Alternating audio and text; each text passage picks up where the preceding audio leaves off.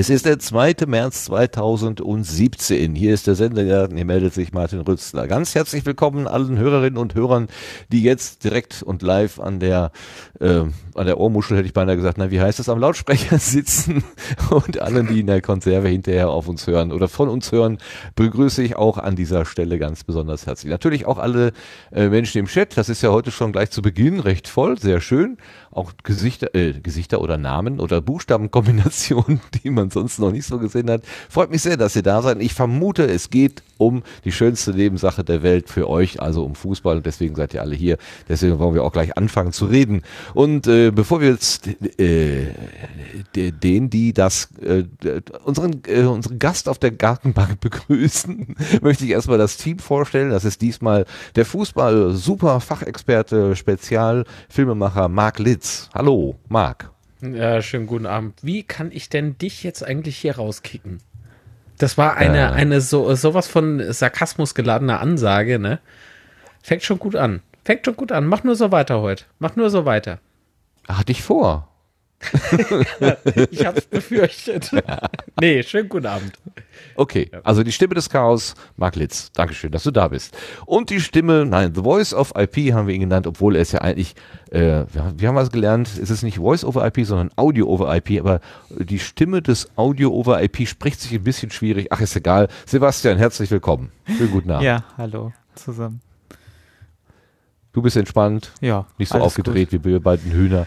Also ich habe vorhin schon gesagt, ich bin etwas überdreht heute, vielleicht weil ich total Angst habe vor dem Thema. Aber ähm, das muss ich eigentlich gar nicht, denn wir haben kompetente Hilfe. Also nochmal, äh, angekündigt ist als Gast der äh, Max Ost, der vom Rasenfunk. Der kann aber jetzt im Moment noch nicht, weil er zu Hause noch gebraucht wird. Ähm, familiäre Dinge halten ihn im Moment noch ab. Der kommt in wenigen Minuten, aber bis dahin haben wir die große Gelegenheit, uns von der Fachfrau für Fußball ähm, die Regeln erklären zu lassen. Und so kann ich wenigstens ein bisschen, bisschen noch glänzen, wenn der Max kommt und sagt, ich verstehe schon mal was.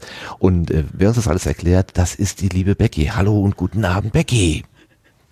Hallo. Ich lache gerade zwar ein bisschen wegen dem Fachfrau für Fußball, aber ich fühle mich sehr geehrt. Ähm, FFF. Ähm, ich habe das vierte feministisch habe ich rausgelassen. Ich hatte ganz kurz überlegt Fachfrau für feministischen Fußball, aber ich fand das ein bisschen kompliziert. Äh, ja, ich glaube. Hättest du das getroffen? Feministischer Fußball? Ich weiß nicht, was soll denn feministischer Fußball sein? Keine Ahnung. Oh, aber das Wort Feminismus, also feministisch wird ja gerne mal irgendwie vorne vorangestellt. Ähm, was habe ich denn da irgendwie mal feministische Netzaktivistinnen oder irgendwie sowas habe ich mal gehört und habe mich auch gefragt, was ist das eigentlich? Also naja, das ist doch schon wieder logisch. Das sind Frauen, die sich im Netz für Feminismus einsetzen. Ja, dann könnte es aber auch feministische Fußballerinnen geben, oder? Das ist doch dann nicht weniger, oder doch? Ich habe ja auch nicht gesagt, dass es keine feministischen Fußballerinnen gibt, aber feministischer Fußball oder feministische Fußballerinnen ist ja nochmal ein Unterschied. Oh, je, oh je, oh je, oh je, wie komme ich da wieder raus? Na egal. ähm, wir, wir, setzen uns gleich, ähm, also gleich setzen wir uns gemeinsam auf die Gartenbank, aber wir müssen vorher noch ein bisschen Hausmeisterei betreiben, denn wir haben neue Ernte bekommen. Wir haben zur letzten Sendung der ähm, SEG 17, da war Moritz Klenk unser Gast. Ähm, der macht ja unter anderem das No Radio äh, EU also das ist so eine Dachmarke und wir haben, also ich habe einige positive Rückmeldungen bekommen, die habe ich jetzt nicht alle hier aufgesammelt und vorbereitet. Dankeschön an allen, die sich da mit auseinandergesetzt haben und die ähm, da äh, uns äh, zurückgemeldet haben in, in dieser flüchtigen Form bei Twitter in der Regel. Wer es nicht flüchtig gemacht hat, das war äh, unter anderem der liebe Lars, Lars Naber vom Auf Distanz Podcast, den wir auch unter Sastikel kennen, der hat uns einen Kommentar geschrieben und der Marc liest uns den jetzt mal vor. Gerne. Also, nee, du, du hast mich ja gar nicht gebeten. Sehr unhöflich. Okay, Lieber also Marc, wärst du bitte so freundlich, ja, komm, nachdem du, nachdem du letztes keiner. Mal schon so schön die Termine vorgelesen hast und das heute wahrscheinlich bitteschön auch wieder machst, auch jetzt vielleicht eventuell den Kommentar vorzulesen, wie wir das vorher besprochen haben. Wir hatten was besprochen? Ich hatte einen Monitor ja. im Arm. Da, da höre ich nichts. Wir hatten eine Form von Sendeplanung. Also komm. Oh. Martin, jetzt lass mich doch halt mal, ja? Am 28. Februar 2017 um 12.25 Uhr, um genau zu sein, schrieb Sastikel. Hallo, eine schöne, sehr kurzweilige und interessante Episode war das. Danke euch. Ähm, so, Martin, und jetzt ähm, hör du ganz besonders zu, okay? La la la la la. Darauf habe ich mich den ganzen Tag schon gefreut. Okay, also beim Nachhören des Teils, den ich nicht live verfolgen konnte, kam mir auch die Sache mit den Shownotes unter und ich hoffe, ich habe das richtig verstanden. Wenn ja, dann fallen mir ein paar Kleinigkeiten dazu ein. Schade, dass man jetzt keine Musik hat zum Unterlegen. So dum dum dum dum dum dum dum oder irgendwie sowas. Naja. Der Editor im Tab Visuell von WordPress beherrscht Überschriften Ebenen. Die sind im Dropdown zu finden, in dem üblicherweise das Wort Absatz angezeigt wird. Soll ich das jetzt wirklich alles vorlesen? Okay, ich mach's. Nee, ist gut. Ich mag den Editor aber auch nicht besonders und schreibe meine Shownotes komplett im LibreOffice Writer. Ich mache keine großen Schriftformatierungen oder so. Aber ich lege Links und Überschriften an, nutze Fettdruck, Kursivtext etc. Wenn ich das dann einfach in den visuellen WordPress-Editor copy-paste, werden die Sachen sehr schön übernommen und ich muss nichts weiter machen. Auf diesem Wege kann ich auch im Writer vorher noch die Rechtschreibkontrolle nutzen und habe eine Kopie der Shownotes auf der Platte.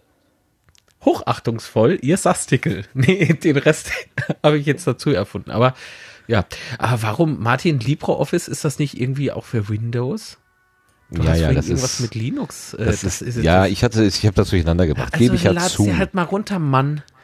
Ich hab's ja sogar auf dem Rechner. Ist ja so, ist ja nicht so, dass ich es nicht hätte. Ja, ja jetzt gerade eben wild. oder wie, ne? So, so beim Vorlesen. Ja gut, dann kann ich ja, ja, erzählen, ich hätte es installiert. Wenn ich das jetzt noch schnell runter.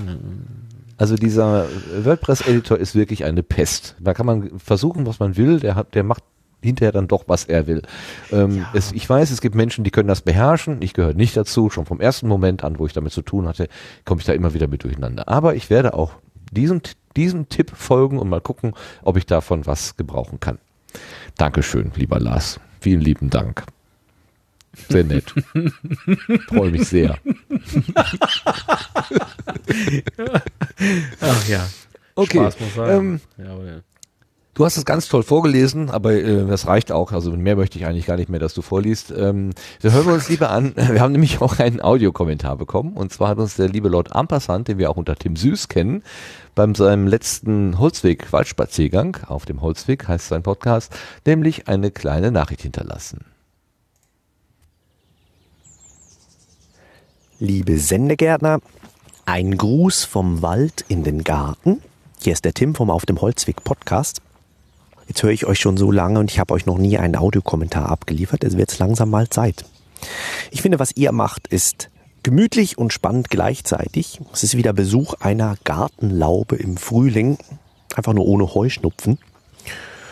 Und äh, ihr präsentiert nicht nur aktuelle Themen für eine Community, die mir am, sehr am Herzen liegt, sondern das Format ist auch wunderbar rund. Ihr habt sehr sympathische Gespräche großes Kompliment ähm, auch an Martin für die Moderation.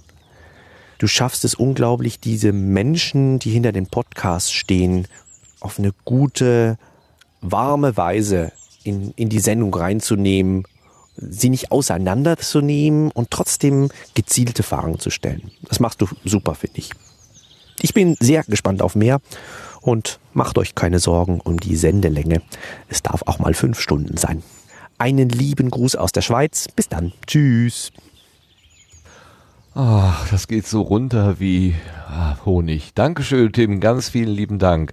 Ich habe da ja schon direkt geantwortet, aber auch jetzt nochmal über den Sender hier. Oh, das war so toll. Vielen Dank, dass, ihr, dass du so positiv zurückmeldest und dass dir unsere kleine Show, die wir versuchen, 14-täglich herzustellen, so gut gefällt und dass du uns auch nicht übel nimmst, wenn die Stunden mal ein bisschen länger werden. Es gibt ja auch andere Leute, die sagen, das ist ihnen zu lang das ist gut, wenn dann auch mal jemand sagt, nö, also selbst drei Stunden halte ich da mit euch aus. Dankeschön. Fünf Was sagt die anderen gesagt. dazu? Fünf, Fünf Stunden? Eben. Ja, aber ich würde sagen, bei drei, ich habe auch schon, ich habe auch schon die Rückmeldung bekommen, drei Stunden wäre zu viel. Ja. Ach ja, das sind aber Menschen, denen ist eine Stunde auch schon zu viel. Habe ich auch schon gehört. Okay. Ja gut. Podcast es sind Menschen, über eine Stunde Menschen, Menschen, ja, Menschen, Menschen sind halt verschieden. Ja, genau. Ja, also, i Menschen. also ganz lieben Dank nochmal in die Schweiz ähm, und die Vögelchen im Hintergrund, die habe ich ganz, ganz deutlich gehört. Die sind ja fast so schön wie unsere Vögelchen hier im, im Garten. Eigentlich, muss ich sagen, schöner. Wir haben auch nicht den Specht hier, den du ja in deiner Folge zu hören gegeben hast. Ich habe die nämlich auch, so wie die Becky gerade schreibt, ich habe die auch live, also nicht live gehört, sondern komplett gehört. Denn der Tim, der hat ja die Eigenschaft, dass er die Audiokommentare quasi in seiner normalen, äh, in seine normale Episode hineinpackt, sodass also alle, die seine Episode auf dem Holzweg gehört haben, schon auch diesen Audiokommentar hören konnten. Das war sehr schön. Vielen lieben Dank. So, dann sind wir schon durch und kommen direkt mal auf die Gartenbank.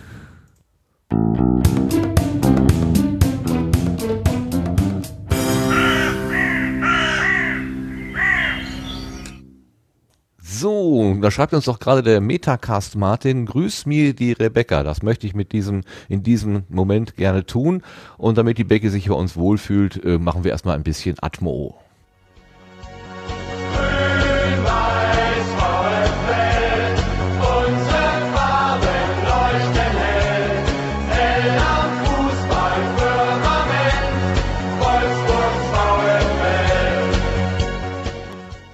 Hast du es erkannt, Becky?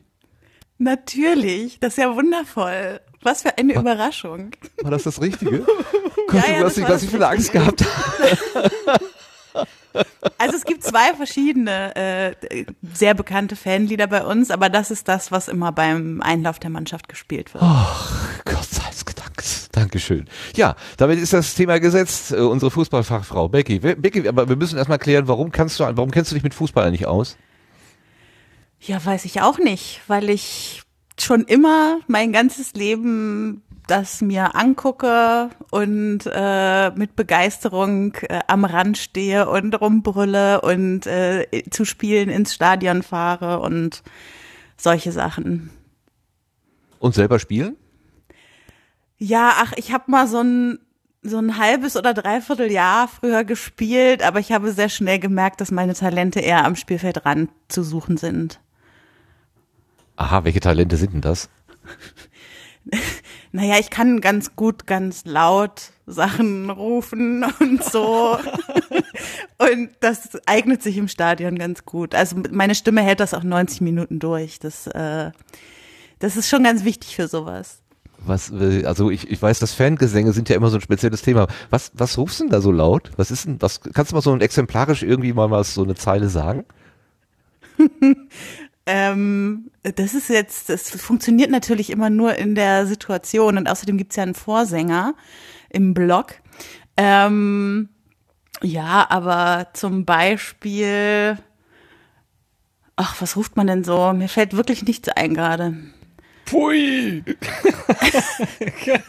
ja, also jegliche Sachen, die was mit äh, Schiedsrichterentscheidungen zu tun haben, sind Linda. zum Beispiel sehr gerne laut kommentiert. Sowas. Ja, natürlich. Ja, ja. Gebt mir ein V. Gebt um mir ein F. Nein. Nein. Nein. Okay. Okay, Nein, das, das macht nicht. man dann eher so, dass das Stadion in verteilten Rollen immer VfL, also VfL und dann rufen die anderen auch VfL und so. So würde man das eher dann, tun. Dann wabert diese Wolke hin und her, so. Richtig. Wie viele Leute passen denn da in das Stadion? Also wir reden vom Stadion in wo? Wolfsburg, ne? In Wolfsburg, richtig. Also der Pot, in der Potstock-Stadt Wolfsburg. ja, vor meiner Potstock-Zeit, aber ja. Aber schlecht, das war schlecht getimt, muss ich sagen. Also eigentlich, ne? Ja, ich wohne ja auch nicht in Wolfsburg. Ich musste ja immer extra hinfahren für die Spiele. Ach so, du wohnst also da gar daher. nicht. Wo, nein, nein, ich wohne in Potsdam. Das ist natürlich viel besser für Podcaster in Pod Stamm zu wohnen. Oh, Entschuldigung, der lag einfach auf der Straße, den musste ich jetzt gut. mitnehmen. also für Podcasterinnen vor allen Dingen. Ähm, so, wie kommst du denn dann aber, Moment mal, Potsdam, da gibt es doch auch sicherlich Fußballvereine, die näher liegen, zum Beispiel. Ja, hier gibt es natürlich Turbine. BVB. Nee, nee, ähm, Turbine ist natürlich in Potsdam ganz groß. Also der, der Frauenfußballverein Turbine Potsdam, die ja lange Jahre die Dominatorinnen in der Frauenfußball-Bundesliga waren. Und ansonsten haben wir hier noch SV Babelsberg, die auch äh, ein richtig toller Verein sind, die auch zum Beispiel bekannt für ihre zweite Mannschaft sind, die ein Team mit Geflüchteten aufgebaut haben hier in Potsdam. Boah, super. Ja, Äh, tolle Und das Vereine. spielt richtig, richtig, richtig in diesem, also mh, jetzt Martin und Fußball, ne? Was, was ich ja verstehe äh, oder äh, ist, also was ich wahrnehme, ähm, es gibt so eine Nationalmannschaft, ne? Jogi Löw und seine Kumpels und Sylvia Knight, die jetzt nicht mehr, glaube ich, im Dienst ist, ne? Der, äh, ist das Steffi Jones geworden, Nachfolgerin? Ist das Richtig. richtig? Ja, ja. Ach mein Gott, ich sammle Punkte auf meiner persönlichen Liste. Ähm, also wir haben ein, ein Nationalteam der Herren und ein Nationalteam der Damen und dann gibt's diese Ligen, Bundesliga, erste, zweite, glaube dritte. Dritte? gibt's auch noch. Ja, ja, das dann geht ist das so äh, wieder in diese. Kreise und und dann hört man irgendwie so vom Nachbarkind, ja, der spielt jetzt in der D-Jugend. Also da gibt's, also auf der ganz untersten Ebene gibt's dann auch noch so Stufen und Kategorien und, äh, und man Nee, kann da nicht nee. einfach machen, was man will. Man muss einen Spielerpass haben, selbst wenn man nur so ein irgendwie, das ist Oder ja ein alles Spielerinnenpass. Total, Spielerinnenpass, natürlich. äh, äh, kannst du mal dieses ganze Fußballsystem ein bisschen erklären? Ähm, ja, also der Anfang war richtig. Also es gibt eine Bundesliga, eine zweite Bundesliga, eine dritte Bundesliga. Das sind sozusagen die Profiligen, in denen Spieler spielen, die das als Hauptberuf machen. Und ähm, dann danach kommen die anderen Ligen, wo ich auch immer nicht aufzählen kann, ob jetzt erst die, also erst kommt die Regionalliga, und dann gibt's halt noch so Oberliga und, äh, und irgendwann ganz am Ende kommt man bei der Kreisliga und Kreisklasse an. Ähm, das sind dann die, die Amateurligen, also wo Leute in den Vereinen spielen, die noch einen, einen anderen Job haben, mit dem sie eigentlich ihr Geld verdienen. Und dann kriegen die vielleicht für so ein Spiel nochmal eine Spielprämie von 50 Euro dafür, dass sie kommen oder so. Ah, das sind ja die Hartplatzhelden, die auf Asche spielen, oder? Ja, also in der Heldinnen, Regionalliga Heldinnen wirst du natürlich, jetzt, Hartplatzheldinnen. Um Gottes Willen. in der Regionalliga wirst du jetzt, glaube ich, keine Hartplätze finden. Da gibt's dann schon auch noch äh, Regularien vom DFB, die da eingehalten werden müssen. Also da spielt Genau, man schon und auf das- Gras. Ja, ja, auf jeden Okay. Fall. Weißt du zufällig, das- wie das Gras, welcher, welcher, wie das Gras so heißt in Stadien? ich meine, so als pflanzenorientierter Podcast sollte man vielleicht äh, darauf äh, eingehen, ne? Ja, also zufällig weiß ich, dass äh, eine der Rasensorten äh, Lolium perenne heißt, die auf Fußballplätzen ausgesät wird. Das ist natürlich rein zufällig, dass ich das jetzt im Kopf habe. Das ist Esperanto, oder? Das hast du von Puerto Partida geklaut, oder? Äh, es könnte tatsächlich ein Puerto Partida-Wort sein, mindestens dahingehend, dass Johannes es wahrscheinlich nicht aussprechen könnte. Sag doch nochmal, wie heißt es? Äh, Lolium perenne. Okay, also Rennen steht da drin, wo- laufen. Da, gut, okay, man läuft also auf dem Lolium. So könnte man sich das merken, ja. ja, Brücken bauen. Okay, wir waren jetzt bei den Regionalligen, glaube ich. Genau. Und dann Ja. hattest du ja die Sache mit D-Jugend und so gesagt. Das Mhm. ist nichts, was noch unter den Kreisligen oder Kreisklassen oder so kommt, sondern das sind einfach die Altersstufen der, der Jugendlichen. Also es gibt auch eine, eine Regional, äh Quatsch, eine Kreisliga im äh, in der D-Jugend-Altersklasse zum Beispiel. Und dann können die auch aufsteigen mit ihrer D-Jugendmannschaft in die Bezirksliga D-Jugend und so weiter. Also Okay, das ist nochmal ein anderes Einwurf aus dem- Ordnungskriterium. Ja, kleiner Einwurf aus dem Chat. Der Tobias Migge ist ja auch ein Fußballexperte, ein Papa, der immer seinen Sohn fotografiert bei Spielen. Der schreibt uns gerade, Lolium perenne ist das deutsche Weidelgras. Also, falls jemand mit dem Latein so nicht so ganz flüssig ist, so ne, wie wir so. Wir können das natürlich locker, aber äh, das ist das deutsche Weidelgras. Findet man bei Wikipedia im Eintrag. Sehr schön. Das habe ich natürlich nicht zugehört, weil ich gelesen habe. Also die Kinder äh, sind, aber warte mal, das geht aber so, äh, die ganz Kleinen, die haben die Buchstaben weiter hinten, ne? Richtig. Also E. so, ich glaube, Wie so, steigt man also, ein, so? Ja, E? vielleicht so. Ja, also F-Jugend gibt's auf jeden Fall und manchmal gibt's dann noch so G, also bei uns zu Hause in meinem Heimatort gab's keine G-Jugend, sondern die hießen da äh, Pampersliga. Also JZP-Liga. ich, äh, das sind dann so die richtig kleinen, wo alle immer Bambinis, noch ne? auf den Ball zustürmen und äh, wo du, also wo es vor allem darum geht, irgendwie Lust auf Fußball zu wecken, aber nicht um irgendwelche taktischen, strategischen Trainings. Ja. Die spielen dann auf Augenhöhe mit dem Ball ungefähr. Ja, so sah das zumindest bei uns äh, immer aus früher. Mhm. Gut, dann hat man die erfolgreich angefixt, also man hat den Lust auf Fußball gemacht und dann werden die älter und größer und dann werden die Buchstaben äh, kleiner. Also das geht dann von P, also mit G, F, äh, oder mal E, äh, A, B, C, D und dann irgendwann ist man in der A-Jugend und dann Dann geht's ist nicht man- weiter. Ja, wenn man richtig gut ist, äh, kann man auch im Alter von A-Jugend schon in irgendeiner ähm, nicht mehr Jugendmannschaft verpflichtet worden sein, sozusagen. Es geht schon auch. I- i- In so einer Regia Regionalklasse äh, dann schon, oder? Ja, nee, aber zum Beispiel, Keine äh, Ahnung, wirklich null. ich weiß, Marc, ist Nuri Sahin noch der jüngste Bundesligaspieler aller Zeiten? Weißt du das? okay, also so der hat, glaube ich, mit 16 zwei Drittel oder so das erste Mal in der Bundesliga Ja, doch, gespielt.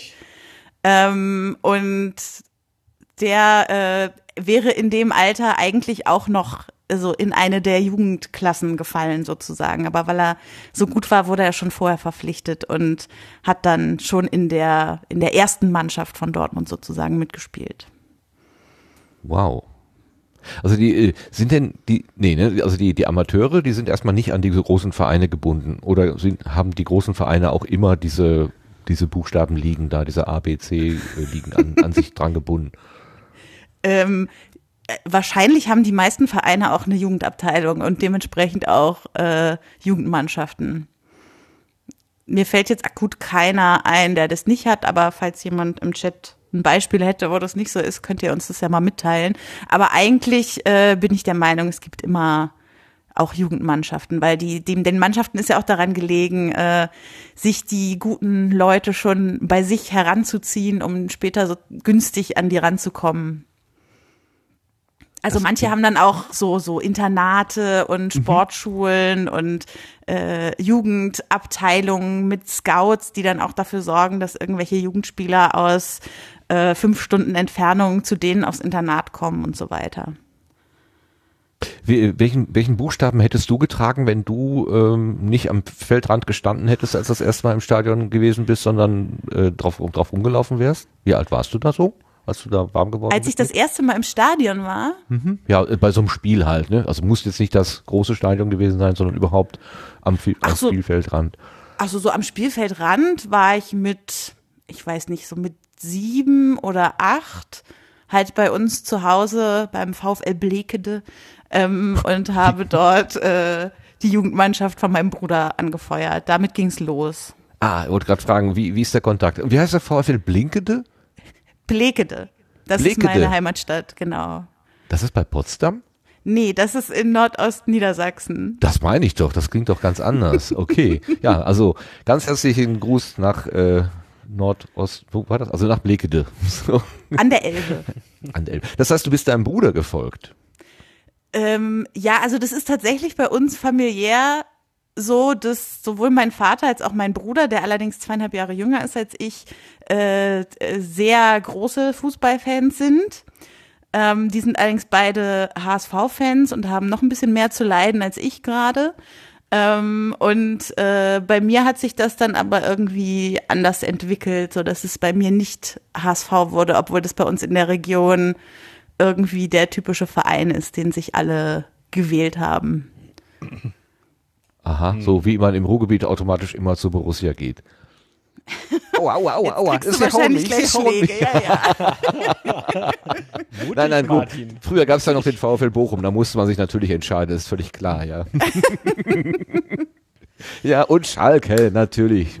Äh, die Blau-Weißen, die mit Herz auf ihr, ähm, auf ihr Stadion gucken. Auf, wie hieß das?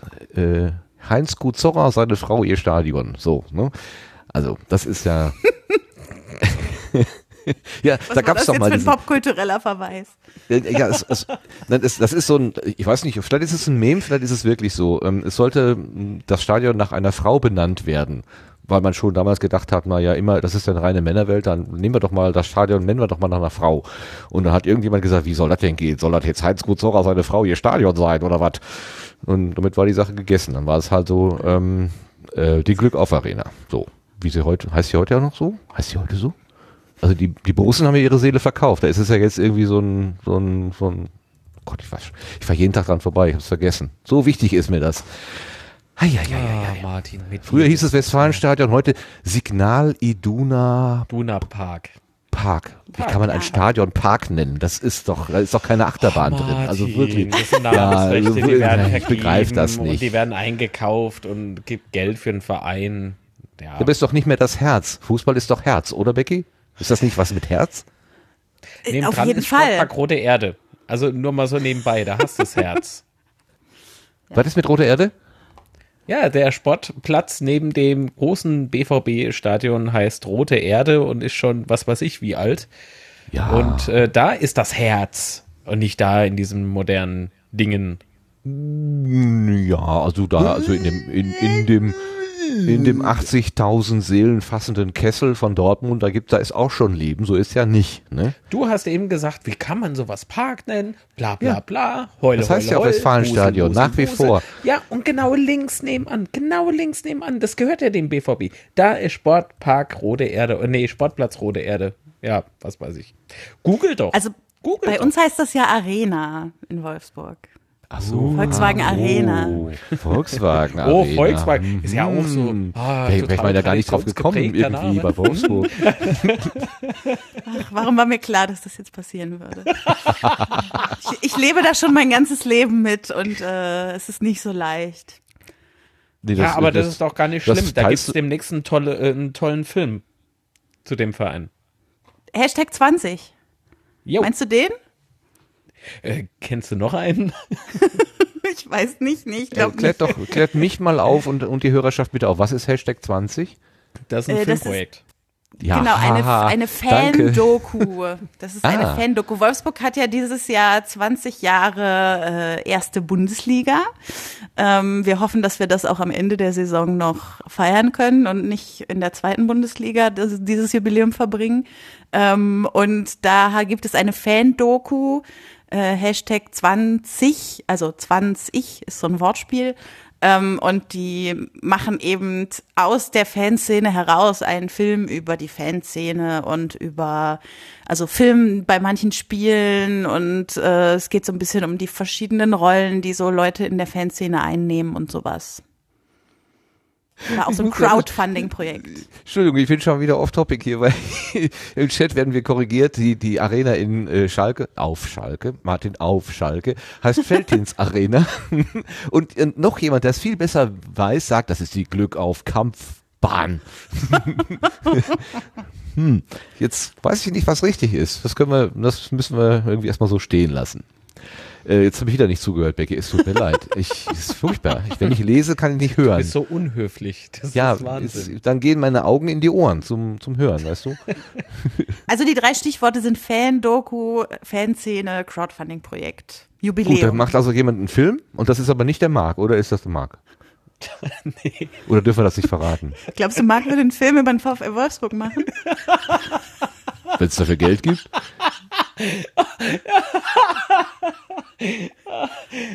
Was ist schlimmer, dass ich das jetzt nicht mache oder dass ich so oft lachen muss, äh, so lange lachen muss.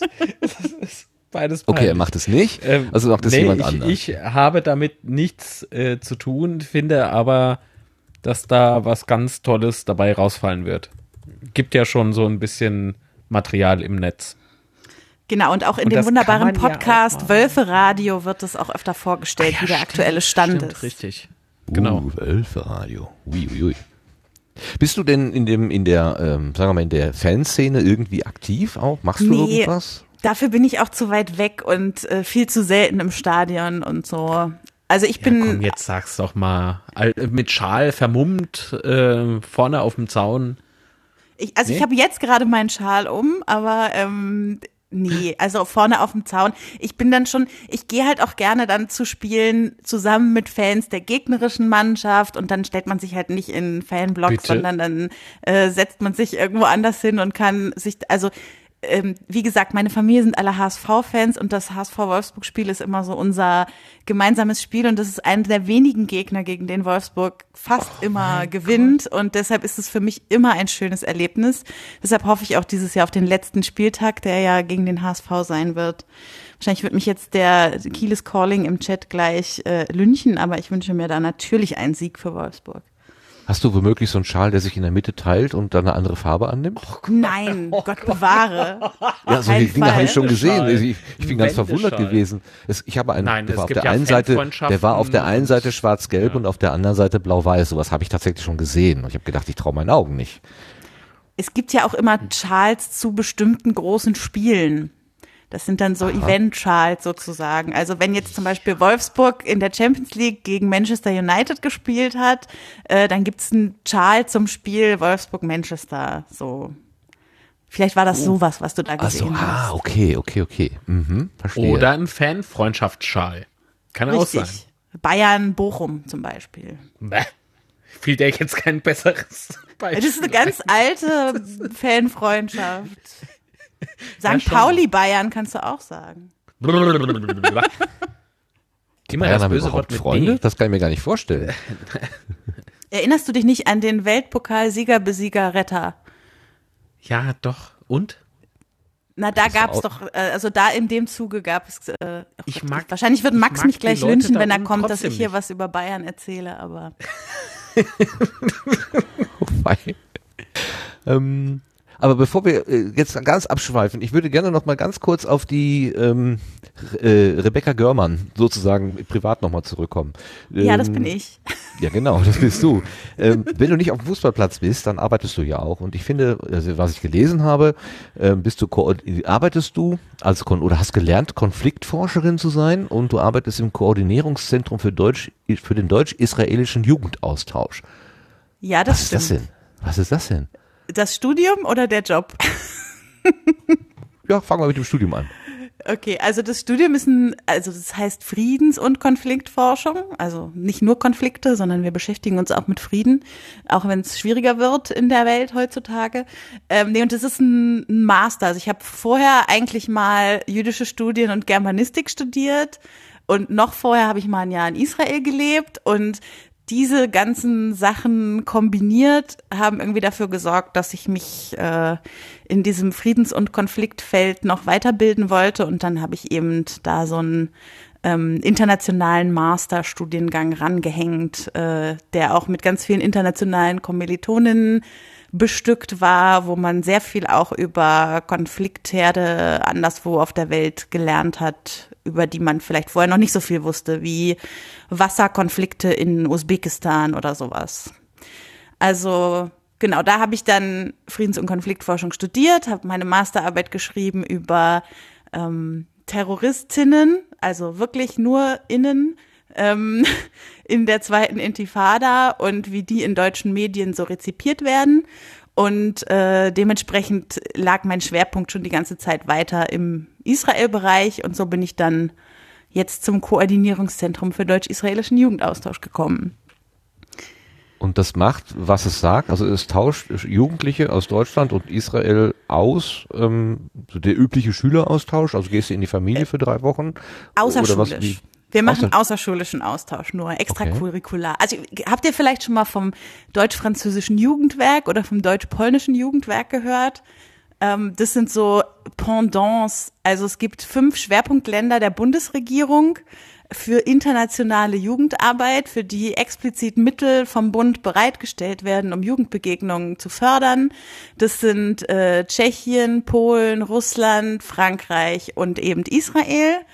Und um diese Mittel zu verwalten und die Leute, äh, die diese Austausche tatsächlich selbst organisieren, also irgendwelche Träger, Sportvereine, Jugendclubs, Jugendverbände, Pfadfinderinnen, was auch immer, um die sozusagen mit den Mitteln, aber auch mit pädagogischem Know-how auszustatten, wurde eben dieses Koordinierungszentrum gegründet, Anfang der 2000er. Und ähm, ja, das machen wir bis heute in der Lutherstadt Wittenberg.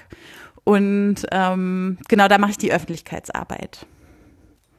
Dann hast du aber auch mit jungen Leuten zu tun, die dann für eine gewisse Zeit nach Israel gehen. Kannst du naja, sagen, ich habe welche eher Motivation die haben? Warum wollen die das tun?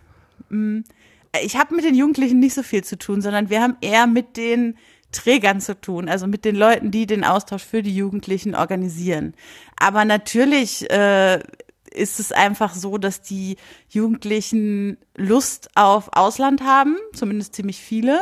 Und wenn dann in der Schule schon so Austausche wie, keine Ahnung, der typische England- oder Frankreich-Austausch oder sowas stattfinden, dann äh, ist es schon so, dass bei außerschulischen Austauschen Lust ist, irgendwie mal Länder zu entdecken, die man nicht sofort auf der, auf der Karte hätte, wo man in den Urlaub hinfahren würde oder so. Und ähm, da ist deshalb schon mal, würde ich sagen, eine grundsätzliche Neugier da. Und dann ist es natürlich so, dass, äh, dass wenn du dich als junge Deutsche, als junger Deutscher irgendwie mit deutscher Geschichte und äh, was das eigentlich mit deiner Identität und so zu tun hat, auseinandersetzt, weil das in der Schule gerade Thema ist oder so, dass es dann auch besonders spannend ist, irgendwie mit israelischen Jugendlichen in Kontakt zu kommen und zu gucken, wie ist es eigentlich heute, wie kann man da ein Verhältnis aufbauen und wie kann man da vielleicht auch Vorurteile gegeneinander abbauen, die man vorher hatte, sowas. Welche wären das? Was gibt es für Vorurteile?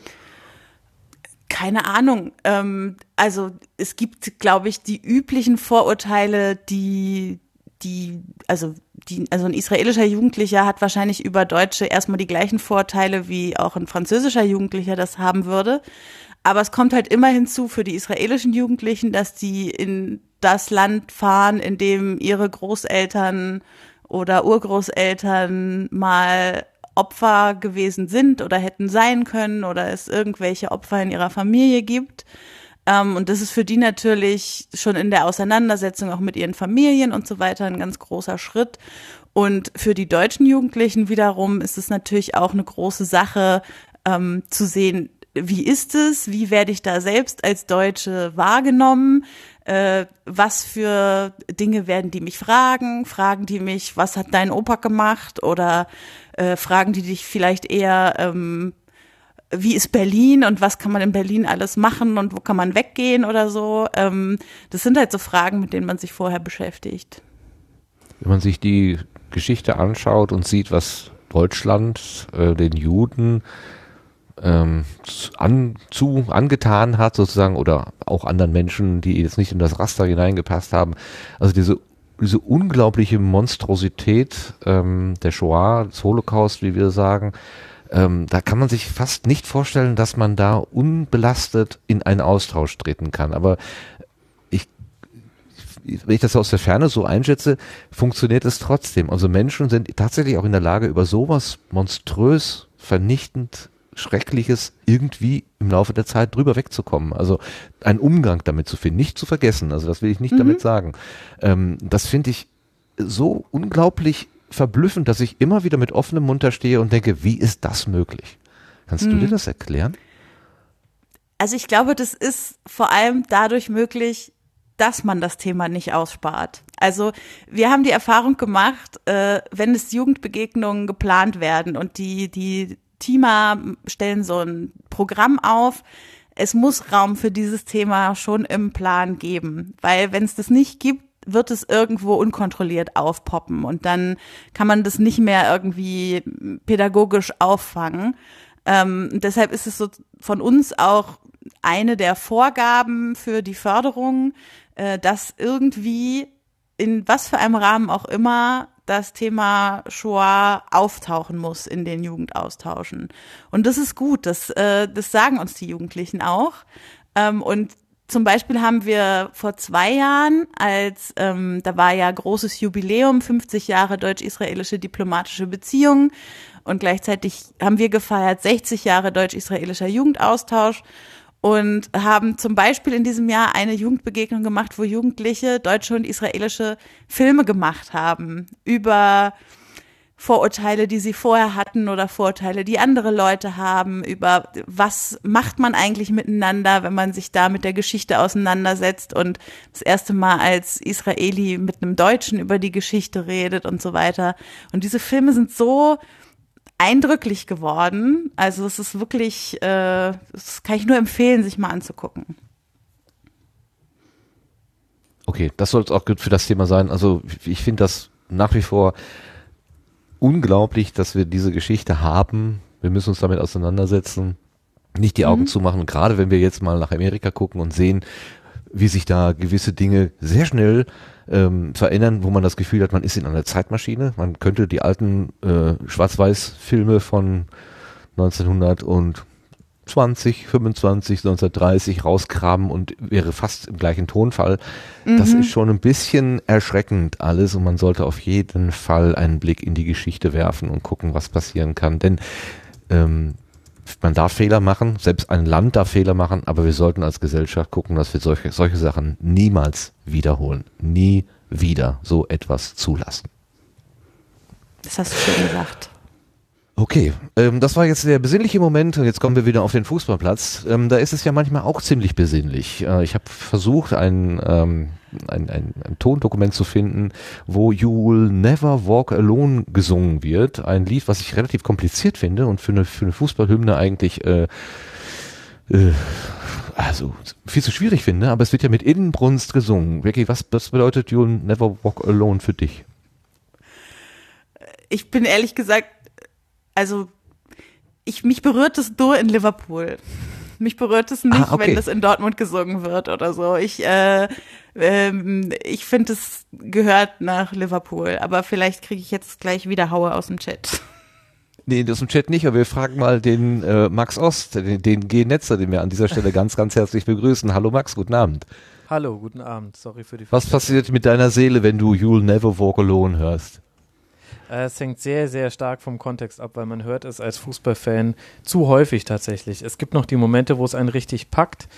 Uh, aber da es ja zum Standardrepertoire bei manchen Vereinen gehört, ist der Effekt tatsächlich etwas abgenutzt. Aber grundsätzlich okay. höre ich es mir am liebsten gesungen an vom Edge Sportkultur. Grüße an Von was? Von, von, von wem? Der Edge Sportkultur hat eine Wette verloren letztes Jahr und das in einer herrlichen Version eingesungen. Da gibt es ein YouTube-Video dazu, das äh, äh, packe ich euch gleich mal in die Show Notes. Das ist wunderbar. In der Zwischenzeit beschäftigen oder be, ähm, naja, besänftigen wir uns mal mit diesem wunderschönen Lied.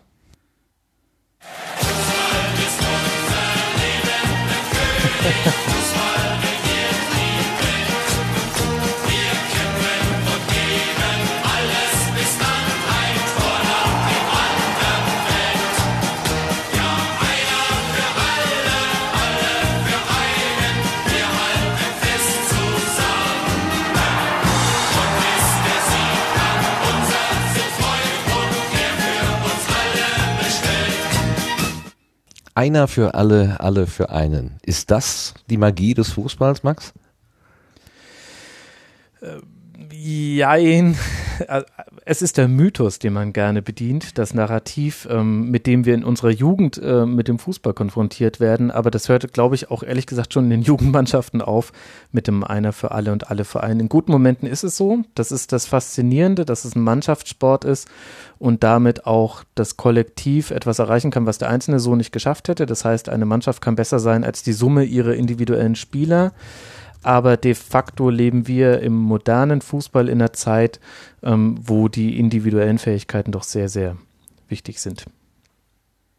Okay, ich hätte schon gedacht, dass so die, die Mannschaft, also und das gemeinsame Zusammenwirken, dass das so der Schlüssel vom Ganzen wäre. Das klingt jetzt schon so, als wenn da auch elf Individualisten irgendwie klarkommen würden. Ja, ähm, ich glaube, man muss das so ein bisschen unterscheiden, die Frage. Also da wird es dann halt sehr schnell sehr theoretisch. Ich weiß nicht, wie, wie tief du da äh, einsteigen wolltest. Es gibt natürlich viele gruppentaktische Überlegungen im Fußball. Da ist die Mannschaft sehr, sehr wichtig. Das heißt, wenn ich einen Angriff ähm, choreografiere, dann hat das natürlich nicht mit demjenigen nur zu tun, der den Ball hat, sondern auch mit allen anderen, die sich zu ihm im Verhältnis bewegen. Wenn wir aber den Fußball so als Geschäft und als Berufszweig angucken, dann ist da schon noch sehr, sehr viel Einzelinteresse vorhanden. Ach so, du meinst also, das, was innerhalb dieser berühmten 90 Minuten auf dem, auf dem Rasen passiert, das ist was anderes als das, was außerhalb dieser 90 Minuten passiert? Also ja, ja, doch kurz gesagt. Also, äh, ähm, schon den, also ich, Dinge. natürlich ist das was anderes. Die Frage war jetzt ein bisschen, äh, bisschen blöde formuliert. Ähm, natürlich, also der dieses, ähm, wir machen was Gemeinsames. Also das ist ja, also für mich ist das so ein bisschen mh, die ähm, diese Faszination der Nationalmannschaft, dass da plötzlich Mhm. Spieler zusammenspielen sollen, die eigentlich den, den Rest des Jahres gegeneinander spielen und die sollen dann plötzlich miteinander spielen. Ähm, so als Laie steht man da immer da und sagt Kopfkratz, Kopfkratz. Ähm, eigentlich sollte der jetzt gar nicht wissen, wie es funktioniert und das geht aber in der Regel ja ganz gut aus. Ne? Wie sagte jemand, äh, Weltmeisterschaft ist, wenn die, äh, wenn, wie war das? Äh, Wenn gespielt wird und am Ende die deutschen Sieger sind oder irgendwie sowas. So, gibt's so irgend so ein Meme, das habe ich leider jetzt vergeigt. Ja, egal. Fußball ist ein Spiel, das 90 Minuten dauert und am Ende gewinnen immer die Deutschen. Ich glaube, das hat Gary Lineker gesagt. Danke, siehste. Doch ein Fachmann am Werk hier, siehste. Ähm, ach so, und ich wollte noch einen Test machen. Ähm, wir hatten nämlich eingangs einen Test gemacht. Ähm, ersetzt, ergänzen Sie folgenden Satz. Der Ball ist rund. Und das Spiel dauert 90 Minuten. So, wunderbar. Ähm, wir hatten als Alternative, weil wir wir haben ja alternative Fakten heutzutage, ähm, die Ergänzung, der Ball ist rund und muss ins Eckige. Ja, Geht auch, ne? Haben wir stehen lassen, haben wir, haben wir äh, akzeptiert, war okay die Antwort so. So, jetzt haben wir total, sind wir total mit der Tür ins Haus gefallen. Jetzt wollen wir erstmal sagen, wer hier am Mikrofon ist. Also Max Ost, ähm, das ist der, äh, der Meister, Master vom Rasenfunk. Ähm, das ist ein Radioimperium. Reden wir gleich weiter drüber. ähm, wir haben als weiteren äh, Gast, weiblichen Gast, Gästin, dieser Name, dieses Wort kommt mir schwer über die Lippen, aber wurscht. Äh, die liebe Becky, Rebecca Görmann, ähm, Fan vom Fanin vom VfL Wolfsburg, ähm, wohnt aber in Potsdam. Kennt auch die Turbine Potsdam, also die Frauenfußball-Leute. Ähm, also Becky, das ist Max, Max, das ist Becky. Guten Abend zusammen. Hi. Hi Max. Super, genau, gut choreografiert. Und im Hintergrund hält sich zurück ähm, der liebe Marc, der ist zwar auch Fußballkenner, aber er hat schon gerade gesagt, dass er, also irgendwo hat er gerade schon, wusste er doch was nicht, ne? Wie war das mit äh, Suri Narin, ähm, wie alt er gewesen ist, ne? Oder hieß der nicht Suri? Urinal, So, äh, was? Oh. Was? Wie? Was? Becky, wie hieß der Mann? Welcher Mann? Ich habe gerade nicht aufgepasst. Er meint den jüngsten Bundesligaspieler. Über, ah, genau. Nuri Narin. Shahin. Oh Gott. Max kennt Da den will- aber. Ja, da wäre ich jetzt aber nicht drauf gekommen mit äh, deiner Variante des Namens, ehrlich gesagt. Ich dachte, wir hier über thailändischen Fußball reden, oder? Ja, schon. Aber, aber Max, weißt du, ob der noch der jüngste aller Zeiten ist? Oder gab es schon einen jüngeren mittlerweile? Nee, müsste abgelöst werden sein. Äh, nicht von Kai Havertz, weil der war einen Monat zu alt, ähm, aber ich komme gerade nicht drauf. Wobei, na, wobei, ganz sicher bin ich mir gerade nicht. Vielleicht verhaue ich da auch gerade Champions League und Bundesliga. Nee, kann ich nicht sagen, aber der Chat kann das bestimmt für uns äh, schattenredaktionsmäßig recherchieren und wer es zuerst sieht, der tut so, als wäre es ihm eingefallen. Oh, du kennst dich aber aus. du weißt genau, wie es geht. Alles klar. So, weil wer noch am Draht ist, das ist der äh, liebe Sebastian, der sorgt hier äh, dafür, im, also mindestens, dass wir äh, gute Verbindung haben, aber äh, der hält auch gerne mit uns Gespräch. Nur, ich glaube, er kennt sich genauso viel aus im Fußball wie ich. Oder ist Sebastian, tue ich dir damit Unrecht? Hast du auch einen Lieblingsverein? Nee, ich habe also ich, ich habe einen äh, einen guten Verein als Kunden und das ist wirklich ein sehr sympathischer Verein, aber den kann ich nicht nennen. Also insofern muss ich äh, muss ich da passen. FC Reimers oder wie? Spielt auch Haben in der so ersten Liga. Stadion? Darf man nicht so ein Stadion, was man unterschiedlich beleuchten kann? Rot und blau und weiß und so. Oh. Da er gesagt Na. hat, sympathischer Verein können es ja nur die Bayern sein. Oh, Max! Um hier mal Das gleich ist die schon- Stimmung zu heben. Ja, ja, schon klar. Ja, wir hatten gerade schon über Fanprojekte gesprochen und äh, es gibt wohl Fanprojekte mit den Bayern. Das ist erstaunlich, dass sie überhaupt äh, Freundschaften schließen können. Du bist also Bayern-Fan? Ja, absolut. Mit Leib und Seele. Immer schon? Wie, ja, man wechselt das ja nicht. Klar. Ja, seit, äh, seit meiner Was für eine Kindheit. Frage. Ja. Also, Darf ich jetzt trotzdem noch mitmachen oder war das jetzt quasi meine stille Nö. Verabschiedung? Es war aber sehr schön, dass nein, du da warst. nein, nein, nein, Ja. nein. Hat mir auch Spaß gemacht. Outro, bitte. Nein, nein, nein, ist ja nicht schlimm. Jeder darf ja äh, also ich kann sowieso kein Urteil erlauben. Ich erlebe halt die Bayern nur als die, äh, die, die, die, die Mannschaft, die irgendwie am meisten Geld hat, den anderen äh, den Verein die guten Spieler wegkauft, aber sie dann auf die Bank setzt, weil sie sie gar nicht gebrauchen kann. Aber Hauptsache die anderen haben die nicht. Das ist so ein bisschen so eine perfide Technik. Ah, Das ist- Also ohne jetzt, ohne jetzt darauf inhaltlich ein, eingehen zu wollen, aber das ist ja keine Überlegung, die du triffst, bevor du Fan wirst. Das ist ja, das ist ja dieses Ding, da, dass es dich ja erst packt und meistens in einem jungen Alter, jetzt nicht bei allen, aber die meisten werden halt in ihrer Kindheit mit ihrem Verein irgendwie verbandelt. Und da denkst du ja so dann noch nicht drüber nach. Also meine erste Saison, wo ich so richtig Hardcore Bayern-Fan war, ähm, das war noch mit Alan Sutter und äh, Michael Sternkopf und Mehmet Scholl, dem jungen Dietmar Hamann. Und ich weiß noch genau, das eine Poster von denen, das war die Saison unter Giovanni Trapattoni. Das waren einfach die größten Helden für mich. Und da habe ich nicht drüber nachgedacht, ob das vielleicht für den Wettbewerb in der Bundesliga nicht ganz so fair ist, was die machen. Also das äh, sind, das ist äh, losgelöst von dem, wie man Fan wird. Aber danach nee, ist der, der Chat hat es ja richtig geschrieben. Also du suchst dir den Verein nicht aus, sondern der sucht dich aus. Entweder es erwischt dich oder eben nicht. Aber Ja, wie so wird man denn. Fan? Ja gut, Becky, du bist mit deinem Bruder mitgegangen. Und äh, bei Max, wie war das da? Nee, nee, aber mein Bruder ist ja nicht Wolfsburg-Fan. Das habe ich mir, äh, da versteht ja bis heute keiner, warum das passiert ist. Aber es ist halt Ja, gut, einfach dann, so äh, passiert. d- Ja, aber äh, so. äh, hast du irgendwann mal einen Aufkleber gesehen und gesagt, oh, die sind aber schön grün, die will ich, den, den will ich äh, zugehören oder äh, was? Wenn Kannst- sich Martin Rützler einen Fußballverein aussucht. Nee, na, also ich weiß halt. noch, dass, ich weiß noch, dass ich als, dass ich als junges Mädchen so mit, ich weiß nicht, fünf oder sechs, da äh, fand ich, also fand ich natürlich auch die Bayern gut, weil man kannte irgendwie den Scholl und den Matthäus und das waren irgendwie gute Spieler und äh, irgendwann äh, merkte ich dann, dass das nicht das Richtige ist und dann war Wolfsburg plötzlich da. Das war so äh, 96, die waren gerade so am Kommen in der zweiten Liga und irgendwie irgendwie, ja, ja. Und irgendwie spürte ich es dann. Das, also das, Leute, die keine Fußballfans sind, verstehen das immer nicht, wenn man sagt, ich, man spürte das. Aber keine Ahnung, mein Vater behauptet ja bis heute, es wäre ein Akt der Abnabelung gewesen, dass ich äh, Wolfsburg-Fan geworden bin. Aber das, das sind aber auch harte Worte. ja, dafür darf er sich jetzt mit dem HSV rumärgern. Also von daher soll er ruhig reden. Ja, schon, ja. Ist, ist, ist Wolfsburg schon besser, ne? Für die Nerven alleine schon. Ja, ach Gott, reden wir nicht über Nerven. Also das war so eine Art magischer Moment, kann man das sagen? Ist das so? Ja, wobei ich nicht sagen könnte, es gab einen Moment, sondern Okay. das irgendwie etwas so ein Prozess, wenn du so willst, aber jetzt nicht, dass ich sagen könnte, das ist in den und den und den Schritten passiert, sondern es war plötzlich da. Faszinierend. Max, wie war das bei dir? Ich komme eigentlich aus dem tiefsten Mittelfranken, aus einem ganz kleinen Ort mit mehr Kühen als Einwohnern. Und da hätte ich eigentlich Clubfan werden müssen. Also bei mir in der Äh. Grundschule waren alle, ja, waren alle Fan des ersten FC Nürnberg.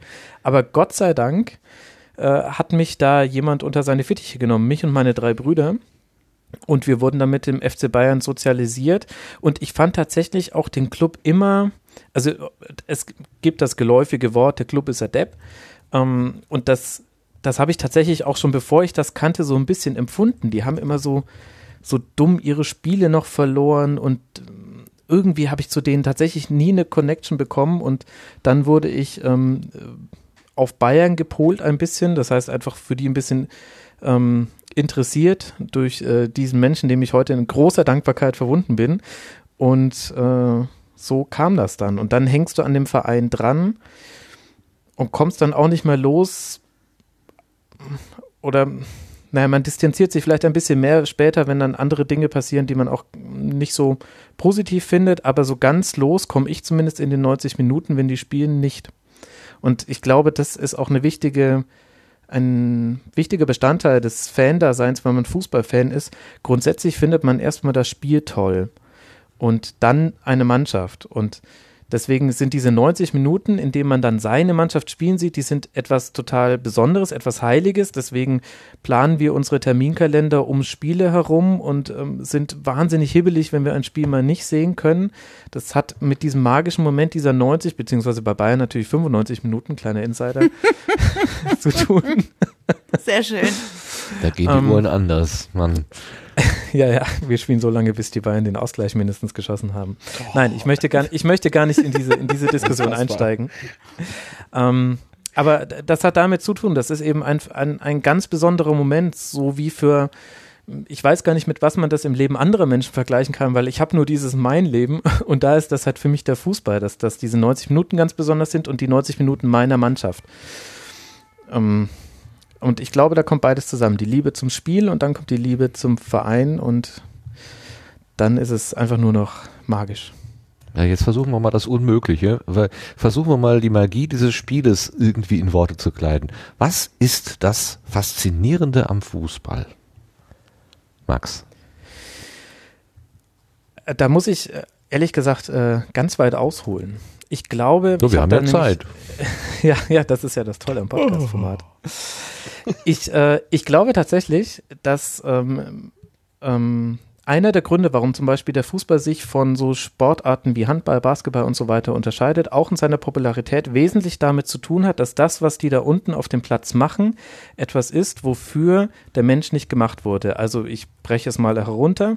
Der Mensch hat seine Hände zum Greifen bekommen, das heißt, er kann einen Ball greifen und deswegen ist das für mich etwas weniger faszinierend, wenn jemand sehr gut mit einem Ball werfen kann, zum Beispiel Basketball, Handball. Der Fuß wurde aber definitiv nicht dafür gemacht, gegen etwas zu stoßen, was sich bewegt und sich ähm, mit dem Trägheit der Massegesetz ähm, mit diesem Fuß verhält. Das heißt, ähm, und gleichzeitig ist es etwas, was aber im Menschen insoweit drin ist, dass, ähm, dass schon kleine Kinder, auch ohne dass man ihnen sagt, äh, tritt jetzt mal dagegen, schon anfangen, irgendwelche Dinge ähm, durch die Wohnung zu kicken. Und ich glaube, deswegen hat jeder selbst mal die Erfahrung gemacht, dass das gar nicht so einfach ist, mit diesem Körperteil etwas Rundes, sich Bewegendes zu kontrollieren. Und daraus kommt die eine Faszination, dass man Spielern dabei zuguckt, die das sehr, sehr gut können und auf einem Niveau, wie man es selber in seinem Leben nie geschafft hat. Und deswegen glaube ich, hat jeder so einen Bezug zu dem, was da gemacht wird. Also wenn wir zum Beispiel ein Baseballspiel anschauen, als jetzt typische Deutsche, die damit wahrscheinlich nicht so oft in Berührung gekommen sind, tatsächlich als Sportart, dann sagt uns das nichts, ob die den Ball treffen oder nicht treffen. Da haben wir keinen Bezug zu. Aber wenn wir sehen, dass jemand in einem irren Tempo mit einem Ball am Fuß über den Platz rennt, dann wissen wir, das ist eine sportliche Leistung, weil wir irgendwie einen Bezugsrahmen dazu haben, weil jeder hat das irgendwann mal probiert. Und ich glaube, das ist so die eine wesentliche Komponente. Und die andere Komponente ist dann, dass ähm, der Fußball ein, ist ein Spiel weniger Höhepunkte. Das ist auch das, was viele kritisieren. Also deswegen werden US-Sportfans damit nicht so ganz warm, weil die aus Sportarten mit Sportarten sozialisiert werden, wo viel mehr Punkte fallen, wo die ganze Dramaturgie von der, der kompletten Sportart darauf angelegt ist, dass es hinten raus spannend wird. Also gerade der American Football ist quasi genau darauf getrimmt. Wenn da die letzten zwei Minuten nicht entscheidend sind, dann ist irgendwas ähm, sch- m, falsch gelaufen im Spiel. Und im Fußball ist es dagegen so, dass schon das Tor in der 13. Sekunde kann das entscheidende 1 zu 0 gewesen sein. Und es kann auf beiden Seiten des Platzes fallen. Und ich glaube tatsächlich, dass diese beiden Komponenten, dieses, dass, dass es etwas ist, was nicht so einfach zu machen ist vom vom Können her, wozu wir aber alle einen Bezug haben, weil wir es selber mal irgendwann ausprobiert haben und weil jederzeit der entscheidende Moment sein kann. Ich glaube, das fesselt so am Fußball. Okay, Becky, würdest du das äh, nachvollziehen können oder siehst du das genauso, dass die Faszination ist, Menschen dabei zuzuschauen, die etwas tun, was sie eigentlich, also auf das sie nicht optimiert sind, natürlicherweise? Oder hat das für dich was anderes? Also ich habe, also da habe ich mir, glaube ich, noch nie darüber Gedanken gemacht, ob das was mit der äh, natürlichen, mit dem natürlichen Geschaffensein für etwas zu tun hat. Ich glaube, bei mir ist es eher wirklich, ähm, es hätte auch gut ein anderer Sport werden können, äh, der mich so begeistert, aber die Tatsache, dass dieses ganze Fan sein und diese ganze Fankultur, die damit einhergeht, ähm, beim Fußball so gut funktioniert einfach. Also so ein, so ein, so ein Spiel im Stadion 90 Minuten und äh, du stehst irgendwie neben Leuten und leidest zusammen und freust dich zusammen und redest dann noch Tage später über irgendwelche Kleinigkeiten, die passiert sind und so. Das funktioniert halt beim Fußball so besonders gut, weil es einfach so viele Leute gibt, mit denen man das machen kann. Und ich glaube, damit kriegt man mich. Also eher das Gemeinschaftserlebnis mhm. bei dir.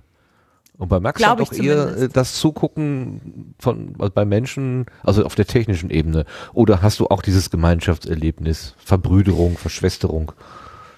Ja klar, das kommt natürlich dazu. Also ähm, die die Parallelen zwischen zwischen zum Beispiel Gottesdiensten und einem Stadionbesuch sind ja erschreckend, wenn man sich das mal näher anguckt. Da gibt es einen Prediger, der dir sagt, wann du welches Lied singen sollst. Da gibt es einstudierte Choreografieren, wann ich aufstehen muss und wann ich äh, sitzen muss. Und gleichzeitig ist es aber auch so ein bisschen Familie. Das heißt, ähm, immer wenn ich ins Stadion gehe, sehe ich, im besten Fall die, dieselben Leute, mit denen ich mich gut verstehe, aber zumindest Leute, mit denen ich ein Interesse teile. Und dieser Moment, wenn man im Trikot mit Schal zum Stadion fährt und immer mehr im selben Trikot mit denselben Farben in der, in der U-Bahn sitzen, das ist halt auch einer dieser tollen Momente. Da fühlt man sich zugehörig. Also das ist auf jeden Fall ein ganz wichtiger Punkt. Und auch die, die Dynamiken, die das entwickeln kann. Also der Zuschauer ist im Fußball so wie in vielen Sportarten, aber im Fußball, wie wir ihn hier in Deutschland sehen, noch besonders schon ins Spiel involviert. Egal, was man jetzt von, von Ultra-Dauergesängen und so weiter halten will, aber es ist vollkommen normal, dass, dass 40.000 Minimum gleichzeitig reagieren, wenn etwas auf dem Platz geschieht, weil sie auch alle sie können alle das Spiel genauso lesen und sie wissen alle, wie die Dynamik funktionieren und das ist auch so etwas, das, das gehört total dazu, dass ähm, ja, das, da muss man nur mal sich ein Spiel ganz alleine angucken in, in der Bezirksliga. Das macht auch irgendwie Spaß, aber da fehlt auch dieses, genau dieses Element, was Becky auch gesagt hat. Aber was macht Fußball so unglaublich populär? Also ich habe letztens, ich höre morgens manchmal hier die Tagesschau als Podcast und ich hatte manchmal bei einem, an einem äh, Tag das Gefühl, die haben ungefähr von den 15 kostbaren Tagesschau-Minuten, haben die, glaube ich, acht Minuten nur über Fußball geredet. Wo ich dann denke, Leute, das ist die Tagesschau. Ich möchte gerne über Weltgeschehen informiert werden, möglichst äh, hm. kompakt und nicht über Fußball. Lass doch bitte dieses Spiel, es ist ein Spiel, lass das doch bitte weg oder komprimiert das auf zwei Minuten. Die haben das in einer epischen Breite da ausgepackt. Und das machen sie ja wahrscheinlich nur, weil viele Menschen denken, oh super, die erzählen mir was über Fußball, weil das so wichtig wichtig ist. Wo kommt diese Popularität her?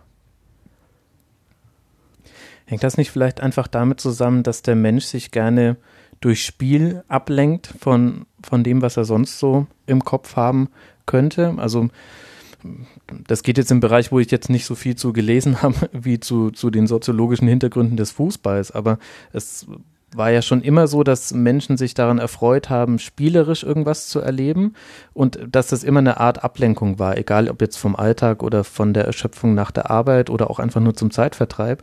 Und ich glaube, das hat damit wesentlich zu tun. Deswegen, ähm, also sonst würden wir ja tatsächlich auch alle nicht diese Magie empfinden, wenn uns das nicht irgendetwas geben würde, was wir ansonsten im Leben nicht bekommen, ist meine Theorie. Ne, ich stehe da selber so ein bisschen rätselnd davor, weil wenn, wenn so äh, Europa- oder Weltmeisterschaften sind, dann ergreift mich auch irgendwie so ein, ähm, ich will jetzt wissen, wie es weitergeht und dann trifft man sich mit Kollegen und, und fiebert mit und schreit bei jedem Tor auf. Ich erlebe das an mir selber schon auch, nur als auf der Bundesliga-Ebene, da lässt mich das wirklich echt kalt. Ähm, und dann ärgert es mich eher, wenn ich in die Stadt will, dass ich vergessen habe, ach verdammt, der Verein spielt und du kommst wieder nicht vorwärts, weil du stehst da im Stau rum. Ja. ähm, das ist dann so der Moment, wo ich eben äh, die Leute in, in, mit den entsprechenden Kutten sehe und dann denke, nach, hättest du mal jetzt mal in den Spielplan geguckt, dann wärst du lieber weggeblieben. So, ähm, also ich kann das ein Stück weit nachempfinden, aber dieses, äh, dieses Bundesliga-System, was ja auch sich äh, Jahr um Jahr immer wiederholt, das ist ja wirklich, wie du schon sagst, ein Gottesdienst nach festen Regeln. Ähm, selbst äh, äh, die, die ähm, na, was, was Rom für die katholische Kirche ist, also es gibt so eine Vorgabe sozusagen, so und so muss das halt laufen und es gibt einen Jahresplan, einen Jahreskalender, das ist ja bei der mhm äh, bei, beim, beim Fußball das gleiche in Grün und es werden auch noch neue Ligen dazu erfunden und dann gibt es einen Streit, ob das überhaupt alle leisten können und so weiter.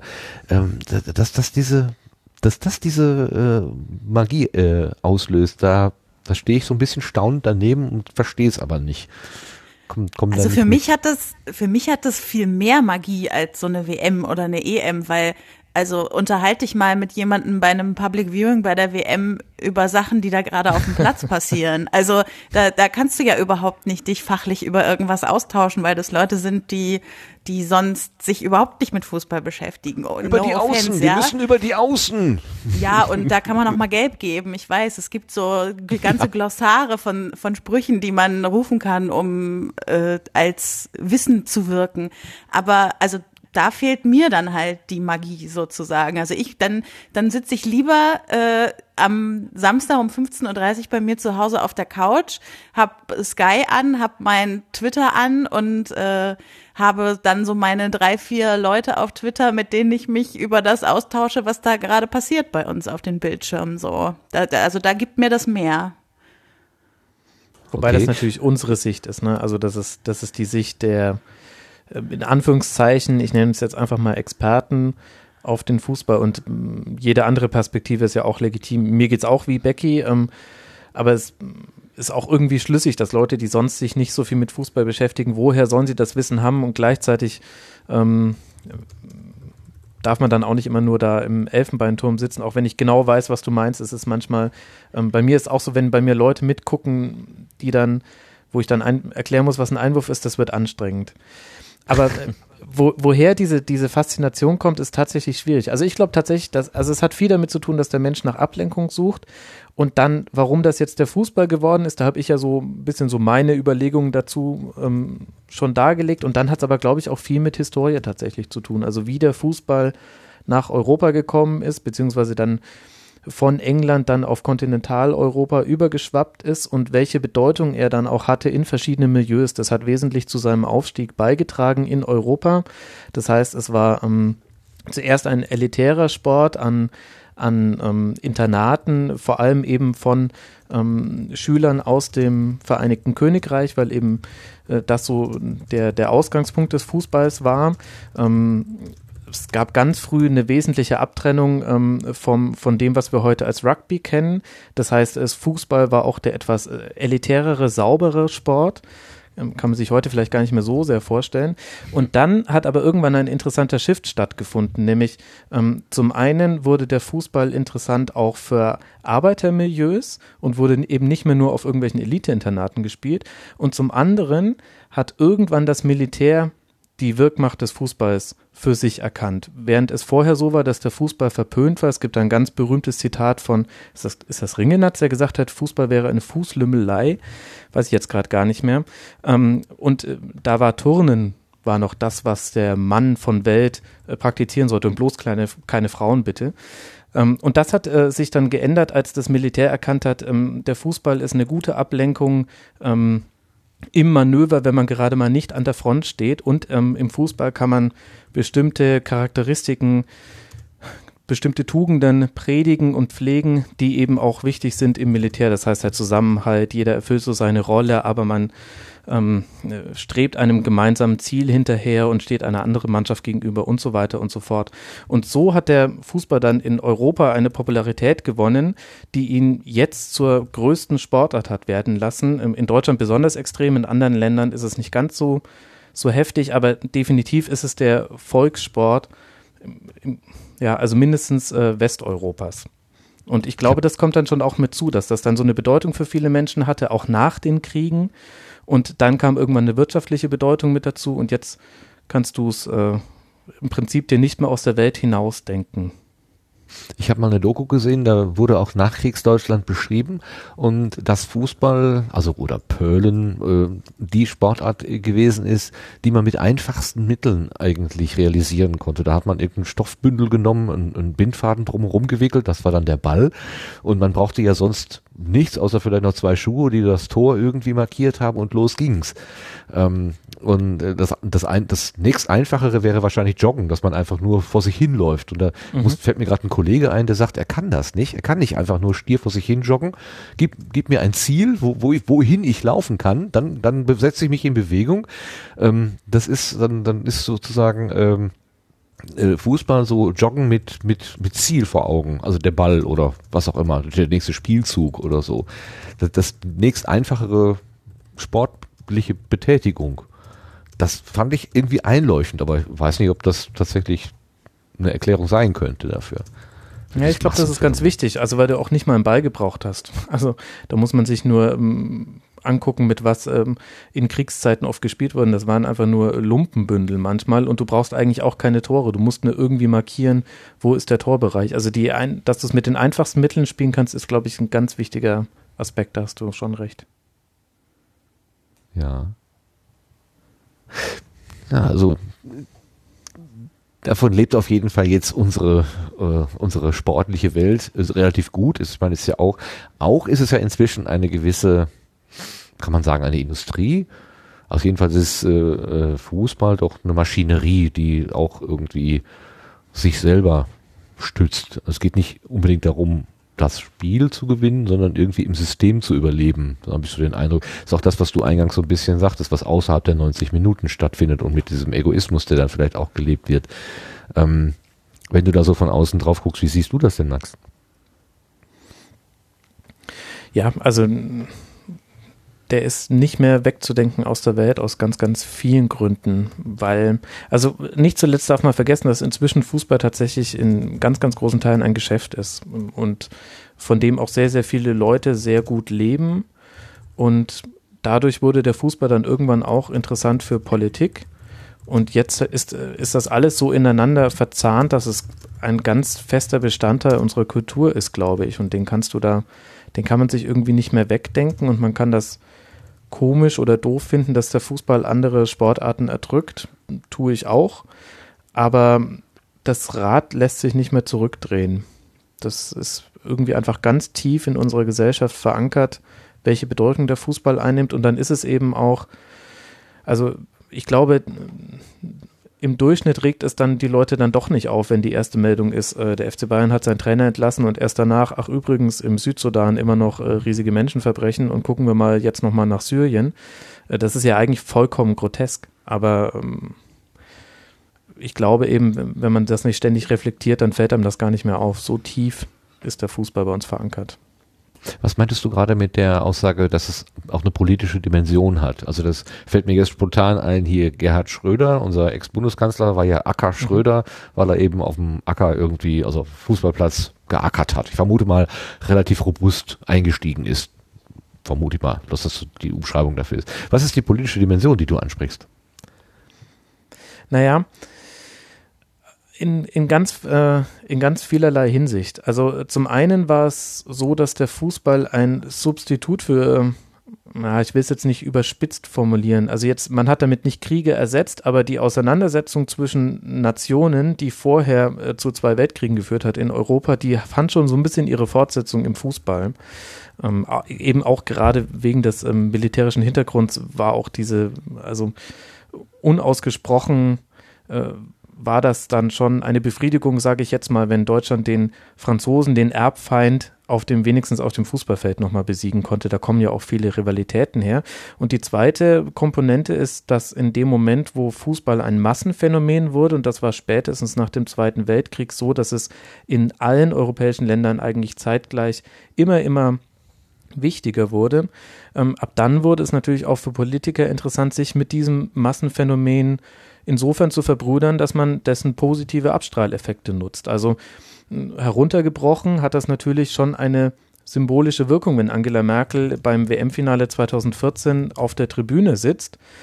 Und wir hinterfragen das heutzutage auch gar nicht mal, was vollkommen normal ist. Also Helmut Kohl ist nach dem WM-Titel 1990 äh, in die, in die Mannschaftskabine gekommen und hat der Mannschaft gratuliert. Das es gibt ja eigentlich, wenn wir jetzt nicht davon ausgehen, dass er ähm, persönlich befreundet mit ganz vielen dieser Mannschaft war, gibt es ja eigentlich keinen Grund für ihn, das zu tun, außer dass er zeigen möchte, dass er es getan hat. Das heißt, es hat eine ganz, ganz große Strahlkraft, weil der Fußball so ein Massenphänomen geworden ist.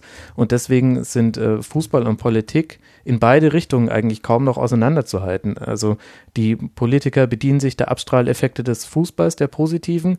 Gleichzeitig verhalten sich manche Fußballfunktionäre aber auch, als wären sie Staatsmänner. Und äh, das Ganze geht schon so ein bisschen Hand in Hand. Ja, das ist natürlich auch äh, diese, die, die, der Gedanke der Repräsentanz. Also da spielen äh, elf Leute für das Land und die repräsentieren im Prinzip dann auch die, was weiß ich, deutschen Tugenden, Sauberkeit, Ehrlichkeit, Pünktlichkeit und was weiß ich, äh, Belastbarkeit, Zähigkeit ähm, und so weiter, dass man, dass man das irgendwie auch tatsächlich auf das Land bezieht, obwohl es ja irgendwo dann schon was Absurdes eigentlich ist. Das sind einfach elf Individuen, die sind gut gepflegt und äh, der Mannschaftsarzt oder die Mannschaftsärztin hat sie auch gut durchgecheckt. Ähm, aber ansonsten haben die jetzt, fühle ich mich nicht repräsentiert. Also ich weiß nicht, äh, von mit, mit welchem Poli äh, ach, Politiker, mit welchem Fußballer ich mich jetzt direkt identifizieren würde, der so sagt, okay, das steht ja für mich, vielleicht Gerald Asamoah, der käme mir noch in den Sinn an der Stelle.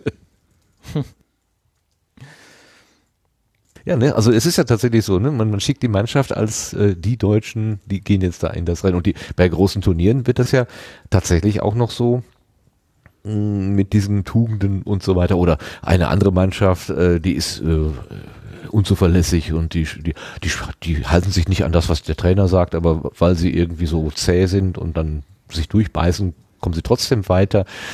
Oder äh, wie, wie, was, war das letztes Mal oder vorletztes Mal, waren das die Dänen, die so eine die Isländer, Isländer? Die Isländer, ne, die so eine so total zusammengewürfelte Mannschaft da so spontan auf den Platz geschickt haben und dann sagen, ja, das sind eben die Meister im Improvisieren, ganz klar, das, das können auch nur die. Also, dass man da wirklich so eine Geschichten daraus entwickelt, was wahrscheinlich mehr Fantasie ist als alles andere. Verstehe. Möchtest du was ja, wobei, sagen? jein, ja, jein, gerne. ich weiß nicht, Nein. ob das nicht ob das nicht schon irgendwie einen Zusammenhang hat. Also der deutsche Fußball hatte ja auch ganz lange Tugenden, die man den Deutschen zugeschrieben hat. Sehr, sehr viel Kampf, eine gute Organisation, aber es war wirklich nicht schön anzuschauen für alle, die die nicht äh, Deutschland-Fans waren. Und wenn man, wenn man dann die Parallele sieht zwischen dem, wie sich das Bild von Deutschland mit der WM 2006 verändert hat und zeitgleich auch der deutsche Fußball, dann kann das auch eine zeitliche Koinzidenz sein. Es kann aber auch schon sein, dass das irgendwie miteinander zusammenhängt. Also ähm, ich, ich glaube tatsächlich, dass auch dahingehend man die Strahlkraft des Fußballs nicht unterschätzen darf, welche, welche Effekte die Nationalmannschaften alleine haben für die Wahrnehmung eines kompletten Landes. Also ich würde behaupten, dass das Verhalten der deutschen Nationalmannschaft beim 7 zu 1 gegen den Gastgeber Brasilien bei der WM 2014 wahrscheinlich wichtiger war als alles, was alle deutschen Politiker über Brasilien im Jahr vorher gesagt haben. Inwiefern? Ähm, naja, also in, aus der Nummer sind wir sehr gut rausgekommen, indem äh, die, deutschen Spieler haben schon zur Halbzeit äh, 5 zu 0 geführt und äh, schon in der Halbzeit äh, in der Kabine wurde dann schon darüber gesprochen, wie man jetzt mit einem mit einer solchen Führung auch demütig umgeht. Immerhin spielt man im Land des Gastgebers Brasilien, eins der fußballbegeistertsten Länder überhaupt. Ähm, man kennt auch das Gefühl, wie es ist, bei einem Turnier im eigenen Land auszuscheiden. Ähm, und die deutschen Spieler haben sich da schon äh, in der Art bescheiden und demütig verhalten, dass sie nicht angefangen haben, Hackespitze 1, 2, 3 zu spielen. Sie haben das Spiel seriös runtergespielt. Sie haben sich aber auch bei den noch kommenden Toren nicht groß gefeiert und ähm, also haben versucht, ähm, so schwierig es für Brasilien war, in dieser Situation die Würde zu bewahren. Deutschland hat ihnen da quasi nichts genommen und hat da wirklich viele, viele Herzen gewonnen ich glaube, ich kann mich sogar daran erinnern, dass das, das war tatsächlich das Gefühl, ähm, gleich entschuldigen sie sich noch dafür, dass gerade ja. das sechste Tor gefallen ist oder so. Ne? Entschuldigung, äh, genau. wir, das hat halt so, war halt so einfach. Äh, wir können gar nichts dafür, dass wir gerade hier gewinnen. Ja, ich kann mich noch entsinnen. Ne? Das war so ein bisschen merkwürdig, ja. Aber gut, da wird natürlich auch von der Journalie dann vieles hineingedeutet und ähm, das, naja, ist das denn ähm, äh, manchmal wenn ich so ein Spiel schaue und da erzählt mir ein Reporter, ähm, warum jetzt dieser Spielzug gemacht wird oder was der Trainer sich jetzt wahrscheinlich gerade überlegt, wen er auswechseln will, hat das eigentlich Substanz oder ist das reine Fantasie von dem Reporter, der da gerade was erzählt? Soll wieder ich antworten? Ich reiß hier komplett das Wort an mich. Das tut mir sehr oh, leid. Ja, du bist gerade, Entschuldigung, ich habe dich gerade. Ähm, ich werde nie ja, wieder Rasenfunk hören. Nie wieder. oh nein. Aber da lasse ich ja die Gäste reden. Da ist es viel angenehmer für den ja, Hörer. Da ist wohl ich die Schnauze. ja, nee, jetzt sage ich nichts mehr. Komm, bitte. Ich, ich würde gerne wissen, ob das, was die Reporter da, äh, die Kommentatoren, die mir manchmal sagen, ja, jetzt wirft er ein. Und ich denke, ja, das sehe ich doch. Warum, warum sagst du das jetzt? Ne? Warum erzählst du mir das, was ich sehe? Dann höre ich lieber Radio, muss ich sagen, weil da muss ich es mir tatsächlich vorstellen. Und aus den Worten, die da jemand verwendet, mir die Szene vorstellen. Aber im Fernsehen ist das ja nun nicht unbedingt äh, notwendig. Ähm Nein, nun sind ja auch Fußballkommentatoren im Fernsehen nicht gerade die beliebtesten Menschen auf der Welt. Über die wird so ja auch immer äh, sehr viel hergezogen und keine Ahnung, zum Beispiel bei der EM 2008 war das, oder? Wo beim Deutschland-Türkei-Spiel zehn Minuten das Bild ausgefallen ist und äh, Belareti, war es Belareti, ja, oder? Vollkommen daran verzweifelt ist, da zehn Minuten wie ein Radioreporter mhm. darzustellen, was auf dem Platz passiert ja, ist. Äh, ja. da, also das ist so für mich in meinem Kopf immer noch das prototypische Beispiel dafür, dass äh, Fußballkommentatoren da scheinbar ganz anders rangehen, als es so ein Radiokommentator machen würde. Und ich meine, wenn du während so einem Fußballspiel, so einer Übertragung mal auf Twitter dich umguckst, also jeder fünfte Kommentar ist irgendeine Kritik an dem Kommentator. Das gehört auch schon dazu. Das ist auch so ein mhm. Ritual, genau wie beim Tatort, dass man dann ja. über die, was weiß ich, die Drehbuchautoren sich auslässt oder was. Ja. Und trotzdem ist es dann natürlich gleich wieder ein großes Politikum, wenn es mal eine Frau gibt, die äh, Spiele kommentiert. Und oh ja, äh, genau. wenn die das dann nicht kann, äh, obwohl sie es meiner Meinung nach sehr gut gemacht hat. Aber wenn, wenn bei der das nicht so läuft, dann äh, ging der Hate natürlich gleich noch viel doller los, als es bei den mhm. männlichen mhm. Kommentatoren der Fall ist. Das habe ich überhaupt nicht verstanden, dass da plötzlich die Leute sagen, wie kann man denn die Frau bei der Weltmeisterschaft kommentieren? Ja, ich, ich, ja warum denn nicht? Also, warum? Das ist was Angst. war denn das Jetzt Problem nehmen sie uns eigentlich? auch noch den Fußball weg. Oh. Spricht für dich, dass du es nicht verstehen kannst, Martin, aber das ist ja. genau das, was du erlebst als, als Frau, wenn du dich in solchen äh, Sphären ja. bewegst. Also ich meine, über Andrea Kaiser wird ja auch immer nur, also über die wird ja auch immer nur geredet, wie sie aussieht, was sie anhat, keine Ahnung. Ähm, und äh, dass da mal über den Fußballverstand dieser Frau geredet wird, passiert äh, sehr selten. Ja volle Zustimmung. Das ist auch ein großes Problem des Fußballs, der ähm, Mangel an Platz für die Stimmen von Frauen. Denn es gibt ja keinerlei rationalen Grund, warum eine Frau nicht genauso viel von Fußball verstehen sollte wie ein Mann. Also gibt es ja tatsächlich überhaupt 0,0.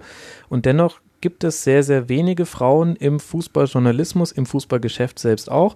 Das hat zum einen natürlich historische Gründe, weil wir halt in einer patriarchalischen Gesellschaft leben und das ähm, immer eine Männerdomäne war. Und dann haben es natürlich Frauen auch noch ein Stückchen schwieriger da reinzurutschen, auch weil sie dann oft klein gemacht werden. Also da kommen wir jetzt dann in andere Diskussionen rein, aber es ist definitiv so.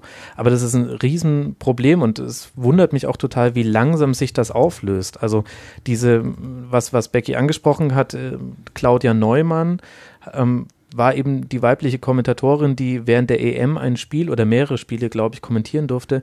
Dieser Aufschrei, den es da gab, da kam man sich fast vor wie im 16. Jahrhundert. Also als hätte man noch nie eine Frau über Fußball reden hören. Offensichtlich ist es aber tatsächlich für viele so ein ja, Tabubruch oder was auch immer, dass man sich darüber mhm. dann tatsächlich echauffiert und auch dann die Kompetenz kleinredet, was aber tatsächlich in, im Bereich Fußball jetzt auch nicht nur Frauen trifft, sondern generell ähm, jeder hat das Gefühl, er sieht es besser als der Kommentator.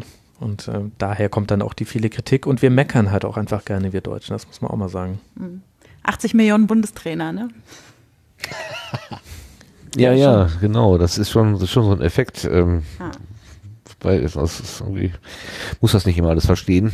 Aber gerade das mit der Frau, also dass eine Frau ein Spiel nicht kommentieren kann, also da, da habe ich wirklich äh, was, worüber redet ihr? Also, warum sollte das denn nicht können? Also, ich verstehe ja, das. Also, wenn, aber ist es denn, ist es denn ja. verwunderlich, dass also muss man da sich wirklich noch, natürlich muss man sich darüber aufregen, selbstverständlich. Äh, ich suche gerade nach Worte, die dafür auch jetzt wirklich passen. Ich glaube, ich, glaub, ich habe zu viel Kaffee gesoffen, meine Fresse. Ähm, ist es denn verwunderlich, dass es ähm, diese Denkensweise gibt? Gerade im Fußball. Wenn ich jetzt beispielsweise an Homophobie denke im Fußball, wie ausgeprägt das dann doch ist. Alter, äh, allerspätestens da fällt es doch auf, wie mittelalterlich diese Strukturen in den Köpfen in dem Moment sind. Oder nicht? Und dann die, dieselben regen sich doch dann natürlich auch auf, wenn eine Frau kommentiert. Das ist für mich irgendwie kein, ja, nicht wirklich verwunderlich. Ja, ja, vielleicht ist tatsächlich auch der Fußball dadurch, dass er so groß geworden ist, schon ein recht akkurates Abbild unserer Gesellschaft. Und jetzt nicht in all ihren Ausprägungen, aber ich glaube, so die mhm. Grundströmungen kann man ganz gut ablesen. Ich sehe das zum Beispiel ähm, in meinem Beruf bin ich ja auch damit unter anderem betreut, Social Media mäßig Vereine und ähm, andere Sponsoren aus dem Bereich des Fußballs zu unterstützen. Und da konnte ich das äh, am eigenen Leib äh, miterleben, wie sich zum Beispiel der Diskurs, und ich nenne es jetzt Diskurs, obwohl es eigentlich kein Diskurs ist, sondern einfach nur mhm. zum Teil grobe Beleidigungen, in den ähm, Kommentarspalten in den letzten zwei Jahren verschärft hat. Also während 2014 äh, die Fans noch selig waren, weil man jetzt endlich den vierten Weltmeistertitel hatte, ist mhm. es inzwischen so, dass du nur ein Bild von Mesut Özil posten musst und dann schreiben Leute drunter, das ist nicht mehr meine Nationalmannschaft. Ach ja, weißt du. Ja, nee. und, und noch viel Schlimmeres. Aber ich glaube tatsächlich, dass der Fußball, dadurch, dass er so groß geworden ist, schon ganz gut mhm. so äh, Strömungen abbildet, die man in der Gesamtgesellschaft wiederfindet. Und da gehört halt auch dazu, dass äh, äh, ja, da gehört einfach Sexismus auch mit dazu, auch wenn es ja. sehr, sehr traurig ist. Also wen ja, das äh, interessiert äh, und der sich da ein bisschen mehr mit beschäftigen will, kann ich sehr empfehlen, sich mal ein bisschen mit der Biografie von Sabine Töpperwien auseinanderzusetzen. Ja. Äh, die ja die Frau im Radio, Sportjournalismus oder Fußballjournalismus sozusagen ist. Äh, wenn, also es gibt viele Interviews, wo sie darüber spricht, wie es für sie war, als junge Volontärin in Redaktionen zu kommen und äh, nie auch nur die Chance bestand, über Fußball schreiben zu können und wie sich das dann im Laufe der Zeit zwar verändert hat, aber in Schritten, die sie doch als sehr kleinteilig und anstrengend und so weiter beschreibt. Das ist wirklich, äh, ich finde es sehr eindrücklich bei ihr. Wie ist das denn überhaupt mit dem Frauenfußball? Also wenn die deutsche Herrennationalmannschaft spielt, dann steht irgendwie alles Kopf und im deutschen Fernsehen werden äh, selbst sowas wie Nachrichtensendungen, die einen festen Platz haben, verlegt. Wenn die Frauennationalmannschaft spielt, dann sieht das alles ein bisschen anders aus. Also insgesamt ist das dann, ach, Mädchenfußball. Wen interessiert das denn schon? Und in, in ihren Ligen und in ihren Wettkämpfen sind sie wesentlich erfolgreicher als die Herren in der Summe. Ähm, also wieso ist denn das? Ist es das gleiche System, das gleiche äh, Prinzip, dass die da eigentlich nicht hingehören? Sagt die Volksseele, nö, das ist ja doch nur Mädchengekicke. Was naja, das, das Mädchengekicke ist oft äh, etwas äh, robuster, nenne ich es mal, als äh, das Gekicke von so manchen äh, Herrenmannschaften, ja. Also ja, gibt so lustige Gegenüberstellungen ja. ne, von Fouls, äh, was was die Herren ja. dann für ein Zinnober veranstalten und die Frauen stehen auf, schütteln sich und machen weiter. Ja. Aber ja, das sind exemplarische so, weißt du, das ist äh, ja ja genau genau. Ähm, ja, aber im Prinzip könnte man das, glaube ich, auch wirklich so runterbrechen. Oder Max, wie siehst du das? Ähm, ist ein schwieriges Thema, finde ich. Ähm ja, also, also definitiv ist das schon richtig, was, was ihr gesagt habt. Es kommt aber auch noch mit dazu, dass sich tatsächlich der Frauenfußball auch in seiner Art, wie er gespielt wird, schon vom Männerfußball unterscheidet. Also man, man tut dem Frauenfußball auch nichts Gutes, wenn man ihn komplett mit Männerfußball gleichsetzt. Er ist etwas weniger schnell, ähm, er ist etwas weniger, athletisch in dem Sinne, dass man die Athletik den Spielerinnen meist gar nicht ansieht. Also das, das sind genauso super austrainierte Sportlerinnen, die mich äh, auf 1000 Metern locker um 800 Meter abhängen würden, wie auch Männer, aber man sieht es ihnen nicht so an. Ähm, das heißt, es ist schon ein bisschen ein anderer Sport und und wenn man sich dann mit Leuten, die Männerfußball mögen, drüber unterhält, dann kommen immer dieselben Argumente von wegen, die deutsche Nationalmannschaft macht immer mal wieder Testspiele gegen U16-Mannschaften mit Jungen bzw. Männern und verliert die regelmäßig mit 1 zu 8. Und das ist natürlich, da könnte man jetzt sagen, ja, das ist das Niveau, auf dem Frauenfußball gespielt wird, aber es ist halt vollkommener Quatsch, weil da halt einfach ganz viel physisch und anderes, ähm, an, Physis und andere Dinge mit reinkommen, die nicht zu verändern sind.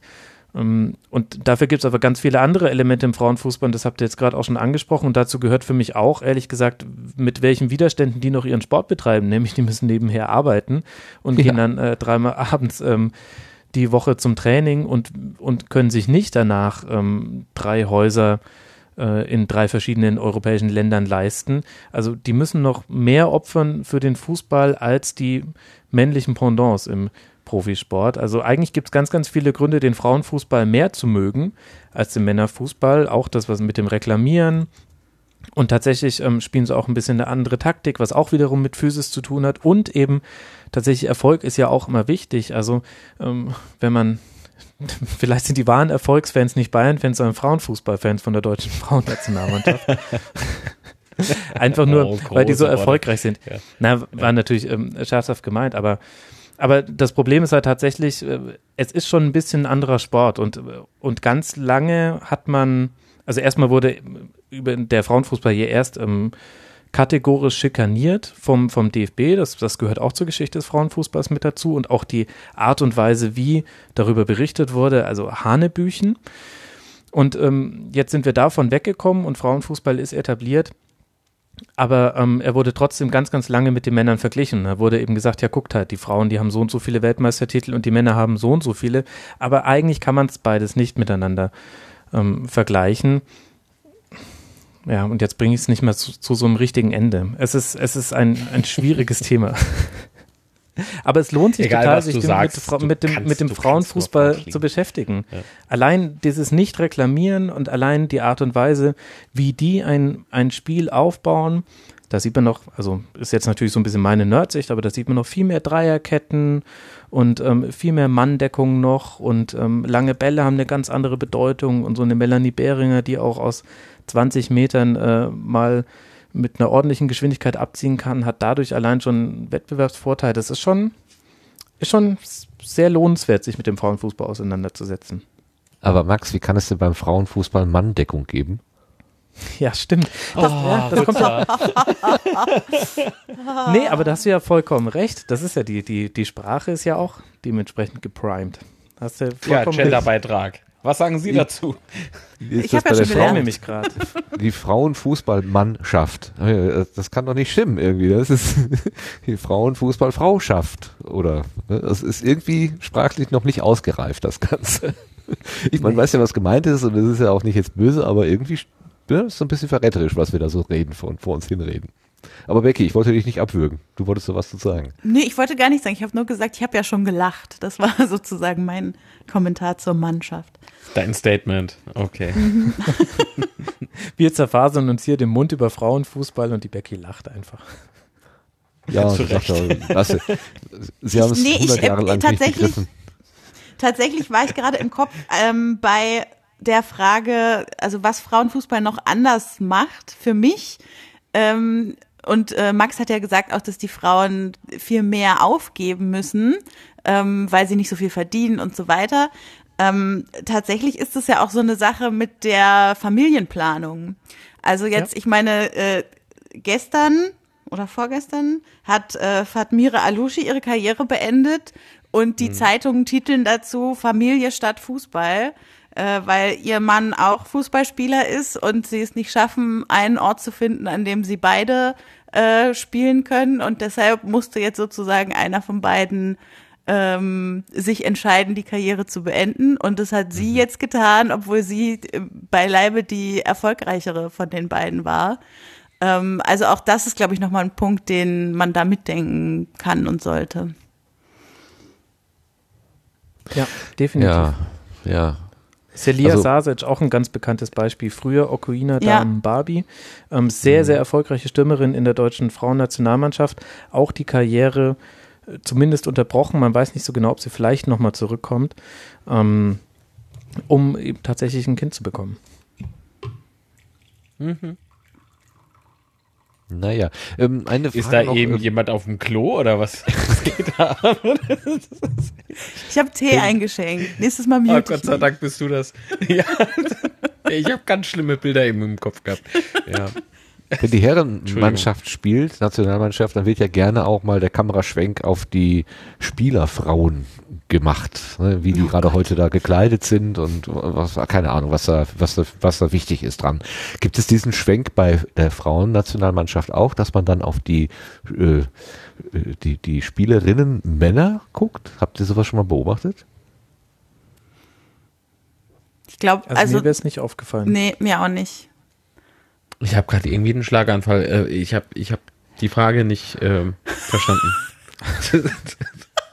Also du kennst die Situation, die elf Männer sind da unten auf dem Spielfeld und die Kamera schwenkt irgendwie ins Publikum und zeigt jetzt die 22. elf Spielerinnen, äh, die elf der eigenen Mannschaft, ja, natürlich die 22. So, ja. ähm, und dann zeigt er irgendwo im Block sitzen ja dann, also so kenne ich das irgendwie, dass dann da irgendwie auf so, auf so äh, VIP-Rängen sitzen ja. dann halt die Spielerfrauen. Und ob es das Pendant eben beim, beim Damenfußball auch gibt. Ne? Man, man, unten spielen die Frauen und oben sitzen dann im Block die, die Spielerinnen Männer. Und äh, die werden halt auch gezeigt, ob sie jetzt heute einen schönen Anzug anhaben oder im, was weiß ich, welchem Dress sie da auftauchen, wie ja, sie die Haare liegen haben ja, und ja. keine Ahnung, was da, was da irgendwie Kriterien sind. Also äh, bei, wir sprachen ja eben über, über die Frau äh, Schasic, ja.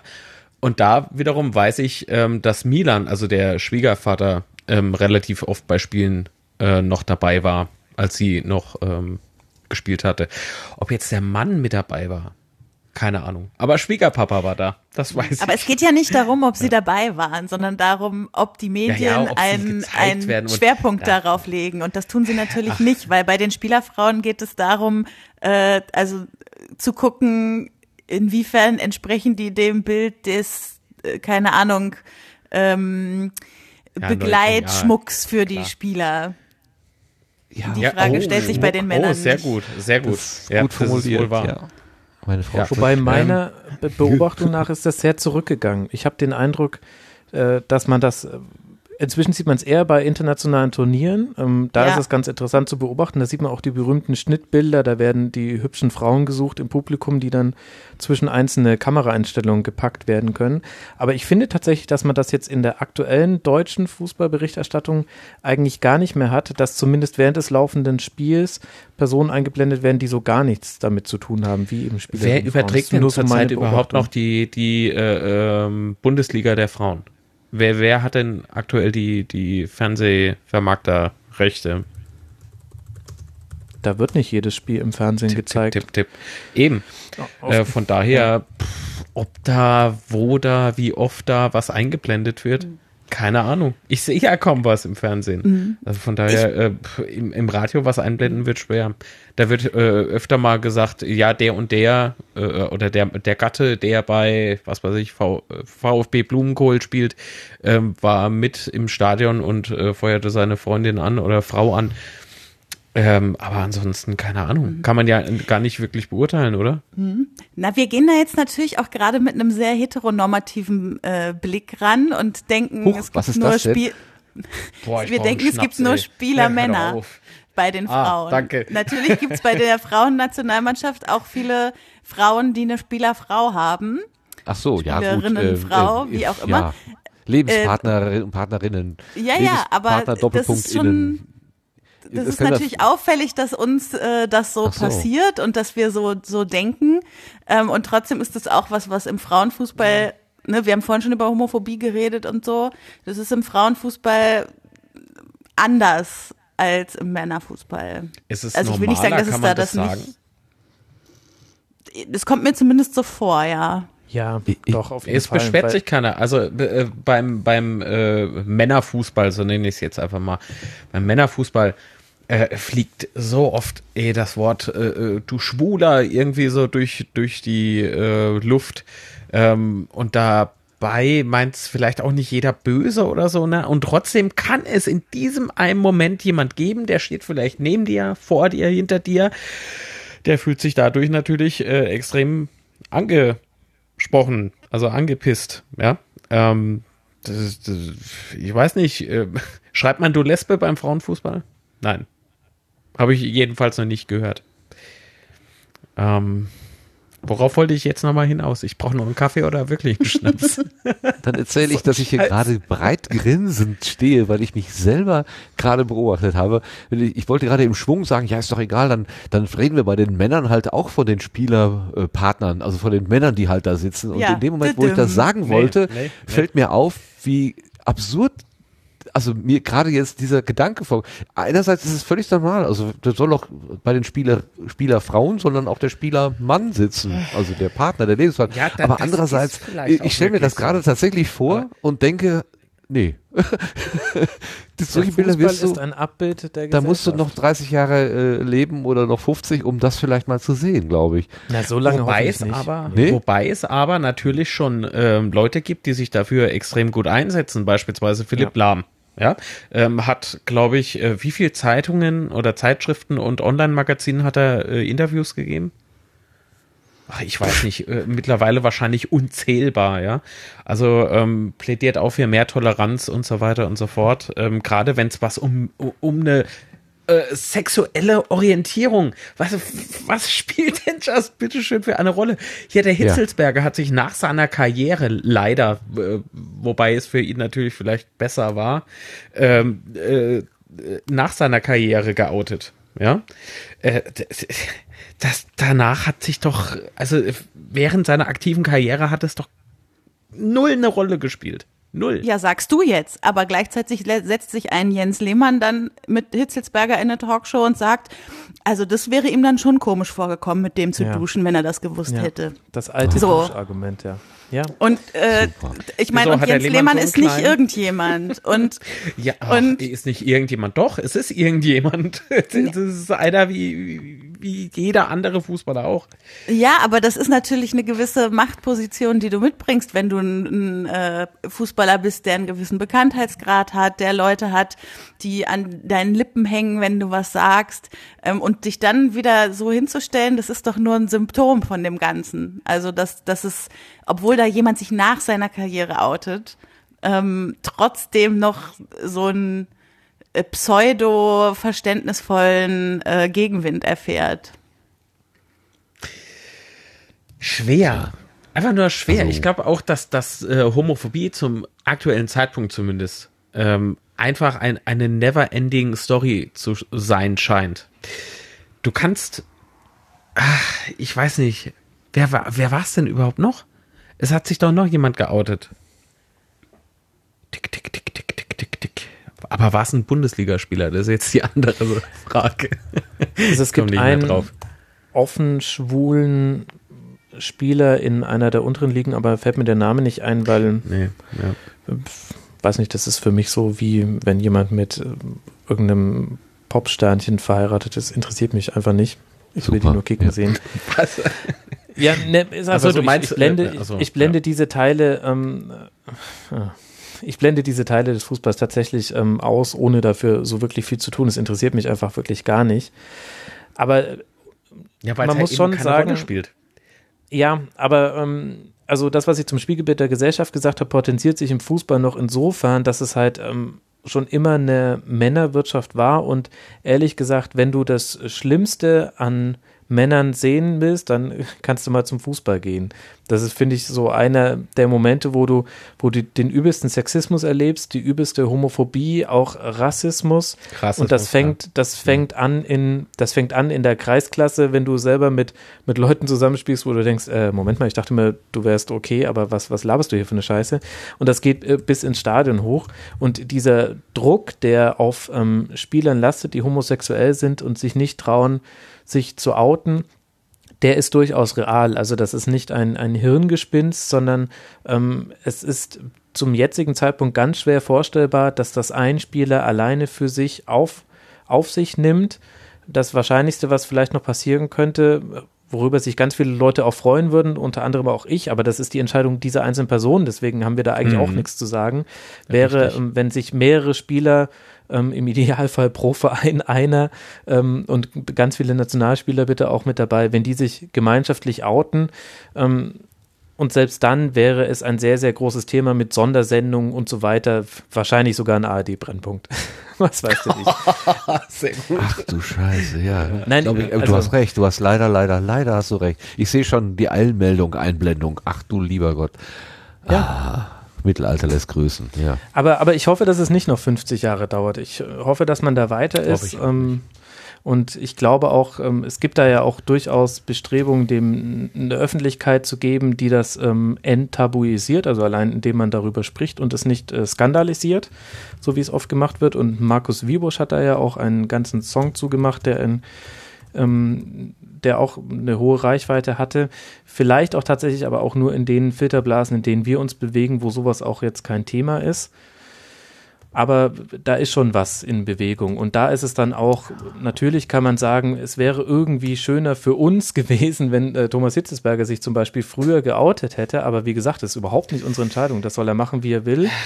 Aber ja. es hat trotzdem auch eine Bedeutung gehabt, dass er es jetzt im Nachhinein gemacht hat. Und ich glaube, dass es jetzt auch eine Bedeutung hat, dass man, wenn man äh, mit Thomas Hitzesberger zum Beispiel Interviews führt, ähm, da vielleicht auch gar nicht drüber spricht also das, das Schlimmste, was jetzt passieren kann, ist, wenn Thomas Hitzesberger jetzt für immer der Typ ist, der in jeder Talkshow vorgestellt wird mit, er hat sich äh, dann und dann geoutet als äh, einer der ersten schwulen Fußballer. Nee, ist einfach nur ganz egal. Das war ein Fußballer. Richtig. Der hat uns irgendwann etwas über sein Privatleben gesagt, was uns eigentlich gar nicht angeht, aber es hatte eine symbolische Bedeutung und er hat damit vielen anderen wahrscheinlich auch ein bisschen die Mut gemacht oder was auch immer.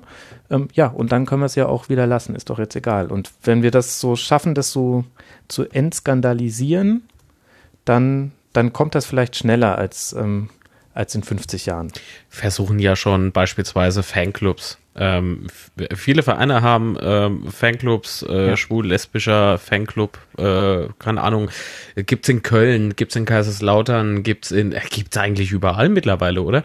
Und ich meine, die, die starten auch Aktionen gemeinsam mit den jeweiligen Vereinen ähm, an Spieltagen, außerhalb von Spieltagen und so weiter und so fort. Denn wenn, erst wenn das Denken auf den Tribünen anders wird, dann, glaube ich, haben die äh, Spieler auf dem Platz zumindest ähm, weniger Druck im Kopf, zumindest.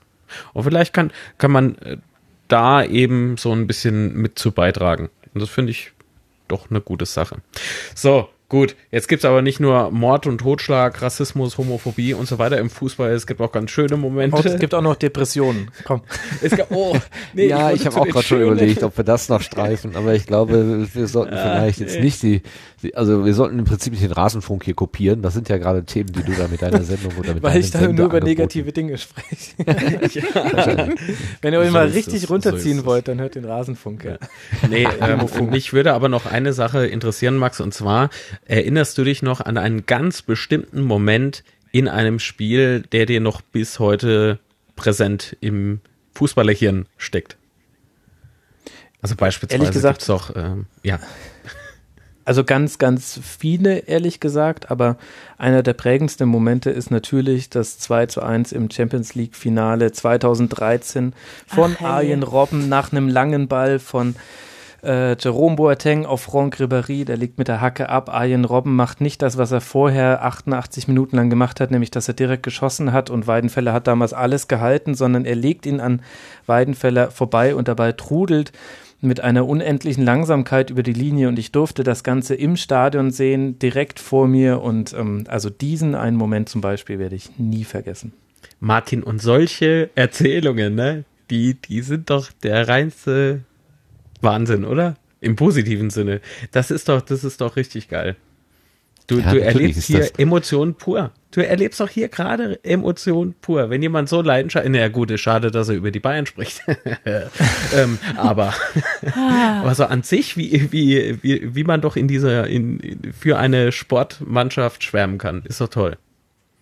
Natürlich. Ich finde das, äh, also vom das Prozedere an solchen kann ich auch alles nachvollziehen. Und irgendjemand hat mal äh, gesagt, Fußball, eine, eine der Besonderheiten von Fußball ist, dass man zwar die Spielzüge, äh, dass es ähnliche Spielzüge gibt und, und bei so vielen Spielen, die gemacht werden, äh, immer wieder in der Liga oder auch weltweit.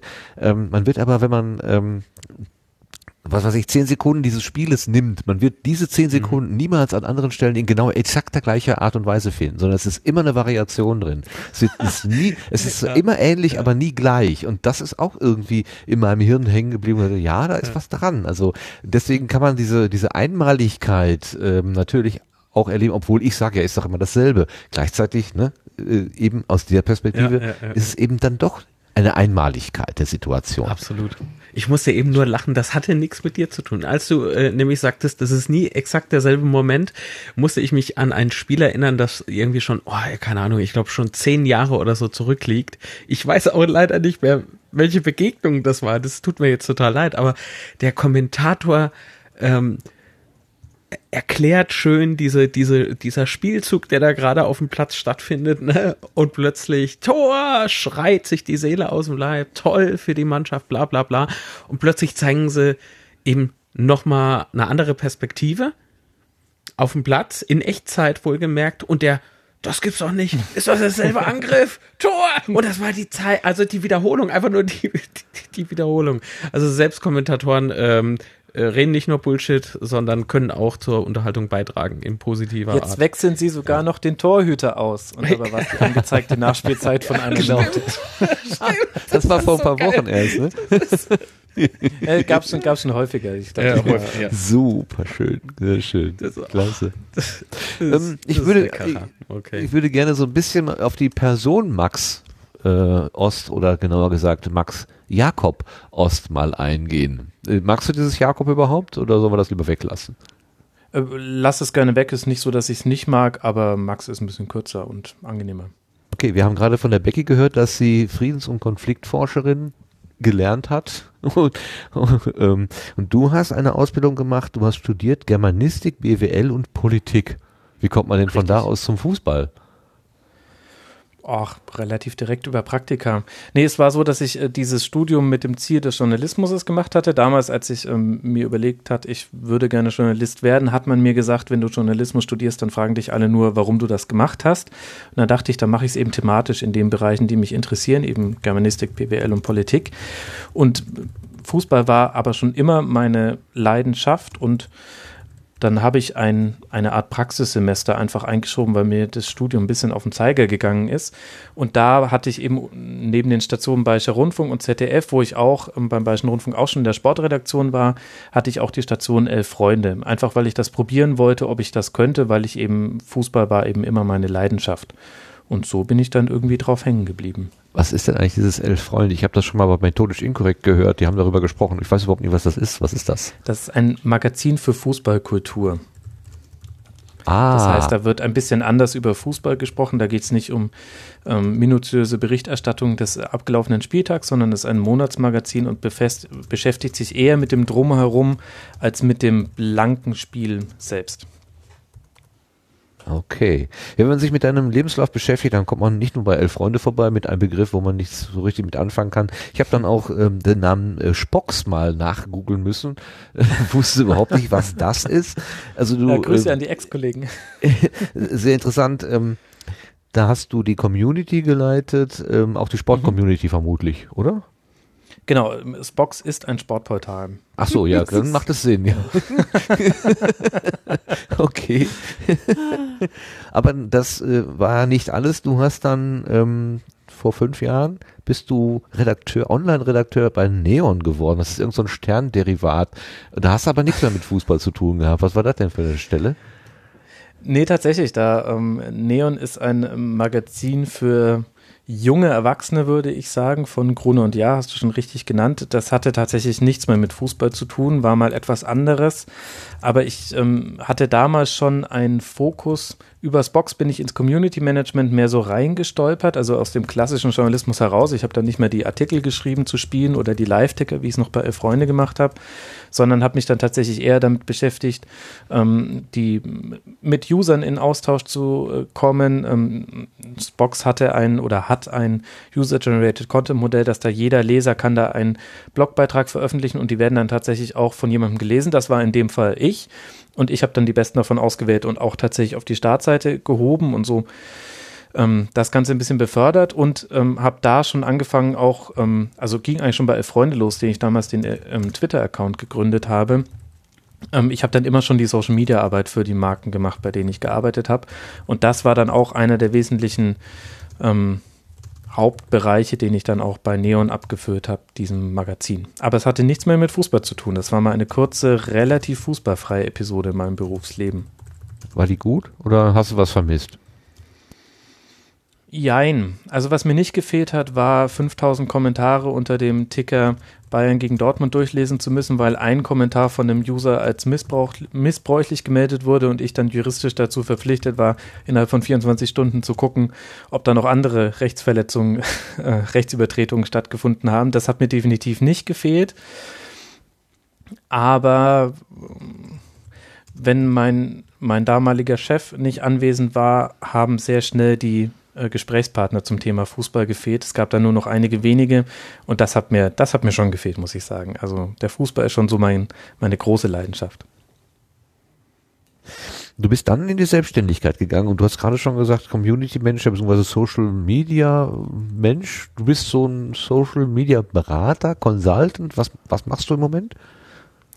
Ja, tatsächlich. Also ich bin Unternehmensberater im Bereich ja, digitale Medien eigentlich, aber tatsächlich äh, beschränkt es sich bei vielen Kunden dann noch sehr auf Social Media. Ich habe schon begleitend zu Neon, hatte ich schon Anfragen von Unternehmen, auch von Sportvereinen, ob ich ihnen ein bisschen im Bereich Social Media helfen könnte. Und als dann Grune und Jahr in seiner unendlichen Weisheit entschlossen hat, ähm, die Redaktion von Neon nach zehn Jahren von München nach Hamburg umzuziehen und bei mir zeitgleich Zwillinge unterwegs waren, habe ich gesagt, so, das ist jetzt der Moment, wo ich einfach in München bleibe und mich äh, das, was ich immer schon nebenberuflich gemacht habe, auch zu meinem Hauptberuf mache. Und jetzt berate ich Unternehmen, Agenturen im Bereich Social Media. So eine Handvoll Kunden habe ich da und helfe denen ihre digitalen Strategien umzusetzen. Und das hat dann ganz verschiedene Ausprägungen. In den meisten Fällen ist es dann tatsächlich aber ein Marketingjob. Okay, und der ernährt dann den Mann und die Familie sozusagen. Genau, der bringt, der zahlt meine Miete und ähm, das Essen für meine Zwillinge. Und äh, für den Spaß habe ich mir ja dann noch den Rasenfunk gemacht. Bevor wir da zu den Drillingen sozusagen beim Rasenfunk kommen, äh, würde ich gerne nochmal verweisen, du hast bei der Subscribe 8 einen schönen Vortrag gehalten, wo du ähm, kurz dich selber auch, auch diese, diesen Lebenslauf dargestellt hast, mit hübschen Fotos, die ich allerdings als Fotomontagen zu erkennen geglaubt habe. Ähm, waren, waren das Fotomontagen?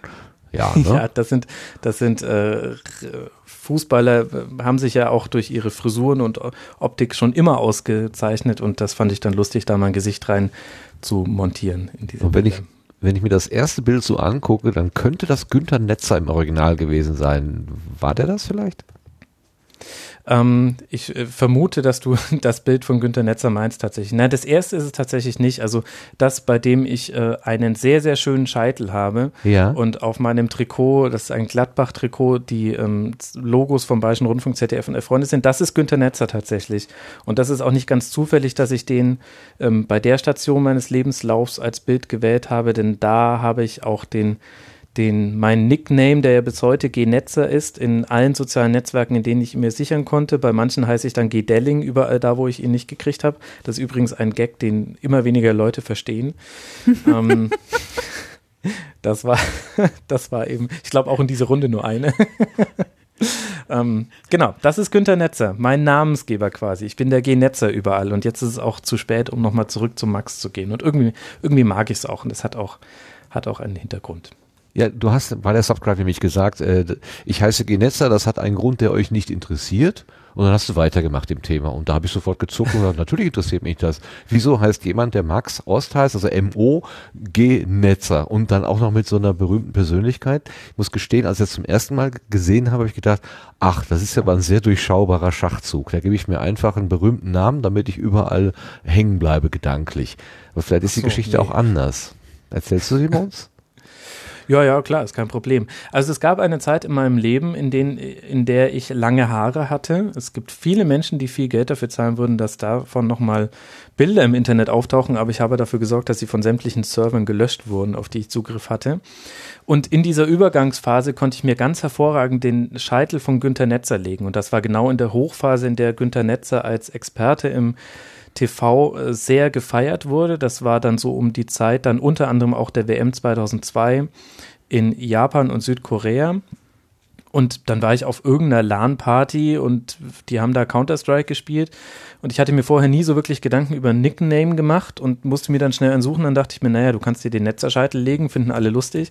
Also nenne ich mich Genetzer, haben dann auch immer alle sehr gelacht, wenn da stand, Genetzer was killed by a Headshot.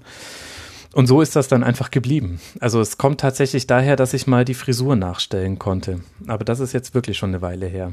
Aber der echte Günter Netzer hat nie Anspruch auf deine Twitter-Domäne beansprucht, oder? Ich glaube, der weiß nicht, was Twitter ist und ich habe aber unter anderem deswegen auch keinen blauen Haken bekommen. Das ist ja auch Echt? relativ logisch. Okay. Vermute ich, keine Ahnung, aber würde ja tatsächlich Sinn ergeben, weil ich bin halt einfach nicht Günter Netzer, wobei inzwischen mich auch niemand mehr verwechselt. Am Anfang war es immer noch so, dass immer mal wieder zu seinem Geburtstag oder auch wenn er dann doch mal wieder in irgendeiner Fernsehsendung war, so einzelne Leute mir geschrieben haben, äh, netter Auftritt, aber da haben sie ja ganz schön Quatsch äh, geredet und dann habe ich zurückgeschrieben, ja, tut mir auch sehr leid, aber ich wusste ja nicht, dass sie es sehen. Ähm, aber inzwischen verwechselt mich da keiner mehr. Habe ja jetzt auch das Bild geändert. Früher hatte ich äh, kein Bild von mir. Ja, das Bild, was du jetzt hast, ist richtig niedlich, wo du so nach oben guckst, so. Also, also, darf man niedlich sagen. Ach ja, nö, ist, ist ja nicht goldig. Ja. Ja, ich habe in der letzten Episode, glaube ich, auch das Wort niedlich verwendet und wurde, äh, zuckte selber zusammen und der Moritz, unser Gast, hat auch sofort gesagt, nein, das ist das falsche Wort, das nehmen wir lieber nicht. Und ähm, das, ich bin da manchmal so ein bisschen äh, ängstlich. Du, das ist völlig okay. Ich muss mir meine Männlichkeit nicht über die Attribute holen, die mir andere geben. Ist alles okay. Na super. Also niedlich ist, ist alles super. Du hast unter anderem bei der Subscribe 8 auch den Satz gesagt, wer keinen Fußball mag, ist ein schlechter Mensch. Meinst du das ernst? ja. Äh, ja, natürlich todernst. Also vielleicht, ähm, weiß nicht, ob das bisher schon so rausgekommen ist, aber ich bewege mich durchaus häufig im Land des Sarkasmus. Ähm, und äh, gerade bei so öffentlichen Auftritten, wo ich dann auch ein bisschen aufgeregt bin, noch ein bisschen häufiger als äh, gewöhnlich und versuche dann immer so die, die Aufmerksamkeit der Leute zu kriegen. Ich meine es natürlich nicht wortwörtlich, aber es gibt sehr, sehr viele gute Menschen, die Fußball mögen das heißt, wenn man jetzt dann den Umkehrschluss zieht, vielleicht habe ich dann doch recht. Nein, ich weiß nicht. Natürlich nicht ernst gemeint. Warum hast du denn eigentlich angefangen, in ein Mikrofon zu sprechen und das zu veröffentlichen? Ähm, das war tatsächlich ganz früher mal mein Berufswunsch. Also ich habe vorhin nur gesagt Journalist. Mein eigentlicher Traum war aber tatsächlich Radiojournalist zu werden. Am liebsten Radiokommentator, wobei ich schon damals wusste, dass dazu viel mehr gehört, als man so von außen sieht. Also eine unfassbar schnelle Auffassungsgabe, ein eine hohe Kreativität im Gebrauch des Wortschatzes und vor allem eine sehr, sehr hohe Belastungsfähigkeit. Der Job, den die da machen, ist Wahnsinn. Und ich bin ein Kind des Radios und wollte eben immer ins Radio. Deswegen war auch tatsächlich die erste Station meines damaligen Praktikumssemesters, war eben da auch der Bayerische Rundfunk, der Hörfunk, nicht das Fernsehen, weil das so das eigentlich war, wo ich hin wollte. Und dann ist es durch verschiedene Dinge anders gekommen. Ich habe eben dann sehr schnell gemerkt, unter anderem bei den elf Freunden, dass ich einer derjenigen war, ich konnte mit dem Entwickler oder dem Programmierer von äh, Freunde reden und habe halbwegs verstanden, was er gesagt hat. Und deswegen war ich wiederum für die anderen Alien. Und dann war ich da so ein bisschen Dolmetscher und gleichzeitig war ich auch schon früh im Gespräch mit den Nutzern auf elfreunde.de und habe dann sehr schnell gemerkt, das ist etwas, wo ich irgendwie etwas mache, was auf das andere keine Lust haben oder die es einfach nicht so im Fokus haben. Und dann bin ich in das Online-Ding eher so reingerutscht. Aber das, das Akustische, das Radio und jetzt eben die Podcasts, das wurde jetzt komplett eins zu eins ersetzt, ehrlich gesagt. Das war schon immer eigentlich so meine Leidenschaft. Weißt du noch, wie du angefangen hast, so die, die ersten Gehversuche? War das von vornherein also hast du dich von vornherein sicher gefühlt oder hast du dich so langsam daran getastet? Nee, Wie ist das nee, natürlich nicht. Also ich weiß noch genau mein erster Beitrag, der ging über Arali, den Storch, der auf einer Tankstelle, eben eine Aral-Tankstelle in Augsburg, äh, sich eingenistet hat. Und dann bin ich dorthin gefahren mit dem Mikrofon des Bayerischen Rundfunks und habe da einen kleinen zwei Minuten, glaube ich, zugemacht über Arali, den Storch. Da wurde äh, auch tatsächlich irgendwann mal gesendet, aber damals kannte mich Gott sei Dank noch keiner. Ich denke, ich habe da alle Phasen durchlaufen, die jeder hat, der schon mal versucht hat, halbwegs professionell in ein Mikrofon zu sprechen. Unglaubliche Nervosität, sehr, sehr viele Anfängerfehler, aber mit Übung und ein bisschen Weiterbildung in dem Bereich kommt man dann irgendwann auf ein Level. Und ich meine, ich habe natürlich jetzt noch immer noch kein Radiolevel erreicht, einfach weil ich es dann nicht mehr gemacht habe. Das war ein Praktikum von zwei Monaten.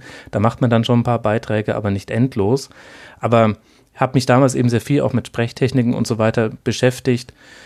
Und dann ist das, glaube ich, der ganz normale Lernprozess, den jeder hat. Also ich weiß nicht, euch wird es doch wahrscheinlich auch so gehen, dass man manchmal Fernsehbeiträge oder auch Radiobeiträge hört, wo man sich denkt, ja krass, das, das ist mit ziemlicher Wahrscheinlichkeit entweder ein junger Volontär oder vielleicht sogar ein Hospitant, der hat das noch nicht so häufig gemacht. Man hört das ja dann irgendwie tatsächlich. Und so hat sich das bei mir auch angehört. Also ganz, ganz furchtbar. Ja, den, den Effekt kenne ich, dass, ich auch denke. Bitte? Entschuldigung? Also, äh, du, du meinst so ein Zusammengenuschel? Also das, was wir hier machen? Oder? Nee, also ich finde tatsächlich, dass man es eher an der, an, an leichten Vibrationen in der Stimmung merkt. Also so. wenn du nuschelst, dann sagt dir ja der Radiotechniker, also ich rede jetzt tatsächlich von Radio, da ist es ja so, du mhm. stehst im Studio und draußen sitzt ein Techniker, der hoffentlich gute Laune hat, weil es ist natürlich ein bisschen anstrengender mit dir aufzunehmen als mit den professionellen Redakteuren. Ich habe denen dann immer ein Cappuccino mitgebracht, das war immer ein ganz guter Move, weil dann hatte ich mindestens die Zeit, die, ja, aber ich hatte mindestens die Zeit, in der die den Cappuccino getrunken ja. haben, in denen ich dann meinen Beitrag einsprechen konnte. Zum Warm Und die waren dann immer sehr oder? nett und ja. die haben halt dann immer gesagt, also äh, jetzt sprich's nochmal, aber versuch mal vorher ähm, ordentlich zu atmen, jetzt ähm, äh, genau. beruhig dich mal, ja. guck vielleicht mal woanders hin, stell dich anders hin. Ähm, und ich finde, das Problem ist dann eher nicht undeutliche Sprache, vielleicht eher sogar tatsächlich, dass man überbetont und ganz viel hört man es auch an falscher Atmung. Das ist unter anderem auch was, ja. was ich jetzt noch ständig falsch mache, ehrlich gesagt. Aber da gibt es ja ganz tolle Techniken. Mhm. Atemtechniken. Mhm. Ja. ja. Was ja. man dir aber nicht anhört, ist eine Sprachfärbung. Also da du aus Franken kommst, könntest du ja auch einen fränkischen Einschlag haben. Du hast aber ein sehr sauberes Deutsch. Hast du das, machst du das absichtlich oder ist das so gekommen, Alter? also, ähm, tatsächlich äh, bin ich meinen Eltern jetzt im Nachhinein sehr dankbar dafür, dass bei uns immer die Regel galt, äh, am Mittagstisch wird Hochdeutsch gesprochen. Was ihr außerhalb dessen macht, ist uns vollkommen egal, was aus einer gewissen Distanz zu dem äh, mittelfränkischen Dialekt ähm, begründet war. Das hat mich tatsächlich im Dorf eher immer so ein bisschen zum Außenseiter gemacht, weil ich ähm, nicht nur Bücher gelesen habe, sondern eben auch tatsächlich den Dialekt bis heute nicht so wirklich kann und sowohl den mittelfränkischen als auch den unterfränkischen, wo ich, wir dann später hingezogen sind.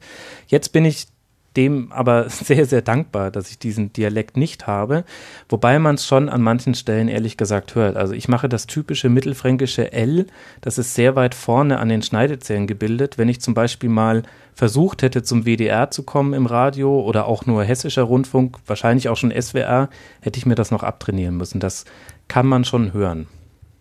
Max sagt Aber mal Würstel. So Würstel. ja. weißt du, ich, ich stelle mir das gerade so vor. Äh, am Mittagstisch wird Hochdeutsch gesprochen. Max ist dann aber auf der Straße Außenseiter. Und da sagen sie so zueinander, guck mal, da kommt der Franke, der kein R rollen kann.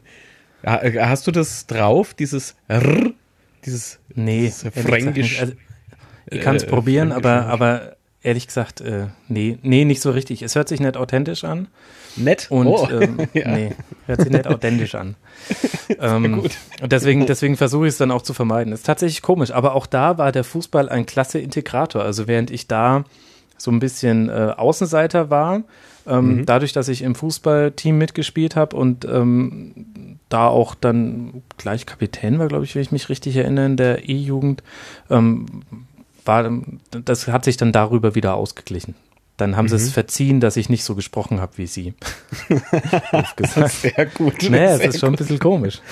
Darf, darf ich fragen, wo das war? Also von welcher Ortschaft wir jetzt reden? Also am Anfang war das im Landkreis Bad Windsheim, das wunderschöne Unteralten Bernheim oder Alderbenner mhm. im, wie wir eigentlich mhm. damals gesagt haben. Also wenn das jetzt jemand tatsächlich gekannt hat, dann würde es mich sehr wundern. Wirklich ein sehr kleiner Ort. Und später dann sind wir nach Unterfranken gezogen in den Landkreis Kitzingen. Das ist so Großraum Würzburg, aber sehr groß und da im schönen Markt Einersheim. Oder Ennerscher, wie wir da gesagt haben. Das kenne ich ja. jetzt nicht. Nee. Äh, allzu viel hast du nicht verpasst, aber, aber außer Kitzingen, dass, es, äh, Kitzingen, dass ich da mal ja. gewohnt habe. Mhm. ja, für die Autobahn du, irgendwann, kann ich, ja, irgendwann kann ich sagen, wenn wir auf der und da hat der Knetzer mal gewohnt. Knetzer. ja, genau. Naja, ist egal. Wie kam denn die Idee, Rasenfunk ins Leben zu rufen? Ähm, tatsächlich war der Grund dafür eine Unzufriedenheit über die aktuell bestehende Fußballberichterstattung. Also ich habe mich schon immer sehr viel damit beschäftigt und irgendwann hat mir dann aber auch tatsächlich dann auch das Forum dafür gefehlt, weil ich eben nicht mehr bei Spock tätig war, sondern bei Neon. Und ich habe es ehrlich gesagt einfach nicht tragen können, wie an vielen Stellen, natürlich nicht an allen Stellen, aber an vielen Stellen über Fußball geredet wurde. Und das, was mich da am meisten geärgert hat, war immer der Sport 1 Doppelpass. Das tut mir leid, weil da auch nette Leute in den Redaktionen arbeiten und die bestimmt auch, also die machen ja auch ein Produkt für die Masse. Ich will jetzt nicht sagen, dass das, was ich mache, besser ist, aber das, was ich mache, ist halt anders. Ich versuche halt einfach ganz, ganz viele Themen auszusparen und äh, versuche, so, so unpopulistisch zu sein wie möglich, so schwer das auch so schwer das auch ähm, vielleicht manchmal ist, wobei inzwischen finde ich ehrlich gesagt, finde ich es gar nicht mehr schwer. Aber das war der Grund, also eine Unzufriedenheit über die Berichterstattung. Und ähm, dann haben wir das einfach probiert. Aber, aber zu sagen, ich will unpopulistisch sein, dann müsstest du ja eine Vorstellung davon haben, was populistisch ist, um es zu umgehen. Was ist denn populistisch in deiner Wahrnehmung. Naja, schau, die, verlieren, die verdienen so viel Millionen im Monat und schaffen es nicht, den Ball da ins Tor zu schießen. Das ist doch wirklich lächerlich. Und die sollen jetzt mal alle zusammen ein Saufen gehen und dann ist der Mannschaftscharakter wiederhergestellt und der Trainer, der muss weg, der hat keine Ahnung, das ist ein Blinder und äh, der Zehner ist, ähm, der, der, konnte noch nie was, ähm, viel zu schlechter Schuss. Und schau dir doch mal den Deppen vorne im Sturm an mit seiner Frisur. Wie will er denn so überhaupt ein Tor schießen? Vielleicht sollte er sich ja mal Haare wachsen lassen dafür. Das ist Populismus. Das hast du sehr schön vorgemacht. Das, äh, Aber alle, hätte, alle auch der, alle. Ja, hätte auch der Doppelpass vom letzten Wochenende sein können. Nein, so reden die, ernsthaft? Äh, ich gucke die Sendung leider nicht mehr.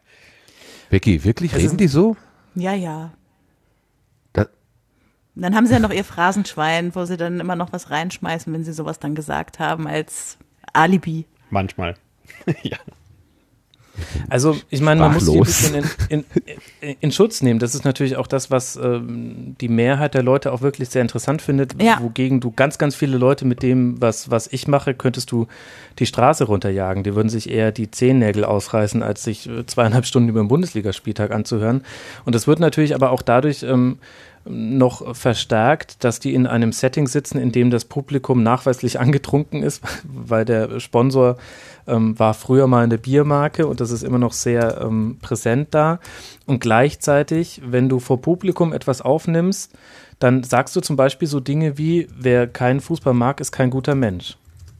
warum habe ich das, habe ich das gesagt? Für den Lacher. Und genau dasselbe Effekt passiert im Doppelpass auch ständig. Da werden oft dann Dinge gesagt, um den Witz, die Pointe gesetzt zu haben. Und da, da ist halt dann logischerweise auch eher weniger Platz für die Grautöne, sondern das Interessantere ist dann schwarz und weiß. Und wenn du alles relativierst, dann langweilt es halt auch einfach viele Leute. Und deswegen ist es halt in so, gerade in Fernsehformaten, die sehr pointiert sein müssen, weil sie auch nicht die endlose Sendezeit haben, ist es halt so, dass halt dann eher mal fünfe gerade sein gelassen werden und wir jetzt nicht so im Detail über Fußball sprechen, sondern halt nur erstmal so über die ersten fünf Gedanken, die wir dazu hatten. Ist denn, also ich, ich kenne jetzt dieses RAN nicht, äh, ich kenne aber zum Beispiel Delling Netzer und äh, wer, wer macht gerade da diese ähm, Beckmann und wer macht denn damit? Der, ähm, der Bayern-Spieler Scholl? Mehmet Scholl. Mehmet Scholl, genau. Aber Scholl und Öp, die, äh, Ob, Ach so, Obdenhöfel, genau. Entschuldigung, ja. Äh, mhm. ähm, sind die eine andere Liga, äh, Liga haha, ein anderes Niveau oder äh, verfallen die auch in diese Techniken, auf den, auf den Witz hin zu formulieren? Naja, also ähm, Mehmet Scholl durchaus schon, weil er auch so ein bisschen so ein Entertainer ist, aber trotzdem hat es schon eine, eine andere Ausgangsbasis. Und das ganz Gefährliche ist ja auch, wenn ich jetzt richten würde über die, dann würde ich ja behaupten, ich hätte Fußball als einziger verstanden. Es gibt halt oft auch tatsächlich nicht die eine richtige und die eine falsche Meinung, sondern wenn wir uns über 45 Minuten Nationalmannschaft unterhalten, dann sage ich wahrscheinlich etwas anderes als Mehmet Scholl und vielleicht liegen wir aber beide gar nicht so weit entfernt von einer Interpretation dieser 45 Minuten.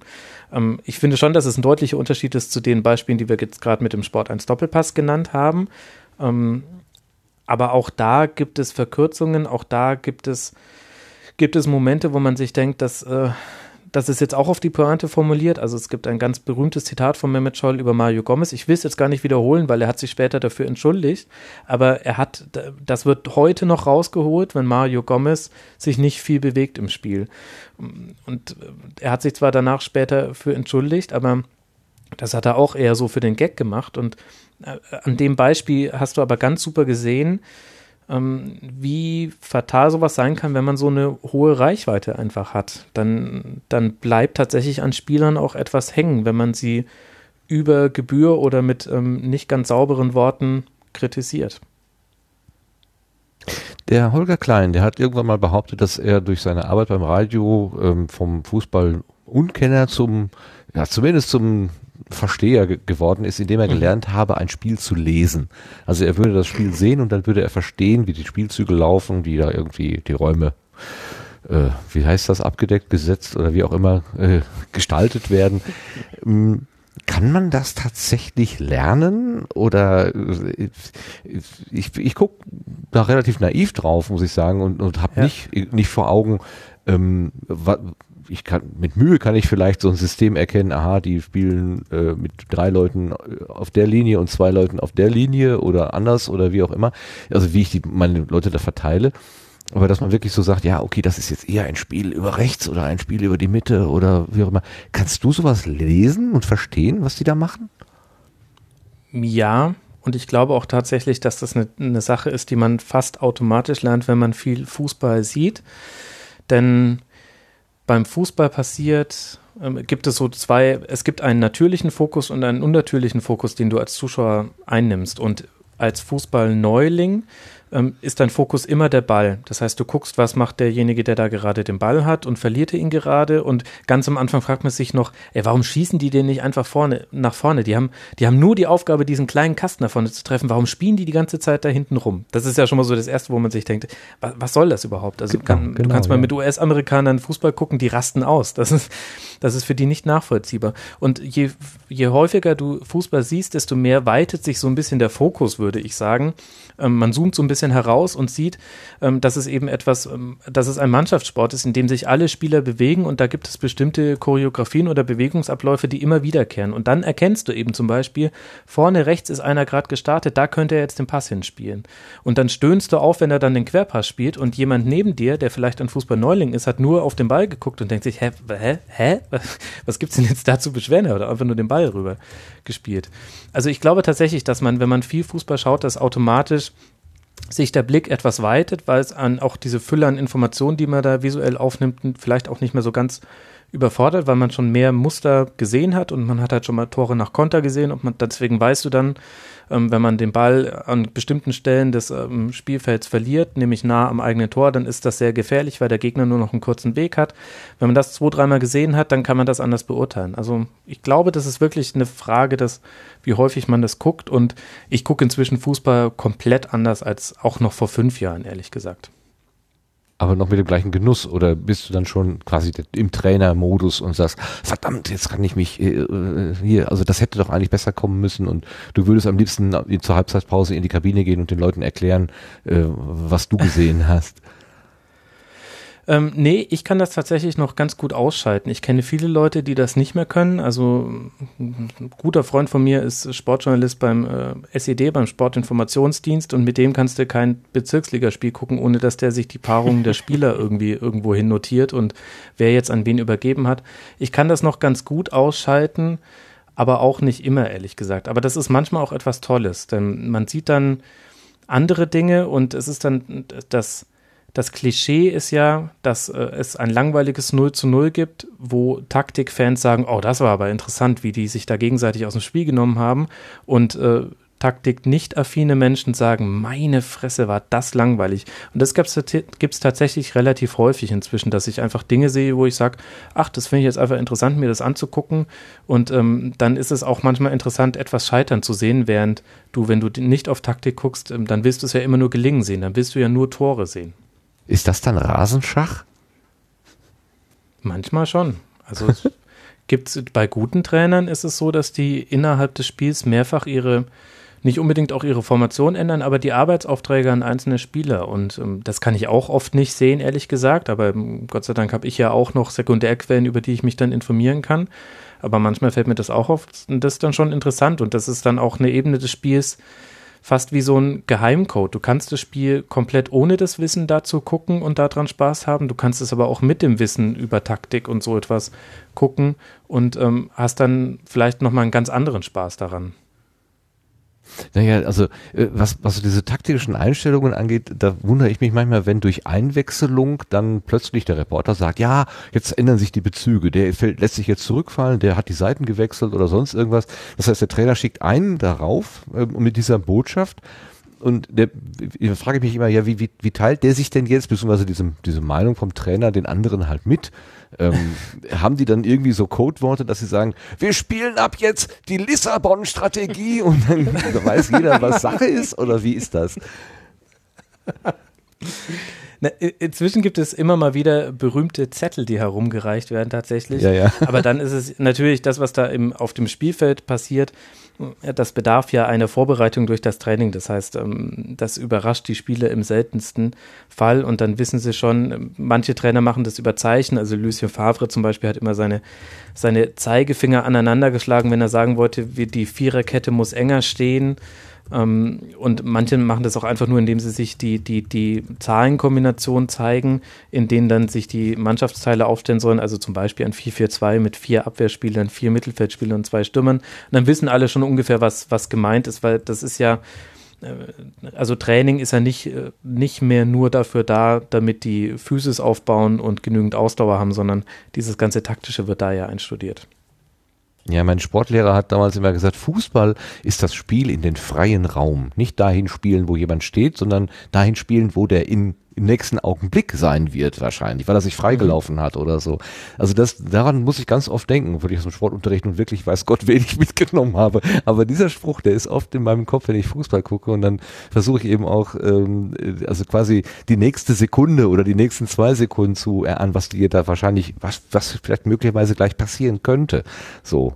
Ähm, also das, das verstehe ich auch unter Spiellesen.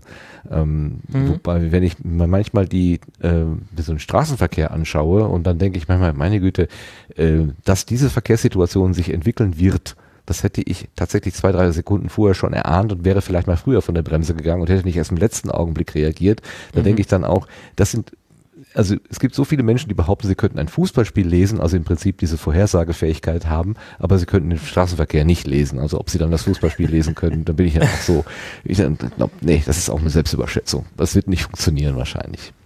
Wird nicht hinhauen. Vielleicht ist auch Lesen nicht nur, dass man Dinge vorhersehen kann, denn das Faszinierende ist ja eigentlich am Fußball, dass du da sich ständig bewegende Ordnungen hast und das äh, das Tor oder die Chance wird meistens erst dann ähm, möglich, wenn irgendetwas in dieser Ordnung gestört wurde und die Ordnung durchbrochen wird. Ähm, ich glaube, es geht auch tatsächlich dafür, viel Erklärung zu finden. Weil wenn wir über, über die Faszination von Fußball sprechen, dann sprechen wir auch über ein Spiel, was eben oft nur 2 zu 1 ausgeht. Das heißt, wir haben drei Höhepunkte pro Spiel, wenn wir jetzt nur die Tore nehmen, also spielentscheidende Höhepunkte. Und äh, da ist es natürlich schon ein Unterschied, wenn du nach Hause gehst und sagst, naja, die einen haben halt eins mehr geschossen als die anderen. Oder wenn du nach Hause gehst und sagst, ja, irgendwie haben diese Mittelfeld nicht hinbekommen, äh, den Ball weiter nach vorne zu tragen. Die waren ja nie in den Bereichen, wie du ins Tor kommst. Und wenn du halt nicht in den Strafraum kommst, dann kann es nicht gehen. Ne? Also das gehört ja auch zum Spiellesen. Du kannst es interpretieren. Es geht nicht jetzt nur darum, Nostradamus zu sein und schon drei Sekunden vorher zu jubeln, weil man schon gesehen hat, gleich kommt der Pass. Oder beim Nachbarn gehört hat, weil der das schnellere Fernsehen hat als man selber. ja, das ist der Worst Case, ja. Wobei, da kann man natürlich auch sehr hohe Expertise vor, vortäuschen, ganz schnell. ja, genau. Ähm, der Holger Klein hat aber auch gesagt, dass die Fußballmoderatoren eine sehr, oder überhaupt Sportmoderatoren eine sehr mh, hm, besondere Klientel ist. Die bildet sich sehr viel darauf ein, was sie da macht. Und die ist dann manchmal sehr unangenehme ja. Zeitgenossen. Ist das auch so dein Eindruck? Ja, ist natürlich ganz schwierig, da alle über einen Kamm zu scheren, aber es gibt durchaus ähm, die äh, Halbgötter in Korthosen. wie ich es jetzt mal nennen würde, weil Sportreporter zeichnen, zeichnen sich auch häufig durch keinen besonders guten modischen Geschmack aus, ehrlich gesagt. Nee, das gibt es schon. Ähm, das hängt aber auch ein bisschen mit dem zusammen, äh, wie Fußball funktioniert. Ähm, Fußball muss erklärt werden. Fußball alleine ähm, funktioniert für sich nicht lange genug, dass das tragen würde. Und wenn du dann immer derjenige bist, der der diese Erklärung liefert, dann, dann brennt sich vielleicht irgendwann bei dir auch der Gedanke ein, du wärst der Einzige, der weiß, wie es läuft. Ähm, also es gibt definitiv diese Sportreporter, es gibt aber auch ganz, ganz viele andere, auch ganz, ganz viele, die sich selbst sehr häufig hinterfragen. Ein bisschen ist es auch so ein Wandel der Generationen, der da zu beobachten ist. Mhm. Eine ganz andere Frage. Ist der Rasenfunk inzwischen auf Snapchat zu finden? Äh, äh, Fun Fact, darüber habe ich äh, die letzten zwei Wochen sehr viel nachgedacht, aber ich glaube, ich mache es lieber über mein privates Snapchat-Profil, weil das Wechseln von Profilen bei Snapchat so ein, ein Aufwand ist. Ähm, noch nicht, aber wahrscheinlich bald äh, als G-Netzer werde ich so ein bisschen den Rasenfunk da noch weiter treiben. Wie kommst du denn da drauf? Naja, es gibt eine Episode im Tribünengespräch, äh, wo du äh, mit dem Ed Helmi, Frank, oh Gott, wie heißt der jetzt wieder? Äh. Genau, ähm, äh, über ein Supportermodell sprichst. Also wie kann man äh, dem mhm. Rasenfunk sozusagen Geld äh, zuwerfen und äh, mit der Idee schon auch, dass du deine selbstständige Tätigkeit ein bisschen reduzierst für ähm, Kunden, sondern mehr so in diesem Bereich gehst. Und da hast du ganz ähm, schön formuliert, wenn äh, mehr als 1000 Euro im Monat einkommen, dann wird es auch den Rasenfunk auf Snapchat geben. Und ich dachte, das wäre jetzt ein Indikator dafür, wie gut diese Werbekampagne gewirkt hat. Um Gottes Willen habe ich mich gar nicht mehr dran erinnert. Da sieht man mal, wie schnell man die eigenen Sendungen, das eigene gesprochene Wort so Richtung Rückenmark verschiebt. Das hatte ich jetzt gar nicht mehr in meinem Kopf. Ähm, ja, ja, dann muss ich es wohl machen, wobei ich jetzt, wobei wir diese Marke noch nicht erreicht haben, aber dann bin ich natürlich den Fans auch was schuldig. Da muss man dann auch mal was zurückgeben und wenn es nur Snaps sind. Okay, erklär doch mal die Marke Rasenfunk. Also diese drei Kinder, ich habe sie drei Kinder genannt, ähm, die Schlusskonferenz, das Tribünengespräch und der Kurzpass. Du hast das bei der Subscribe schön dargestellt, aber jetzt vielleicht nochmal in Kurzform für die Hörerinnen und Hörer und fußballbegeisterten Leute im Sendegarten. Mhm. Also die Schlusskonferenz ist das Format, in dem wir immer auf den zurückliegenden Bundesligaspieltag zurückgucken und immer mal wieder auch auf Länderspiele oder andere Einzelspiele. Das ist so ein bisschen die klassische Spieltagsberichterstattung. Da erscheinen auch die meisten Folgen naturgemäß. Ähm, insgesamt stehen wir da jetzt bei 112 und das kann man sich immer am Montag, im Verlauf des Montags erscheint es in der Regel, kann man sich den den vorherigen Bundesligaspieltag nochmal akustisch zu Gemüte führen. Dann gibt es das Tribünengespräch, das ist ein monothematisches Format, in dem wir zeitlose Themen besprechen wollen. Also es, der 21. Bundesligaspieltag ist spätestens nach dem 22. Bundesligaspieltag nicht mehr ganz so brisant, aber solche Themen wie Doping im Fußball, die Entwicklung von Fußballtaktik oder wir haben auch zum Beispiel ein Tribünengespräch gemacht, wie es ist, als Blinde im Fußballstadion unterwegs zu sein. Da hatten wir eine sehr tolle ähm, Hörerin tatsächlich, die sich mal gemeldet hat als Gast ähm, bei uns. Ähm, das ist eben, sind so zeitlose Formate, die werden alle als Tribünengespräch publiziert und sind darüber dann auch immer zu finden. Für Podcast-Kenner entspricht so am ehesten dem, was der CEE zum Beispiel ist. Und dann gibt es noch den Kurzpass. Das ist ein, wie der Name schon sagt, kurzes Format, was beim Rasenfunk bedeutet zwischen 30 und 45 Minuten. Ähm, das verstehen Leute, die nicht so viele Podcasts hören, verstehen das nicht, aber ihr wisst ja auch, dass das tatsächlich als kurz bezeichnet werden kann. Ähm, da kann man in der, im Grunde alles für finden. Also während der EM haben wir da täglich eine Sendung tatsächlich gemacht. Ähm, und jetzt ist das so ein bisschen das Format, mit dem ich mal auf, auf aktuelle Entwicklungen reagieren kann, wenn ich finde, das wäre jetzt interessant, da mit jemandem drüber zu reden. Also Beispiel, ähm, es gibt neue Erkenntnisse rund um Doping des VfB Stuttgart und des SC Freiburg in den 70er und 80er Jahren. Dann ähm, brauche ich dafür nicht wieder ein neues äh, Tribünengespräch zum Fußballdoping aufnehmen. Das war nämlich schon vier Stunden lang. Aber ich, ich produziere dann ein 45-minütiges Gespräch mit einem Experten, wo ich nur nochmal dieses eine, äh, diese neuesten Erkenntnisse aufarbeite. Dafür ist so der Kurzpass da. Verstehe, verstehe. Ähm, das ist aber in der Regel dann schon äh, ein Dialog-Podcast. Das heißt, du findest immer irgendwie Gäste, mit denen du dann das besprechen kannst. Ja, also immer. Ich rede da nie komplett alleine, das wird ja kein Mensch aushalten, inklusive mir. nee, ich habe äh, immer Gäste. In der Regel sind es bei den Schlusskonferenzen zwei, bei Tribünengesprächen hängt es komplett vom Thema ab. Und das sind dann in der Regel Blogger, Fans, Journalisten, einfach Leute, deren Meinung ich interessant finde, deren Kompetenz ich schätze. Ähm, die, das ist so ein bisschen so die das Best-of der Sportjournalisten, an die ich rankomme, sage ich mal. Also jetzt so meine persönlichen, ähm, die ich sehr gerne höre. Die kann man im Rasenfunk dann auch kennenlernen. Das, das bedarf aber doch einer unglaublichen Vorbereitung. Ne? Du musst ja im Prinzip äh, alle Spiele dann auch irgendwie zumindest mal in der Zusammenfassung wahrgenommen haben, damit du ja. überhaupt darüber reden kannst und auch diese ganzen Hintergründe. Ähm, also im Grunde müsst du doch ständig ein, ein Auge auf die auf das Geschäft haben, sozusagen auf, die, auf das Fußballgeschäft haben. Ist das nicht irre anstrengend? Ja. Manchmal ja.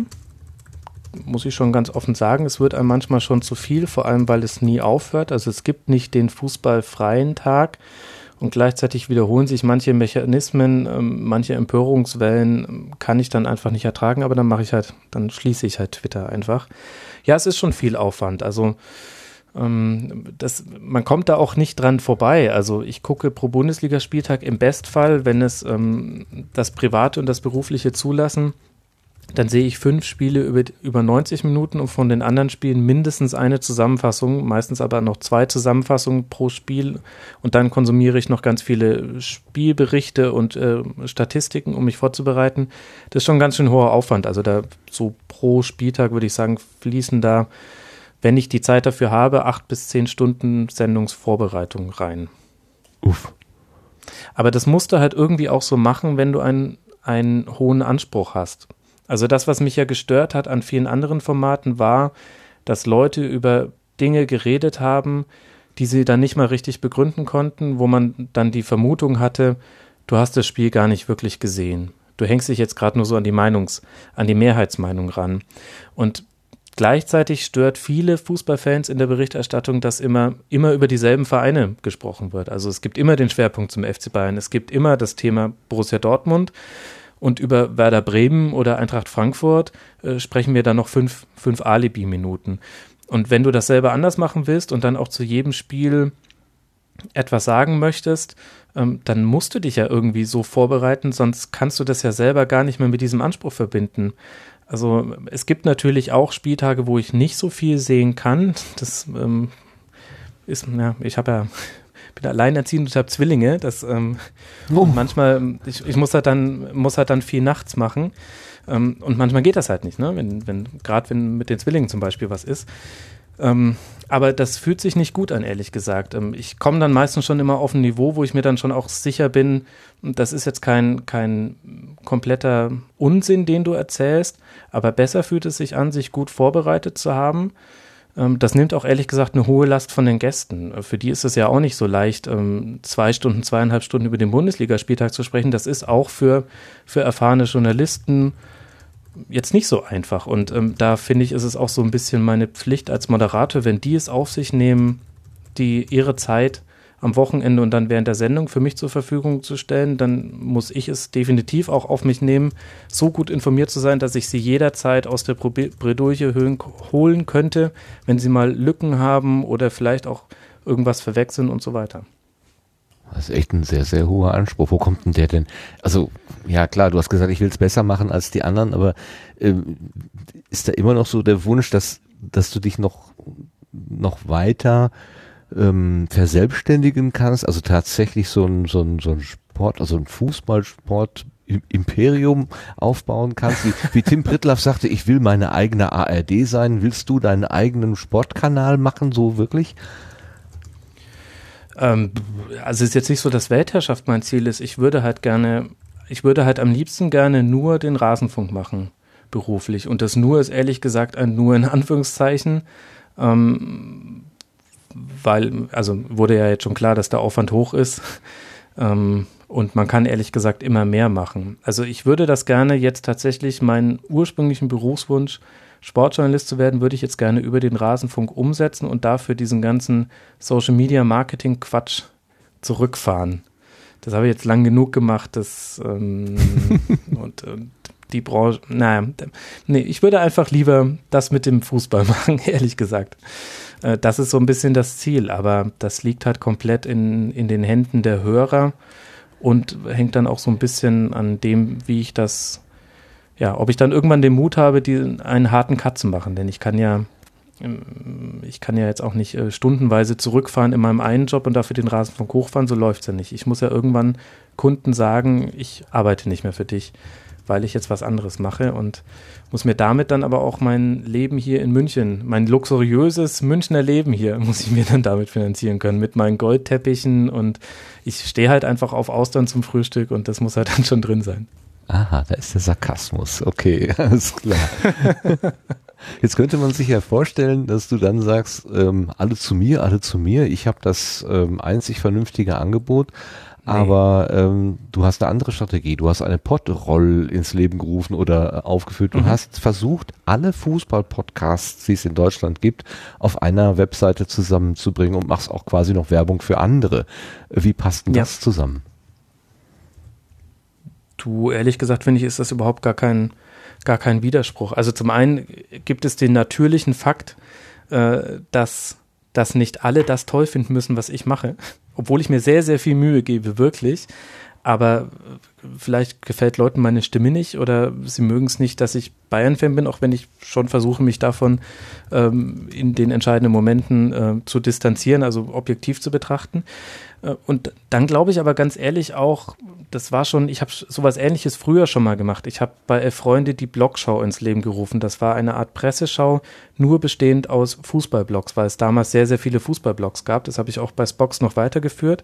Und schon damals ähm, habe ich das auch so ein bisschen aus dem Grund gemacht, weil ich das, weil mich das geärgert hat, dass die so eine geringe Reichweite hatten, dass die nie, keine Plattform bekommen haben, obwohl es da so tolle Texte gab und so tolle Experten. Und genauso ist es jetzt mit den Fußball-Podcasts, mit Podcasts ja generell, aber ich bin jetzt eben sehr in dem, in dem Fußball-Kontext.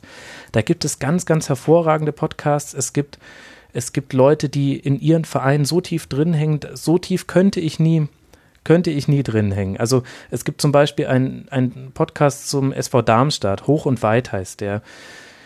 Die sprechen in einer Art und Weise über, über den SV Darmstadt. Das würde ich mit 100 Stunden Vorbereitung nicht hinbekommen, einfach weil die näher dran sind. Und dann, und dann müssen die doch gehört werden. Das nervt mich ehrlich gesagt, ähm, wenn, wenn, wenn die Podcasts so unter fast Ausschluss der Öffentlichkeit ähm, senden.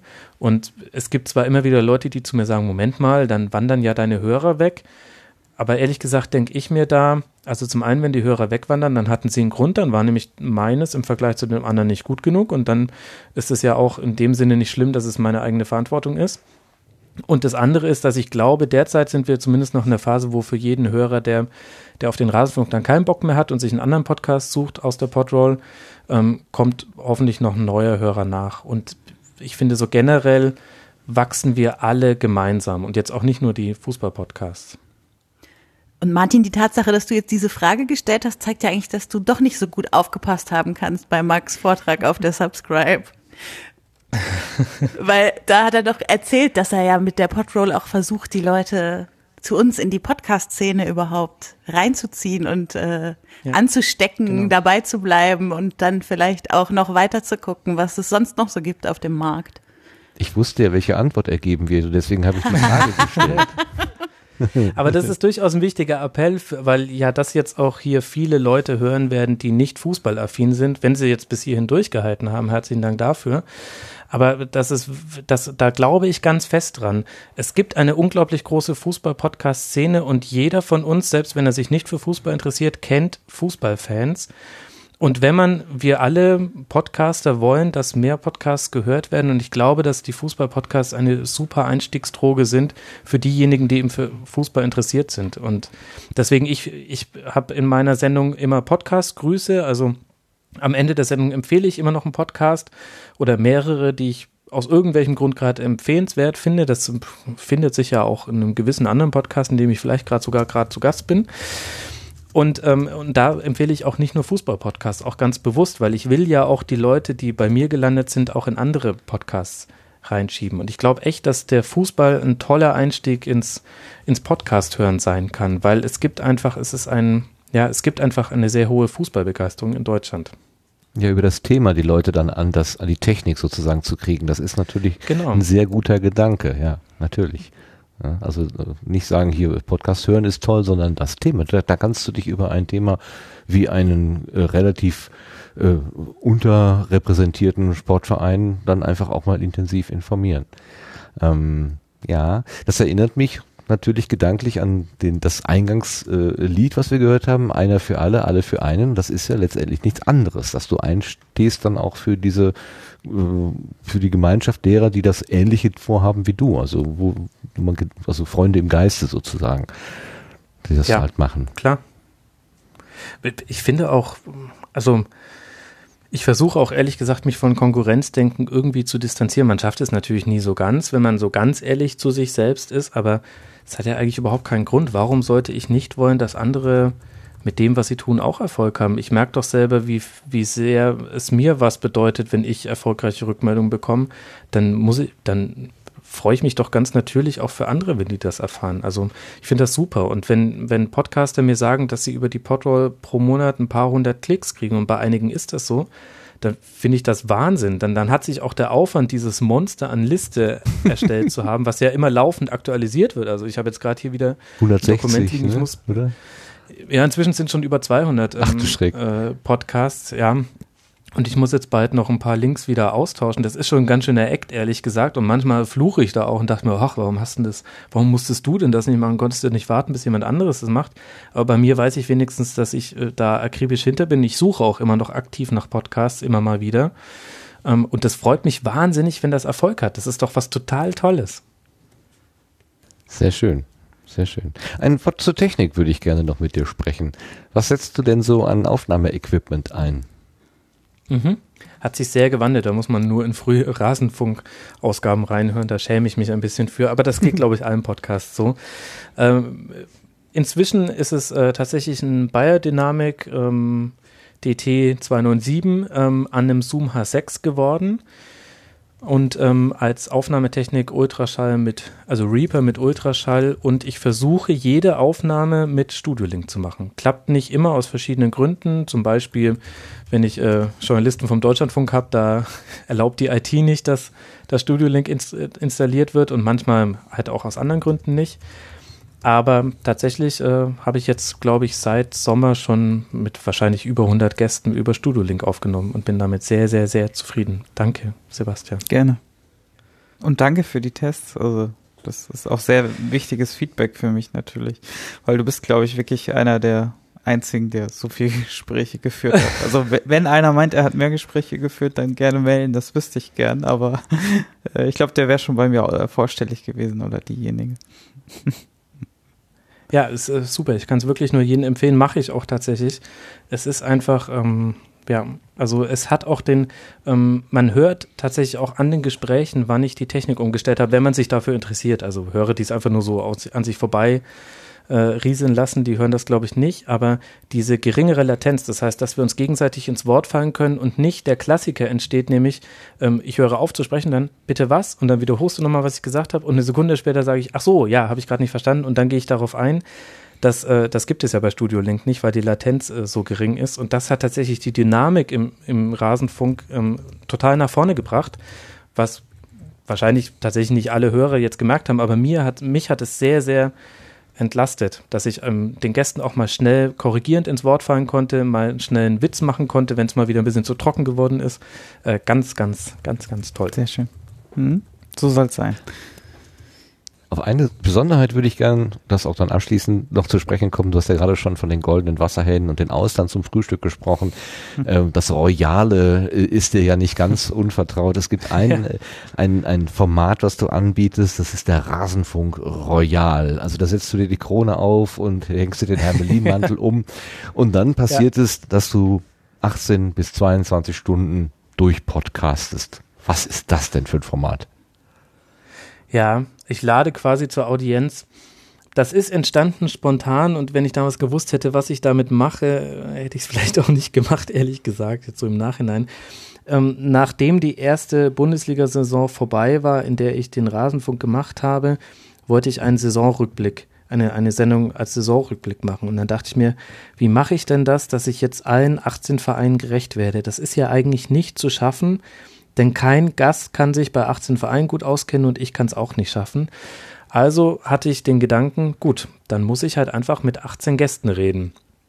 Und das mache ich im Rasenfunk, Rasenfunk Royal. Inzwischen sind es 19 Gäste, das heißt zu jedem Bundesligaverein ein Gast und dann rede ich noch über die Saison der Schiedsrichter mit einem Schiedsrichter-Experten und mit denen rede ich dann in einer Mammutsendung in mehreren Teilen. Das sind oft schalte ich dann welche zusammen, manchmal sind es auch Einzelgespräche. Es hängt ehrlich gesagt auch ganz viel mit der Terminkoordination der Gäste zusammen. Also die Vorbereitung vom Rasenfunk Royal, das ist echt, also ähm, da, das ist tatsächlich wirklich eine Herausforderung. Da fange ich in der Regel vier Wochen vor Aufnahme damit an, die Gäste anzuschreiben. Gibt es denn dann, ja, dann einen Aufnahmetag, wo du das quasi am Stück nein. hinter, also es wird nein. zusammengesetzt? So war, so okay. Ja, am Anfang war es tatsächlich so, dass ich ähm, noch ein bisschen blauäugig daran gegangen bin und zwei Abende eingeplant hatte, was dann zur Folge hatte, dass ich insgesamt am ersten Abend saß ich zwölf Stunden am Stück am Rechner und am nächsten Tag dann 14 Stunden und die Gäste, also der letzte, den ich aufgenommen habe, den, den habe ich um 1.30 Uhr, haben wir ähm, den Call gestartet und dem hatte ich gesagt, um 20 Uhr bist du dran.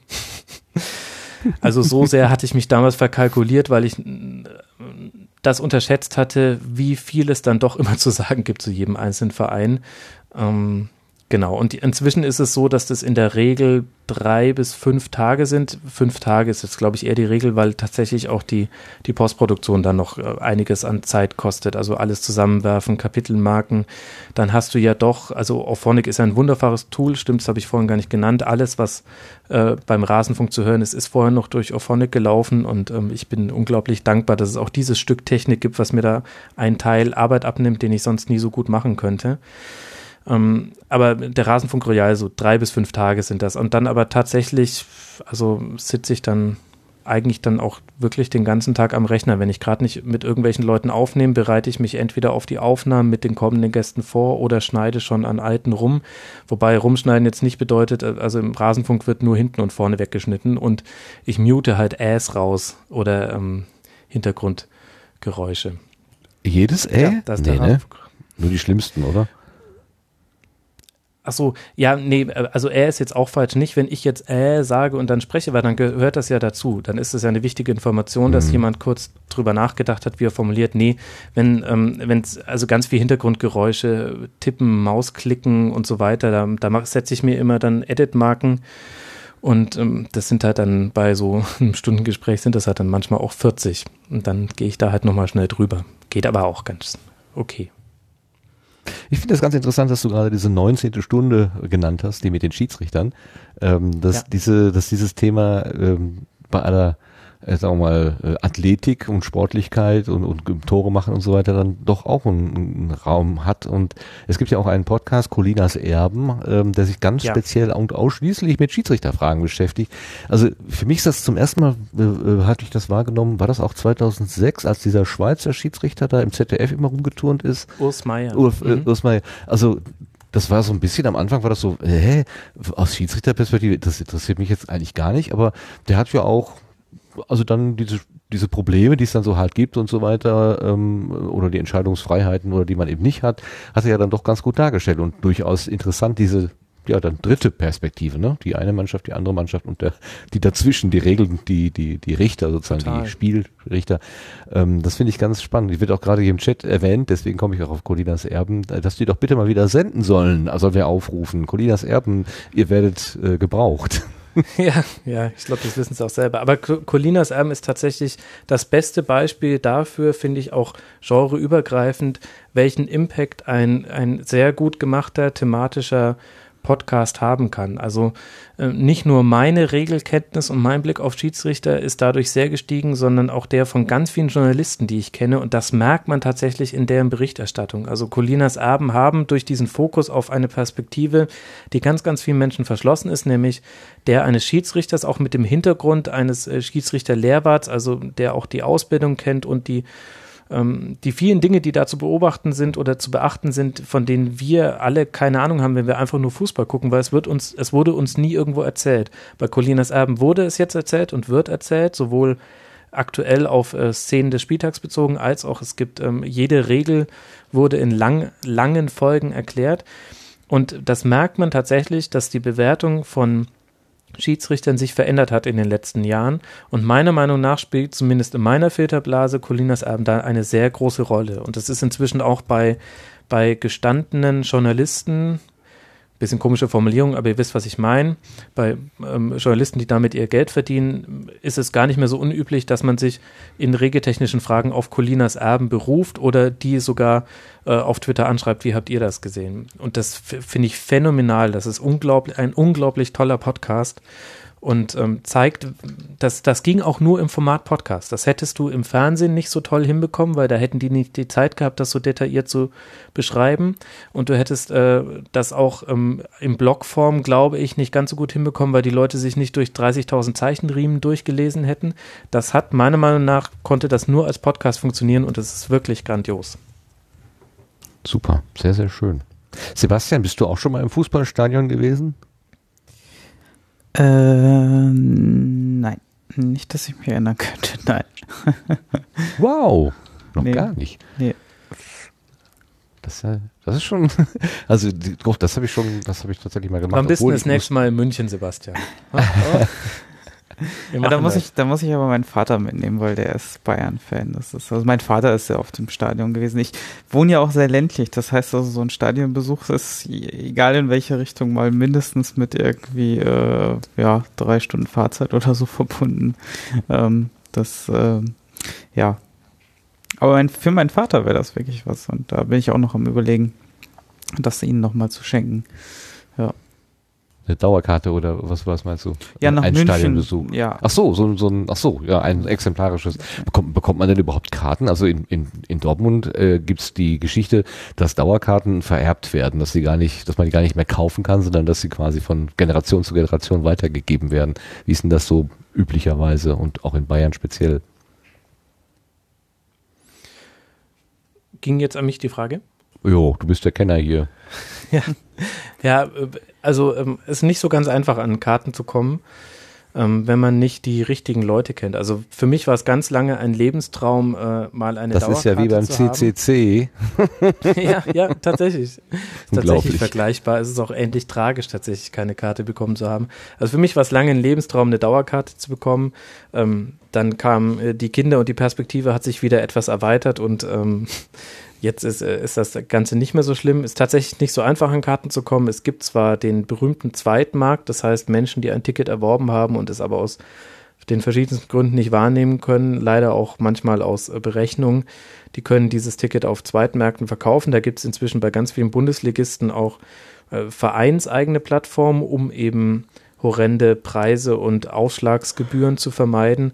Da kann man heutzutage am besten Tickets bekommen. Aber bei Bayern ist es sehr schwer, weil es halt auch einfach der Geisteverein ist. Da wollen halt alle hin. Oh, ja, in Wolfsburg ist das gehört. nicht so schwer, das Tickets zu kriegen. Ich wollte es nicht sagen. Ich ja. wollte es nicht sagen. Ja, außer zur Champions League, da äh, war das damals auch ja. anstrengend. Das stimmt. Ähm, äh, was aber immer so ein guter Tipp ist, äh, sind Fanclubs. Die haben öfter eben Auswärtsfahrten, äh, beziehungsweise Busfahrten zu den jeweiligen äh, Clubs geplant. Und da fällt immer mal jemand aus, der eben nicht ähm, mitkommen kann, kurzfristig. Ja, stimmt. Hilft auch tatsächlich, sich an die Fanbusse zu stellen, wenn die ankommen am Stadion, einfach, Absolut. wenn die rauskommen, zu fragen, ist bei euch irgendjemand krank geworden oder vielleicht auch nicht mehr stadiontüchtig. Also, auch das, ja. Gibt's auch. Oh je. Oh, oh je, ja. Oh je. Wurde im Vorfeld von euch zufälligerweise eingesammelt oder so und ihr habt jetzt eine Karte über? Gibt's auch. Gibt's auch, ja. durchaus. Ja gut, da gab es ja auch letztens, äh, also das Phantom an solches und wenn es in die Extreme geht, da gab es ja auch letztens dieses, äh, diese doofe Auseinandersetzung Dortmund-Leipzig, glaube ich, war das, ne? Da ja. mit den entsprechenden Konsequenzen. Ich glaube, das ist noch ein ganz Riesenthema, das können wir heute Abend nicht aufmachen. Nee, das äh, müssen wir leider jetzt mal langsam zu Ende bringen. Aber mir fällt gerade noch eine, eine Aufgabe ein an Becky. Ähm, bitte ergänzen ja? Sie folgenden Satz. Oh Der Gott, Pokal hat seine eigenen Regeln? Das lassen wir gelten. also ich kenne Du wolltest Gesetze lieber hören? Ja, genau, ich kenne das mit Gesetzen, aber, aber Regeln ist ja sinngemäß dasselbe. Ja, ich, ich spreche dich an, weil du ja mit, äh, mit Rätseln kennst du dich aus. Du hast ja bei Puerto Partida in der achten Episode der zweiten Staffel mitgemacht und müsstest mir mal helfen. Was ist die UDFZDBE? Du meinst die UTFZBE. Was ist die UTFZBE? Äh, eine Uni, oh Gott, ja jetzt, ich kann es nicht ganz aussprechen, aber man könnte das im Wiki von Puerto Partida nachlesen. Ja, lesen ähm, kann ja jeder. Äh, das ist eine Universalfernbedienung, mit der man eine Maschine auf Puerto Partida bedienen konnte, die aber verschollen, beziehungsweise deren Baupläne waren mit einer Person zusammen verschollen und dann hat es der Wissenschaftler der Insel trotzdem geschafft, noch eine nachzubauen. Uh. Das hat er mir erzählt in der Folge, deshalb heißt die so. Und du hast in der Folge alle Rätsel. sind IP44 geschützt, du, ey. Das kann ja keiner aussprechen. Nochmal was? ich hoffe, eure da Mikrofone sind wasserdicht. nicht helfen. ja, nee, ist klar. Ähm, wie heißt es nochmal? UTFZBÄ. Universelle oh. drahtlose Fernbedienung zur Deaktivierung bei außerordentlichen Ereignissen. Und ich sagte, hoffentlich sind eure Mikrofone IP44 geschützt. Also wasserdicht. Weil der äh, kommt doch sehr viel äh, Flüssigkeit mit raus, oder? Mir fiel ja, nichts anderes zu dem Thema ein. Mein Gott. Du hast meine Überleitung zerstört, aber das kenne ich ja nicht anders. Ich wollte sagen, die Becky hat dieses Rätsel gelöst und ist Bürgerin auf Puerto Partida geworden mit dem wunderschönen Namen Barry Porari. Was bedeutet ja. das denn? Das ist Esperanto für Bares für Rares. Die Namen auf Puerto Partida werden ja mit Esperanto bezogen auf die Funktion auf der Insel vergeben. Und äh, ich habe damals mit Johannes länger darüber gerätselt, wie ich heißen könnte, weil das sowieso, also ich habe da ja so einen Laden, das ist so eine Mischung aus Fundbüro und Pfandleihe und das sind jetzt beides nicht so die attraktivsten Worte, die es so gibt. Und äh, irgendwie sind wir dann auf Bares für Rares gekommen, weil äh, diese Sendung ja aktuell in aller Munde ist und ich finde, es passt auch äußerst gut zu dem Charakter, den ich da jetzt gebe auf dieser Insel. Das ist eine Sendung vom Bayerischen Rundfunk auch, ne? Oder? Da wären wir ja wieder ganz bei Max. Äh, vom ZDF. ZDF? Ach du lieber Himmel. Ja, ja. Okay. Nachmittagsprogramm okay. auf ZDF. Ja, da bin ich raus. Keine Ach, hier Ahnung. mit dem, mit dem, mit dem Bartwirbler da. Lichter, mit, mit dem, ja, ja. Äh, Lichter, Lichter. Richtig. Ja, ja. Ach, der Koch da, der Koch, genau. Nee, ja, ja, das war, bei, bei Bayerischen äh, war das was anderes, irgendwas mit Trödel. Trödel vom Dach oder so. Ja, ich habe doch da so Bilder vor Augen, wo die in ganz urtypischer Deko da sitzen, wo man sich auch denkt, man guckt in so eine Zeitmaschine rein. Naja. Aber Zeitmaschine, ähm, da kommen wir noch zu, ich würde gerne noch kurz eben die, die Geschichtenkapsel ansprechen, die du ja auch äh, bespielst. Also du hast nicht nur einmal bei der Puerto Partida mitgemacht, was heißt, was heißt einmal? Du bist ja jetzt im, bei den Bürgern und das heißt, du hast immer irgendwie was damit zu tun. Du musst ja immer Schnipsel, Redeschnipsel einsenden. Genau. Kommt man nicht mehr raus. Ne? Das ist das Problem. Wenn man da einmal mitgemacht hat und erfolgreich war, dann hat man das an Hacken kleben. Ja, aber das will man ja auch. Also, wenn man ganz ehrlich ist, das ist ja gerade das Tolle. Das ist ja so ein äh, Projekt, was auch ganz viel von der Community lebt und ähm, das ist einfach gerade das Großartige, jetzt äh, dabei zu sein und keine Ahnung, zum Beispiel meine Katze auf der Insel, die hat auch einen eigenen Twitter-Account und twittert von dem immer lustige Sachen. Und ähm, ich schreibe ganz viel an dem Wiki mit von Puerto Partida. Und äh, das heißt, man, ich höre mir sowieso die Episoden alle vielleicht ein bisschen intensiver an als andere, weil ich schon rausschreibe, was davon soll später mal im Wiki landen und sowas. Genau, so bleibt man halt dabei Okay, es ist also auch eine Community sozusagen, die Puerto Partida Inselgemeinde. Die ja. Zyanisten und Zyanistinnen, ja. Oh. Blausäure lässt grüßen irgendwie. Ja, nein, der, es gibt natürlich einen Ultras-Account auf Twitter, einen Puerto Partida Ultras-Account und der heißt Zyanisten. Aha. Okay. Weil ja, es kommt natürlich von Cyan, der Farbe. Natürlich. Orange, Blau, Gelb, Grün, Magenta, Cyan waren ja früher die Farben auf dem Schlusspanel. Ach ja, Leuchtturm. Ja, ja. Ja, ja, genau. Damals. Die gute alte Zeit. Ja.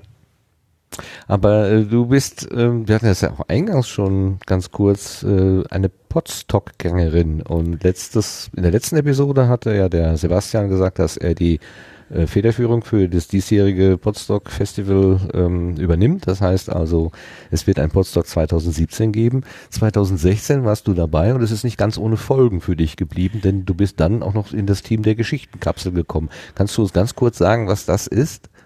Ja, na klar. Ähm, also die Geschichtenkapsel ist eine äh, lockere Gruppe von Menschen, die gegründet wurden von äh, Lars Engelmann und Kai Du.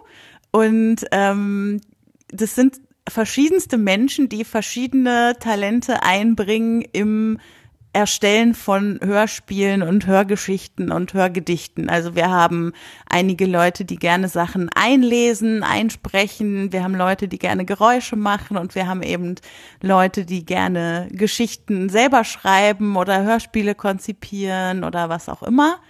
Und äh, oder manche machen auch verschiedene Sachen davon. Und wir sind sozusagen in einem Slack zusammen. Da gibt's dann verschiedene Kanäle für verschiedene Projekte, in denen man auch super gutes Feedback von den anderen bekommt auf seine eigenen Geschichten und dann mit denen weiterzuarbeiten. Ähm, genau, also insgesamt auch ein sehr großes Community-Projekt. Und ich bin tatsächlich ja über Podstock letztes Jahr äh, da sozusagen reingerutscht, weil wir auf dem Podstock eine Geschichtenkapsel-Spezialrunde gemacht haben, wo wir spontan Geschichten mit Hilfe von Geschichtenwürfeln erzählt haben. Und da saß ich gerade neben denen auf der Bank und sie haben gefragt, ob ich mitmachen will. Und dann war ich plötzlich dabei. Das ist irre. Also Schinkenwürfel kenne ich. Winkenschürfel kenne ich auch, ist eine Webseite von Roddy, wenn ich das richtig in Erinnerung habe. Aber Geschichtenwürfel kannte ich bisher noch nicht. Das doch, doch, ihr habt da gesessen. Ich kann mich erinnern. Da standen irgendwie, ja doch, das waren so Anfänge, Satzfragmente und die haben dann nee, eine Geschichte das sind ergeben. Doch, Symbole doch, doch. drauf. Oh, das Also auf den Story Cubes, mit denen wir gespielt haben, sind Symbole drauf. Und man würfelt dann sozusagen diese Würfel und dann hat man da acht verschiedene Symbole liegen. Und wir haben es dann so gemacht, äh, quasi im Kreis zu sitzen und äh, jeder muss mit einem Symbol die Geschichte weitererzählen, die wir dann alle gemeinsam erzählt haben. Okay. Sehr Kreativität anregend und nur einer von vielen Podstock-Effekten bei mir. Ich bin ja jetzt noch in anderen Podcasts gelandet. Zum Beispiel bei den Kulturpessimisten. Genau, bei den Kulturpessimisten. Grüße an Erik im Chat. Ab der Episode Ähm. 36, wo du als Gast oder als Gästin dabei warst, haben sie dich einfach da behalten. Ja, das war so nett. Also wir haben eine nette Folge zusammen gehabt und dann haben sie mich hinterher gefragt, ob ich nicht länger dabei bleiben will. Und da ich sowieso äh, äh, Filme und Serien und so weiter die ganze Zeit gucke, habe ich mir gedacht, kann ich auch im Podcast drüber quatschen. Und das macht echt Spaß. Morgen Abend, zwar 21 Uhr im Livestream. Oh, auch live. Kleiner Donnerwetter. Werbeblock an dieser Stelle. Ja, ja, natürlich. Natürlich. Das klingt, ähm, na, bei, bei dir, Becky, dass du wirklich so ein, so ein, so ein äh, Teamplayer bist. Ähm, Ja, total. So in Gruppen gut vorankommst, auch mit der, mit dem, was du machen willst, ne? Ja, ja, ja. Das ist, also es ist mega doll so. Meine ganzen Freunde, Freundinnen, wenn die äh, was über mich erzählen sollen, dann würden die wahrscheinlich immer erzählen, dass ich die bin, die irgendwelche Sachen organisiert und dafür sorgt, dass äh, also der wichtig ist, dass in der Gruppe eine gewisse Harmonie herrscht und dass gewisse Konflikte gelöst werden, wenn sie denn da sind und so. Also ich bin da doch sehr, sehr menschen- und gruppenbezogen, auf jeden Fall. Max, du scheinst mir trotzdem, dass du äh, Interviews machst und auch ein, wahrscheinlich ein großes Netzwerk haben musst, dann doch eher so ein Solo-Player zu sein. Also gut, mit dem, äh, mit dem Frank natürlich als technischen Beistand quasi, aber letztendlich bist du so eher, ich mach das, ne? Also ich bezogen, oder? Ich weiß jetzt nicht genau, wie du das meinst. Also es, äh, ich versuche ich bezogen mich klingt doof, Entschuldigung, so meine ich es nicht. Versuche Er mich jetzt nicht wichtiger zu als nehmen als klingt. andere äh, ja, Menschen. ja, ja. Also tatsächlich ähm, fällt es mir schwer, Dinge abzugeben, Mhm. weil ich, weil ich dann damit die Kontrolle darüber abgebe. Und es gab auch schon viele Leute, die gesagt haben, warum machst du nicht den Rasenfunk zum Beispiel auch mit mehreren Moderatoren? Und irgendwie habe ich dann fast so das Gefühl, als würde man mir mein, mein drittes Kind wegnehmen wollen. ich habe halt, also ich weiß schon, dass mein Anspruch ziemlich krass ist ähm, und vielleicht auch zu krass tatsächlich, aber den würde ich halt auch an jede Sendung von jemandem anderen anlegen und das ist, äh, glaube ich, ein bisschen, also wenn, dann mache ich mir lieber nur selber diesen Druck. Deswegen, also ja, ich weiß nicht irgendwie, deswegen muss ich das, glaube ich, auch alleine machen in der Form, wie ich es jetzt gerade mache. Da kann ich jetzt gerade nicht noch ähm, Leute ähm, mit reinziehen irgendwie in meinen in meinen Wahnsinn da. Obwohl es sich ja eigentlich total anbieten würde, ne? Aus den verschiedenen äh, Standorten der, der, wie viel waren es, 18 Vereine oder so, irgendwie ja. so ein, so ein Ansprechpartner, Ansprechpartnerin zu haben, irgendwie, die dann da für dich die Vorauswahl der wichtigen Dinge machen könnte oder so. Das, das wäre eigentlich das Spielfeld dafür, ne? Ja, aber ich kann, ich verstehe das total, Jein. was du, also, das das was abgeben und so, hm, verstehe ich gut. Ja, Entschuldigung. Ein bisschen gebe ich ja ab. Also ich, ähm, also die Gäste sind ja die größte Entlastung für mich, die ich, äh, die ich mir denken kann. Und ich setze ja wechselnde Schwerpunkte pro Sendung. Das heißt, ich versuche, dass über jeden Bundesligisten mindestens einmal pro Saison einmal ausführlicher gesprochen wird. Und da suche ich mir dann Leute, die immer bei dem Bundesligisten viel tiefer drin sind als ich. Und das ist schon eine riesige Entlastung für mich, dass ich einfach weiß, ähm, man kann ja nicht alles wissen und man kann auch nicht alles an Nachrichten konsumieren. Das heißt, ich kann auch nicht alles zum Beispiel zum HSV wissen oder zu Schalke, Grüße an den Chat oder äh, zu anderen Vereinen. Und das ist eine sehr, sehr große Entlastung, dass ich weiß, ich, ähm, ich hole mir dann einen Experten dazu, der da tiefer drin steckt als ich und der nimmt mir diese Last von den Schultern. Aber wenn ich mir jetzt von denen zuarbeiten lassen würde, dann hätte ich irgendwie ein komisches Gefühl, weil ich bei der Vorbereitung der einzelnen Spiele sehr akribisch bin. Also ich habe da eigentlich immer dieselben Abläufe. Also entweder schaue ich das Spiel über 90 Minuten oder eben in den zwei Zusammenfassungen, die man online finden kann bei Sky und Sportschau. Manchmal auch noch aktuelle Sportstudio, aber das kommt drauf an. Die machen oft so kurze Berichte, es lohnt sich nicht. Dann lese ich dazu immer bei also meistens dann auch noch Spielberichte quer und dann wühle ich mich sehr, sehr tief in Statistiken und bei Statistiken muss man sehr aufpassen. Ähm, die überinterpretiert man gerne.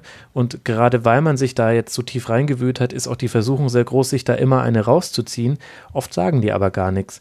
Und ich, ich muss mich bei jedem Spiel da selber eingewühlt haben, um auch wirklich das Gefühl zu haben, ich habe da jetzt nichts übersehen. Ich könnte das irgendwie nicht aus der Hand geben. Also wenn mir jetzt jemand zu einem Spiel, ich hol, ich höre mir, hole mir ja Hörerfragen rein, da freue ich mich auch immer sehr drüber. Unter mitmachen.rasen.de kann jeder ähm, mir Fragen stellen, die ich auch immer versuche in die Sendung einzubauen. Das ist äh, eine Entlastung, aber wenn ich jetzt zu allen Spielen mir das vorbereiten lassen würde von anderen, dann hätte ich immer Angst, dass ich was übersehen habe, was aber irgendwie noch interessant war. Weiß nicht. Wahrscheinlich, ja, ja komischer Anspruch wahrscheinlich. Ja, zumal du vorhin gesagt hast, dass du dich immer versuchst, so gut vorzubereiten, dass du deine Gäste im Notfall auch noch retten kannst, wenn sie sich irgendwie verrannt haben oder was Falsches sagen, dass du das korrigieren kannst. Da ist das, also wenn du dann auch noch besser vorbereitet sein möchtest als die Gäste, dann sind die ja keine Entlastung eigentlich.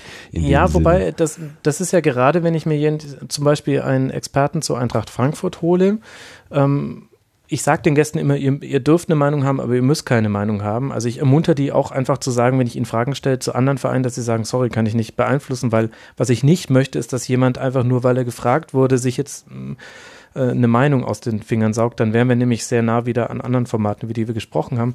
Aber bei den anderen Formaten muss ich denen dann, äh, bei den anderen Vereinen muss ich denen dann schon helfen. Das heißt, wenn ich einen Eintracht Frankfurt-Fan habe, ähm, dann, äh, dann weiß ich, okay, das Spiel der Eintracht muss ich mir jetzt nicht mehr so genau angucken ähm, da, da kann der mir ganz viel zu erzählen und ähm, da reicht dann quasi das, was ich eh so einfach so wahrgenommen habe, aber dafür muss ich halt bei anderen Spielen genauer hingucken, ähm, weil die Gäste können ja zum Beispiel, manche können auch nicht alle Zusammenfassungen sehen, gerade die Journalisten müssen, müssen ihren Text schreiben, während das äh, Samstagabend Topspiel läuft und haben keine Zeit mehr, sich äh, Zusammenfassungen reinzuziehen.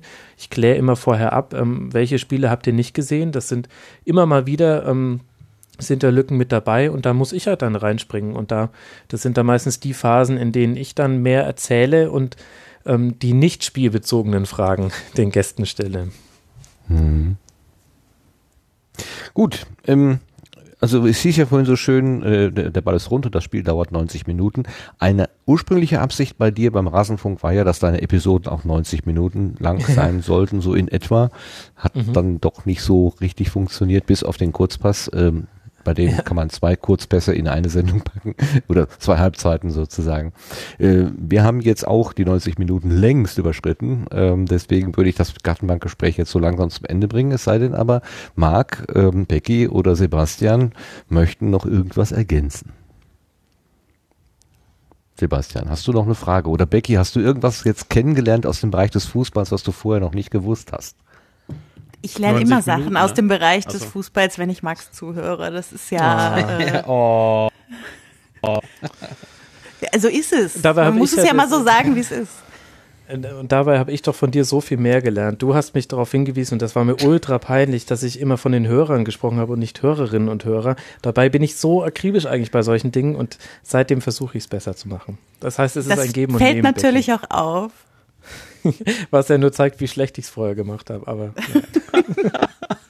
Das ist mir übrigens auch aufgefallen, aber ich wollte dich jetzt nicht damit konfrontieren, weil ich das Gefühl hatte, dass das für dich eigentlich kein Gegenstand ist.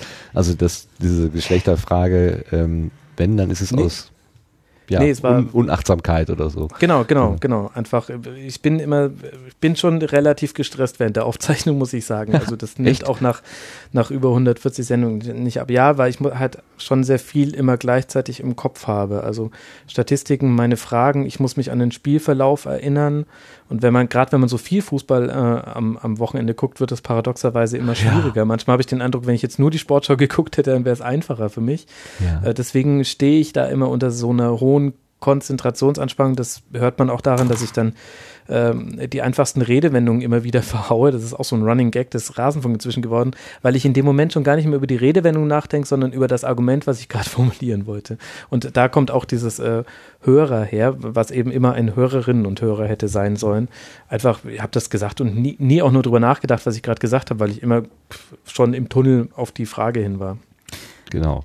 Wir sollten den Sand nicht in den Kopf stecken. Ja. Und überlassen jetzt das Schlusswort für, diese, äh, für diesen Abschnitt den, dem Marc. Was hast du denn noch? Punkt. Oh, du bist zufrieden und glücklich. Keine ja, wunderbar. Ahnung. Nee, fertig. ja, äh, so kann's, so einfach kann es mit mir manchmal sein. Ja. Ja, ist man gar nicht gewöhnt. Jetzt setze ich mich erstmal in Ruhe hin. ich sag schon mal, ich sag schon mal im Namen aller, äh, die uns jetzt gerade die ganze Zeit zugehört haben, ähm, ganz, ganz herzlichen Dank an euch beide, Becky und Max, ähm, für eure Erzählungen, für eure, für eure ja, äh, dass ihr euch, dass ihr uns mitgenommen habt sozusagen in eure, in eure Fußballwelten und auch die anderen Aspekte, die wir angesprochen haben. Die Sendung geht weiter. Wir gehen aber jetzt quasi mit dem Fokus von euch weg. Wir machen jetzt noch ein paar andere, mehr so technische und, und äh, organisatorische Geschichten für die Podcast-Landschaft. Bleibt bitte bei uns und wenn euch irgendwas einfällt, wenn ihr irgendeinen Kommentar dazu geben wollt, dann quatscht einfach dazwischen. Ihr seid jetzt nicht mehr im Fokus, aber ihr seid noch mit dabei, wenn ihr Lust habt. Ja, sehr gerne. Ist okay? Na klar. Gut, dann kommen wir nämlich jetzt ins Querbeet, wenn ich den Trailer finde.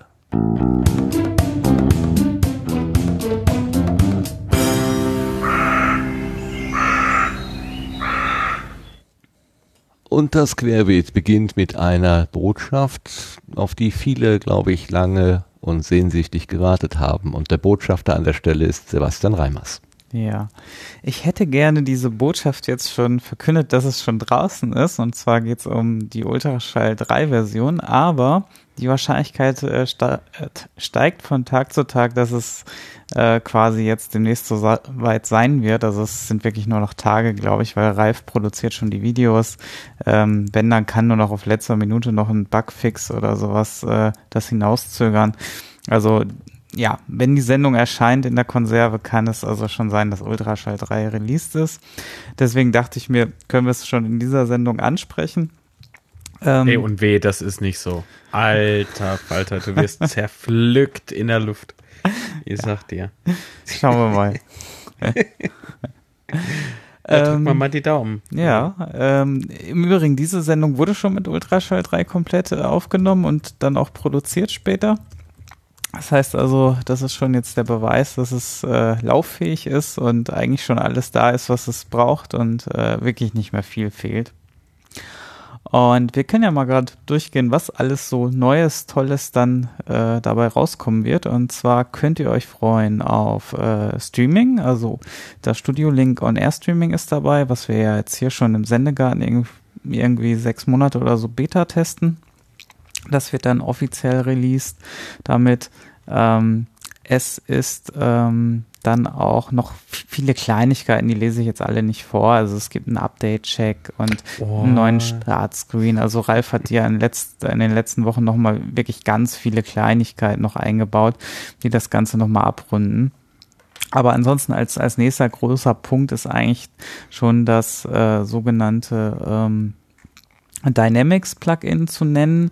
Was macht das? Also das Dynamics Plugin ist dazu da, ähm, äh, die, die Lautheit eines Podcasts äh, anzuheben und äh, anzugleichen. Das heißt also, dass alle gleich laut klingen.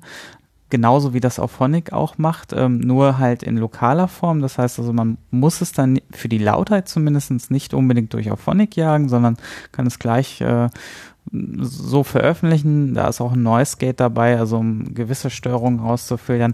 Aber es macht nicht alles, was auch Phonic kann. Also insofern ist es nur ein, ein Ersatz ähm, für diejenigen, die vielleicht ähm, da nicht so hohe Ansprüche haben oder halt sagen, okay, das ist halt, ähm, das reicht für mich. Und äh, der Vorteil ist halt, man muss halt nicht alles erst noch irgendwie hochladen. Ja. Was auch nicht dabei ist und was auch Phonic natürlich auch noch macht, ist zum Beispiel die ganzen Encoding-Geschichten für die verschiedenen Codecs.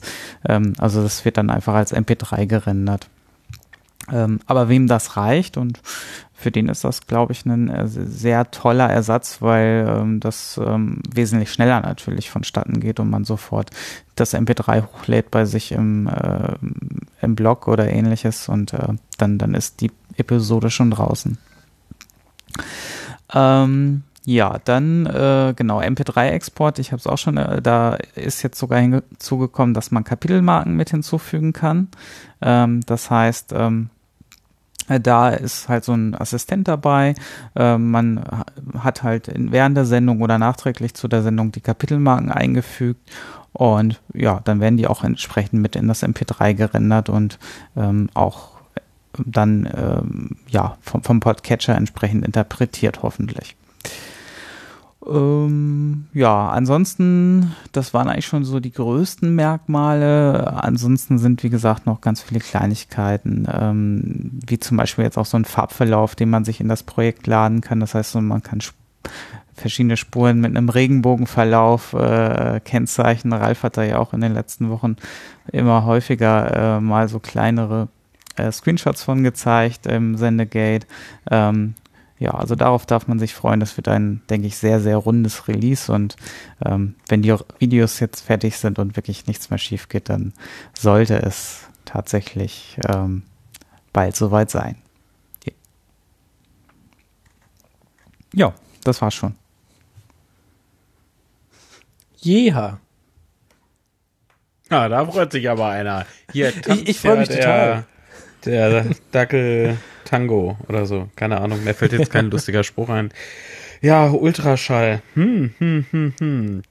Wie ist es denn geregelt mit, mit äh, Studio Link? Wenn ich jetzt, sagen wir mal, kein, kein äh, Studio Link äh, Abo bin, die Nummer äh, wird doch künftig irgendwann mal kommen, oder? Ja kann ich dann dieses Livestreaming dennoch nutzen oder wie, wie läuft das? Wie ist das, das dann? Das ist dann mit inkludiert, aber das fällt halt in den, in den, Brei, in den gleichen Preis. Das heißt also, das ist mit in dem 1 Euro pro Jahr mit drin dann. Also Mindestpreis, das ist der Mindestpreis, das ist also nicht der Preis, der das, der irgendwie kostendeckend wäre, aber. aber auch erschrocken, du. Ähm, Sag sowas nicht. genau, aber das heißt, also, wenn es wirklich ums Geld ja. geht, dann, dann könnte man den so weit runtersenken, aber ansonsten wären so wahrscheinlich irgendwas um die 60 Euro im Jahr äh, der, der Preis, der für inklusive natürlich auch dem normalen Studio Link ähm, mhm. kostendeckend wäre, ja. Ja, wie, wie läuft das denn? Gibt es dann irgendwie eine Anmeldemaske oder? Genau, das wird jetzt, ähm, ja, da will ich jetzt nicht zu viel versprechen, weil äh, das, das kann natürlich, das hängt immer von so vielen Faktoren ab. Da muss nur irgendein ja. Auftrag natürlich dazwischen kommen, der jetzt irgendwie höchste Priorität hat. Ihr, ja, ihr kennt wahrscheinlich solche Kunden, die sagen, ja, das, das, das Projekt ist schon drei Jahre irgendwie in der Schwebe und dann muss es plötzlich gestern fertig sein. Das, das, nein, nein, das, das so, so Kunden gibt's nicht. Also ich habe die weltbesten Kunden überhaupt und denen nö, nö, nö, nö. Genau, also so, sowas, sowas passiert halt irgendwie ständig und dann äh, wirft es natürlich ja. irgendwie eine komplette Zeitplanung. Und da leidet dann natürlich so ein bisschen Studio Link aktuell dann darunter, weil es so ein bisschen hinten anstehen muss dann. Ähm, aber ähm, nee, ansonsten bin ich da eigentlich jetzt drauf und dran, diesen Monat einiges noch auch rauszubringen. Und ähm, da gehört auch das Bezahlmodell. Das wird auch einen sehr sanften Übergang geben. Das heißt also, zu Beginn wird das einfach parallel laufen. Das heißt so ein bisschen freiwillig, damit auch so sich dieses ganze Zahlungsding einspielen kann. Und irgendwann mhm. gibt es halt einen Zeitraum, wo ich sage, okay, jetzt gibt es noch 30 Tage und dann ähm, dann ist es dann halt. Dann aktivierst zwingend. du die genau. Ransomware. Genau. Alles klar, ich verstehe. Dann, ja. dann sauge ich alle Daten von den Rechnern. Nein, natürlich nicht. genau. Nee, der saugt die nicht runter, er verschlüsselt sie nur. Genau. Also, genau. Mit dem Litzwurm, genau. Boah, Rutzler. Entschuldigung. Entschuldigung, er lag so in der Luft. Weißt ja, lieber eine, einen Freund verloren als eine Pointe liegen lassen. Das, äh, ja, ja, schon klar. ist, ist gut, ist gut. Okay, okay. Ist ja nicht so, dass wir uns demnächst treffen, ne? Nee, nee. Ja, ich, ja, ich, ja, okay. Bin, bin mutig. Hoffe. ja. Es ist so zwei Tage vorher. Oh, ich habe so Magensausen. Ich weiß auch nicht. ja, um, um das eben aufzuklären, Marc spricht an, das Podcamp in Essen, was am 11. und 12. März stattfindet. Da wollen wir uns sehen. wer von den Hörerinnen oder Hörern Lust hat, äh, da mal vorbeizukommen und uns auch zu sehen, vielleicht oder einfach mal guten Tag zu sagen. Abends kann man da, glaube ich, einfach so rein. Also mit der normalen kleinen äh, Tageskarte. Man muss da nicht das volle äh, nee, wie soll man das nennen? Workshop-Gebühr bezahlen sie, dann man kommt dann Ach, nochmal rein. Ja, ich. stimmt. Es ist äh, Hörertreffen ab 19 Uhr, glaube ich, samstags. Genau. Gefährliches mhm. Halbwissen. Also ja. ja. Okay. Alles klar. Erfolgreich abgelenkt. Äh, Ultraschall 3.0, waren wir damit durch dann? Genau. Also wenn ihr keine Fragen mehr habt, dann sind wir damit. Äh, warte mal, neuer Startbildschirm. Gut, den kann man ja ohnehin äh, anpassen wenn ich das noch richtig in Erinnerung habe. Ähm, naja, es kommt, ein, äh, da ist auch so ein Update-Fenster mit drin. Das heißt also, wenn man jetzt irgendwie zum Beispiel vergessen hat, also beim, beim Installieren muss man ja die Reaper-Config einmal ins ähm, Fenster reinladen und wenn mhm, zum Beispiel genau. äh, die installierte Version mit dieser Reaper-Config nicht mehr übereinstimmt, dann warnt das jetzt auch einem. Das heißt also, man merkt sofort, irgendwas hat man vergessen oder man hat diesen Schritt ah. vergessen äh, weil der wird, glaube ich, tendenziell schon mal gerne vergessen und dann wundert man sich irgendwie, sieht das alles komisch aus und irgendwie funktioniert noch nicht alles und ja, also das ist ein sehr wichtiger Schritt und davor wird jetzt einfach auch schon einfach äh, gewarnt, äh, wenn man das vergisst und also so viele Kleinigkeiten, also genau, wo man das dann halt merkt, dass halt man einfach nochmal Sachen verbessert hat. Das ist einfach in den letzten Wochen noch mit dazu gekommen. Aber ist denn, ähm, Martin, darf ich überhaupt noch was fragen oder wird es jetzt Natürlich. Ich weiß Sechs auch Stunden nicht, wie viel, ist auf Phonik Maximalzeit. Von daher Gigi halten wir ein. ja, bringen wir mal den Georg zum Schwitzen, ne? nee, Quatsch. Das machen andere großartig. Grüße an den Protonpot an der Stelle. Ähm, ist ist äh, denn mittlerweile so eine Art äh, Installationsassistent oder sowas da? Oder was, wird irgendwas erleichtert vielleicht? Ja, also die äh, Installation ist jetzt, ähm, der ist ja, also den Installationsassistenten zum Beispiel für Windows und ähm, macOS gab es ja schon immer den Installationsassistenten. Ja. Ähm, und äh, Windows gab es ja schon mit der 2.2 ist die, glaube ich, dazu gekommen. Und ähm, ja, die ist jetzt einfach nur ein bisschen noch ein bisschen runder geworden. Ähm, beim, bei, bei der macOS-Version sind jetzt auch die ganzen Dateien, also es ist ja so ein DMG-File, was geöffnet wird und da sind jetzt mhm. diese ganzen Abschnitte ein bisschen farblich unterteilt und dass man halt so mhm. wirklich sehen kann, okay, das ist jetzt zur Installation, das ist halt äh, für, für die Deinstallation, wenn man alte Pakete loswerden will. Ähm, also das ist jetzt wesentlich übersichtlicher auch nochmal geworden. Ich ja, denke. Okay. Und die ganze Installationsanleitung ist, glaube ich, jetzt auch nochmal um ein, zwei Punkte geschrumpft. Also insofern, ähm, ja, ist das eigentlich das beste Release auch, um einzusteigen, wenn man da komplett anfangen möchte mit. Ja. Also ich habe äh, vorhin hier auf dem Windows-Rechner ganz frisch die 2.2 installiert. Das ging erstaunlich einfach. Für, also auf, auf Windows. Ähm, beim Mac habe ich, hab ich relativ früh angefangen mit Reaper und Ultraschall. Ich kann es mir, ich kann mich nur so grob noch dran erinnern, aber es war irgendwie aufwendiger. Hier, das, das hier, das war jetzt vorhin irgendwie total simpel. Installiert jetzt einmal Reaper, da, äh, dann einmal dieses Ultraschall-Exe-Dingsbums oder BAT, ich weiß es nicht mehr. Und dann musst du nur noch diese, diese Verknüpfung, ähm, die sich auf dem Desktop abzeichnet, einfach nur reinziehen und das ist also dann diese Config-Zip oder was, was weiß ich, was, wie das Ding heißt. Und da war alles gut. Genau. Also es ist ja schon mit den Jahren äh, deutlich einfacher geworden. Richtig, genau. Also das, ja. das ist jetzt eigentlich sehr, sehr simpel. Ähm, da ähm, da gibt nicht, da gibt's dann jetzt, glaube ich, demnächst auch nicht mehr so viel Optimierungspotenzial, sondern das ist wirklich, ähm, und mit dem Update Manager wird man jetzt also wirklich auch informiert, wenn irgendwas äh, nicht stimmt oder nicht stimmig ist. Ja. Ähm, das heißt, selbst wenn man das irgendwie vergisst, ähm, dann wird man darauf hingewiesen. Also insofern hat Stocki Stockmann eigentlich jetzt, äh, Entschuldigung, der musste. Äh, ja, ist halt so, ist so ein Knuffiger irgendwie.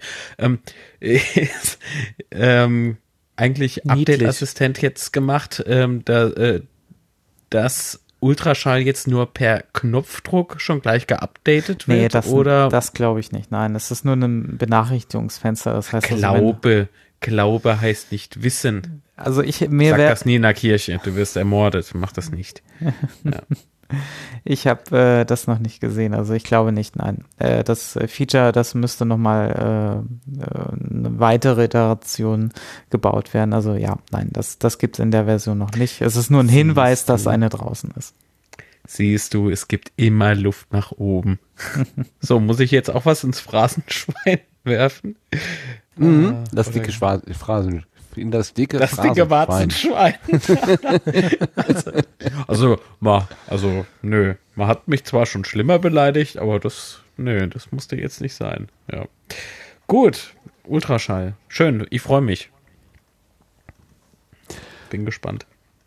Du könntest natürlich auch statt etwas in das Phrasenschwein zu werfen, Fotos einsenden. Das ist nämlich ein Thema, was vor ein paar Tagen aufgekommen ist und zwar relativ zeitgleich bei methodisch inkorrekt und Lager der Nation, dass die äh, Macher dort äh, die Hörerinnen und Hörer aufgefordert haben, das Bild, was sie gerade jetzt vor Augen haben, wenn sie Podcast, wenn sie diesen Podcast hören, diese Episode hören, mal zu fotografieren.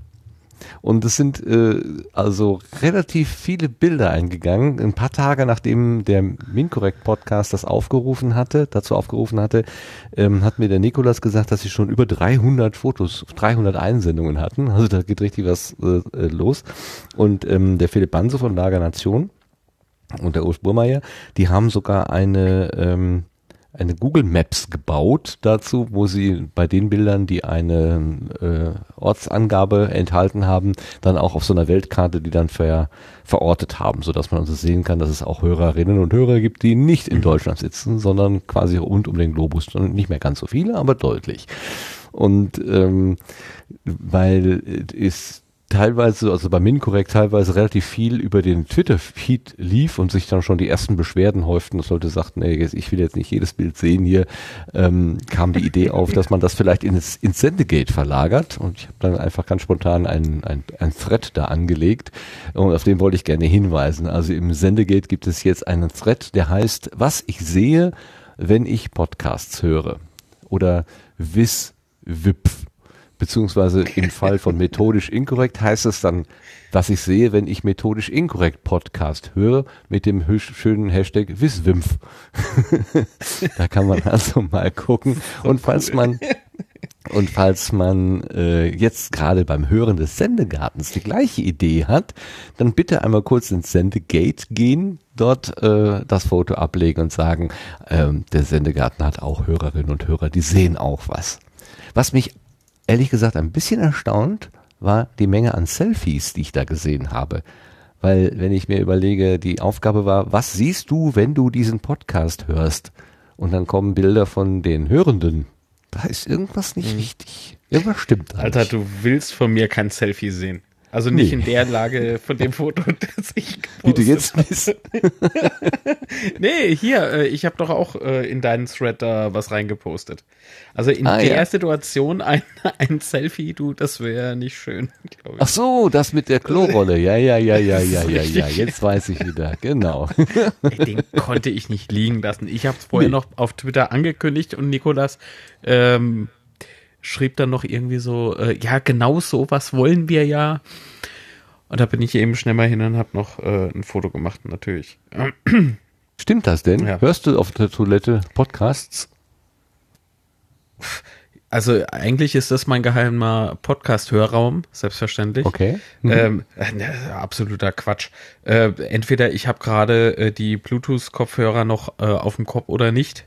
Das kann durchaus sein, wenn irgendwie, also sag mal, Natürlich, beim Podcast machen jetzt wäre es vielleicht etwas seltsam. Der, also für die Hörer. Aber allein die Tatsache, dass du mit einem Bluetooth-Kopfhörer durch deine Wohnung läufst und natürlich bei jeder Gelegenheit äh, Podcast hörst, das reicht mir ja schon. Mehr will ich ja gar nicht wissen. Naja, beim Duschen Keine jetzt nicht. Details. Ich meine, du hast, äh, dein erstes Foto war eine Dusche, glaube ich. Oder ja, aber in der Tat, da steht ein kleiner Bluetooth-Brüllwürfel in der Ecke und der plärt, während ich dusche. Oh, ja, soll ich dir was sagen? Bei mir auch. oh, wir sind so fertig. Nee, ja. echt. Ach, der Big, Mick, der Big Macintosh hat sich gerade schon die Seite angeguckt. Sehr schön. Super. Was, was, hat er denn geschrieben? Was hat er denn geschrieben? Warte mal. Er zeigt mir gerade seinen Rechner, seinen Laptop. Dankeschön, Erik. Sendegarten so. Edition. Ah, Super. Klasse. Ja, es wirkt, es wirkt, es wirkt. Das hat er auch bei Twitter. Ich sehe es gerade. Sehr schön. Ja, bis ähm, Pritlove sich wieder beschwert, dass zu viele Retweets folgen. bei uns wir retweeten das nicht. Außerdem wahrscheinlich hat er nicht mal den Sendegarten abonniert. Vielleicht kennt er das noch nicht mal. Aber egal. Falls doch, ähm, liebe Grüße, großer Fan. Haha. Nein, Scherz. Ist nur Spaß. Okay, nach dieser kleinen äh, Community-Aktion, also die läuft sehr gut bei äh, Lager der Nation und methodisch inkorrekt, ähm, zu einer mhm. etwas anderen, aber auch kollaborativen Geschichte. Und zwar gibt es ja die Redaktion äh, Wissenschaftspodcasts, also ganz Ohr Wissenschaftspodcast, wispod.de dieses Kural, also wo, wo, wo, wo, wo Podcasts, die mit Wissen hantieren, Kuration. irgendwie mhm. kuratiert werden, die Kuration, genau. Und ähm, diese, diese Redaktion, diese Gruppe, die möchte noch so ein paar ähm, besondere Aktionen machen. Wenn ihr euch vielleicht erinnert, wir waren beim Kongress auf der Bühne und haben da so so ein Bühnenrätselraten äh, gemacht mit so ja, mit so Ausschnitten, die wir vorgespielt haben, da konnte man halt sagen, worum es halt geht, was man glaubt, worum es geht und so weiter. Und ähm, eine der Aktionen, die gedacht ist, sind, ist ein, ähm, ein Hörertreffen quasi für alle gemeinsam an irgendeinem Ort, wo man gut diskutieren kann, wo man vielleicht auch noch sich irgendwie mit Wissenschaft besch beschäftigen kann. Keine Ahnung, irgend so ein Zentrum, so ein Museum oder was auch immer. Ähm, das ist aber mehr so eine, so eine, so eine Wunschvorstellung und wir wollen das mal so ein bisschen ähm, auf ähm, ja, Machbarkeit abklopfen. Und der Markus Völter vom Omega Tau Podcast, der hat einfach mal angefangen, seine eigenen Hörerinnen und Hörer äh, mit einem Fragebogen zu befragen. Ähm, wo eben reingeschrieben ist, ob man überhaupt Interesse an sowas hat, ähm, wie viele Tage das, also ob man es jetzt einen Tag, zwei Tage oder drei Tage möchte, wie viel Geld man dafür investieren würde und und und. Nicht viele, so ein paar Fragen nur und hat da eine Umfrage rausgemacht und auf die würde ich gerne hinweisen. Ähm, das ist ein Google Doc, das ist ein bisschen ähm, eine blöde Adresse, die kann man jetzt nicht mal so ganz einfach äh, hier nennen. Ich werfe sie mal in den Chat rein, werde sie aber dann in die Shownotes tun und dann könnten vielleicht die eine oder andere ähm, dann doch nochmal draufklicken und vielleicht äh, eine Meinung abgeben. Ist wahrscheinlich jetzt nicht so wahnsinnig eilig, aber bitte, äh, wer immer Interesse hat, sich mit diesen Wissenschaftspodcasterinnen und Podcastern mal vielleicht näher auseinanderzusetzen, wäre schön, wenn ihr euch daran beteiligen würdet. Gut, dann kommen wir noch zu einer anderen, ja auch so eine Art Community-Sache und zwar, wir haben in den, ähm, ähm, wir haben in den äh, in der Vergangenheit in dem Kalender, so, in den Veranstaltungskalender, immer mal wieder auf die Night of the Pots hingewiesen, eine Aktion vom Raucherbalkon ähm, wo jetzt zum, das war der dritte, glaube ich, ich glaube ja, zum dritten Mal ja. ähm, über wie viele Stunden? zwölf zwölf Stunden, glaube ich, am Stück. Also das, das erinnert so ein bisschen an Rasenfunk Royal. ähm, ich glaube, von 10 ja. bis 23 Uhr ging's. Kann auch, ne? Ja. Ähm, haben die äh, Jungs und die Mädels oder die Herren und Damen, die Männer und Frauen ähm, einen, einen, einen kompletten Tag durchgepodcastet, so dass alle halbe Stunde das mhm. Team gewechselt hat. Und vor allen Dingen ging es ihnen darum, äh, Podcasterinnen und Podcaster vorzustellen. Sehr viele so aus diesem Personal-Podcaster-Bereich. Ähm, da kann man auf dem Raucherbalkon jetzt inzwischen ähm, alles sich durchhören. Ich habe nur das eine oder andere, äh, in das eine oder andere reingehört. Was ich aber hier gerne mal zum Hören geben würde, ist drei Minuten aus der Aftershow. Ähm, das ist nicht so wahnsinnig spektakulär, das ist letztendlich eine Danksagung an alle, die teilgenommen haben, aber ich glaube, man kommt, äh, wenn man das hört, ganz gut in den Spirit so rein und deswegen ähm, jetzt mal drei Minuten Raucherbalkon. Ja, und das war sie, die dritte Night of the Pots. Ja. Ich bedanke mich ganz, ganz recht herzlich bei allen, die teilgenommen haben. Das war super. Ihr habt es äh, zu einem tollen Event gemacht. Alle, die ihr gekommen seid und euch vorgestellt habt. Ich möchte mich ganz, ganz herzlich bedanken beim Hatti, der heute gearbeitet hat wie ein Tier im Hintergrund. Hallo, das bin ich. Ja, das ist er. Ich sehe das nämlich in meinem Telegram-Channel. Äh, da sind schon alle Folgen da. Die muss ich dann nur noch hochladen ich habe, und veröffentlichen. Ich habe, ja. ich habe, ich habe 22 Podcasts geschnitten und mit Auphonic bearbeitet. Und die sind alle bei Klaus schon. Äh, die genau. einzigen beiden, die einzigen beiden, die ich nicht bearbeiten brauchte, das war ähm, die Geschichte mit deinem Bruder, die hatte ich vorher schon bearbeitet und das Rando-Ding, das war auch fertig. Ansonsten habe ich heute 22 Podcasts bearbeitet. Dafür ähm, herzlichen Dank, lieber Hatti. Ja, ich möchte mich auch ganz, ganz herzlich bedanken äh, bei der erotischen Stimme äh, der Podcast-Landschaft, der Leni, die sich ganz freiwillig auf den kalten Balkon gestellt hat und äh, die Damen und Herren abgeholt hat, äh, die da gekommen sind. Hallo Leni, danke, dass du da warst. Hallo, ja, das sind dann die Aufgaben, die ich erfüllt habe. Auf dem Balkon eine nach der anderen rauchen und freundlich grüßen, wenn jemand kommt. Auch ja. das ist, ist, immer schön, ist wichtig. Immer, immer, schön, immer, schön, immer schön winken. Ja. ja. lächeln und winken. Genau. Mein nächster großer Dank geht an den Christian, den Oboman, der uns heute hier sehr, sehr gut unterstützt hat. Mit Interviews, mit äh, Leute auch in Empfang nehmen und ja, Christian, vielen, vielen Dank. Das ist Gold wert, jemanden wie dich dabei zu haben. Ja, sehr gern. Das, das war eine ganz tolle Erfahrung. Da merkt man auch erstmal, wie, wie so, so Radioleute dann Stress haben, wenn sie genau auf die richtige Minute oder die richtige halbe Sekunde irgendwas sagen müssen.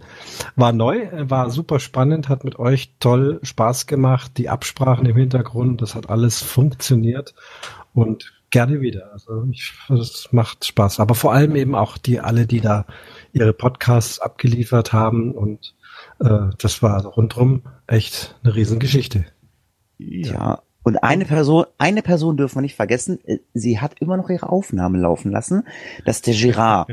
Girard ist nicht da. Girard ist auf einer sogenannten Kappensitzung. Wenn jemand nicht weiß, was eine Kappensitzung ist. Girard wohnt in der Nähe von Köln, das ist eine Karnevalssitzung. Ähm, wie sich das anhört, wenn Girard äh, einen Tee hat und dort ist, ähm, das können wir gerade mal kurz nochmal hören. Äh, einen kleinen Gruß von Girard haben wir nämlich bekommen.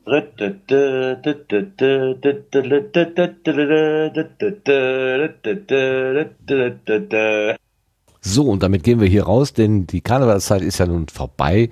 Wir sind ja jetzt in der Fastenzeit und da ist nichts mehr mit Tetere, Tere, Tere, Tere.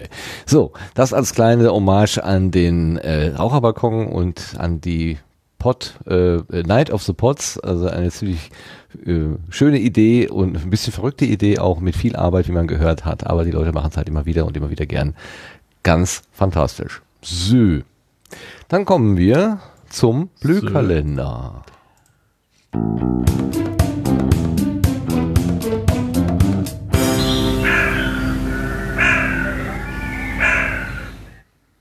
Bühne frei für Mark Litz.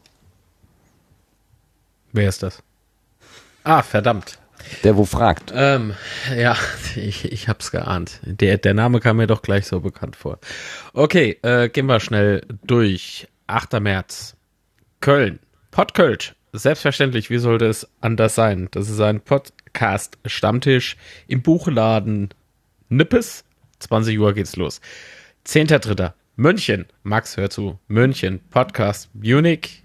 oder MUC, was weiß ich, whatever. Stammtisch, ebenfalls Podcaster Stammtisch. Äh, Start, warte, 19 Uhr. So.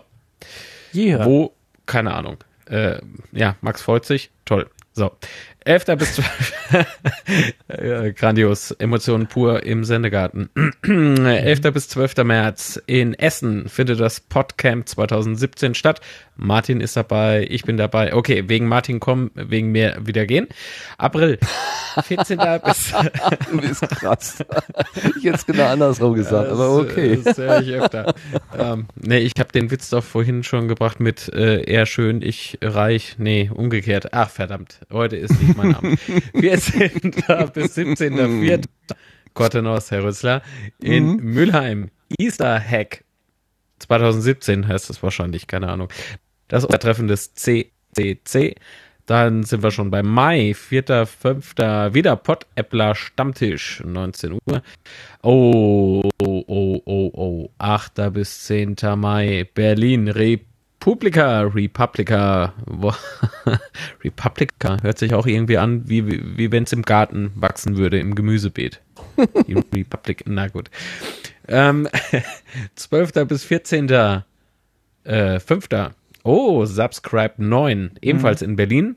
Gibt's da schon einen Ort? Äh, nein, und das könnte auch nochmal zu einer Terminverschiebung führen. Also der Termin ist maximal mit Fragezeichen, glaube ich, zu sehen, wenn ich das aktu nach aktuellem Stand weiß. Aber deswegen, also da der Ort halt nicht fest ist, kann es natürlich sein, dass zu dem Zeitpunkt der zukünftige Ort gar nicht gebucht werden kann. Also Ah. das, äh, aber genaueres weiß ich da auch nicht. Deswegen, aber man sollte den, glaube ich, nur mit Fragezeichen notieren. Alles klar.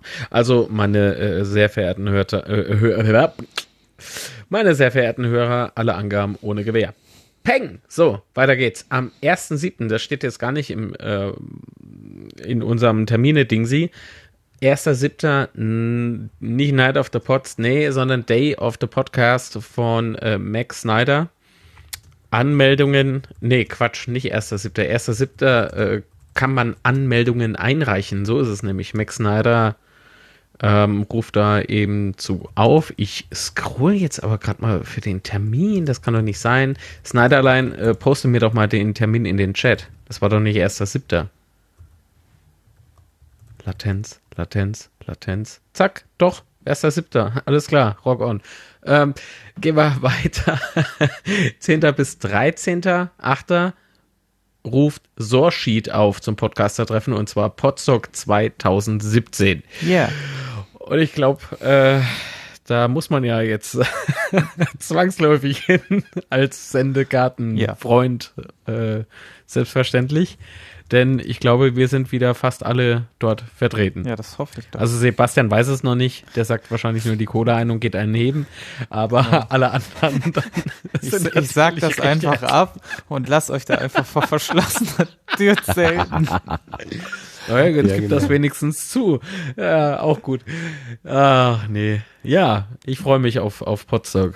Wie ein Schnitzel. So, um was Deutsches nochmal mit einzubringen, mit den ganzen englischen Namen. Äh, ansonsten gibt's natürlich alle Termine zum Nachlesen im Sendegate. So. Dankeschön, Dankeschön. Gehen wir, Wunderbar. Gehen wir zurück ins Beet zu Martin Schnitzel Rützler. Selbstverständlich. Das ist, das ist eine Formulierung von Max. Wir geben zurück ins Internet. Ja. Du bist aber auch so ein Blitzmerker, ne? Das ist, das ist Wie? Wahnsinn. Äh, nix. Komm, mach weiter. Wo sind wir denn Ja, jetzt? Ich glaube, jetzt Bei kommen den die Setzlingen, wir kommen zu den Setzlingen.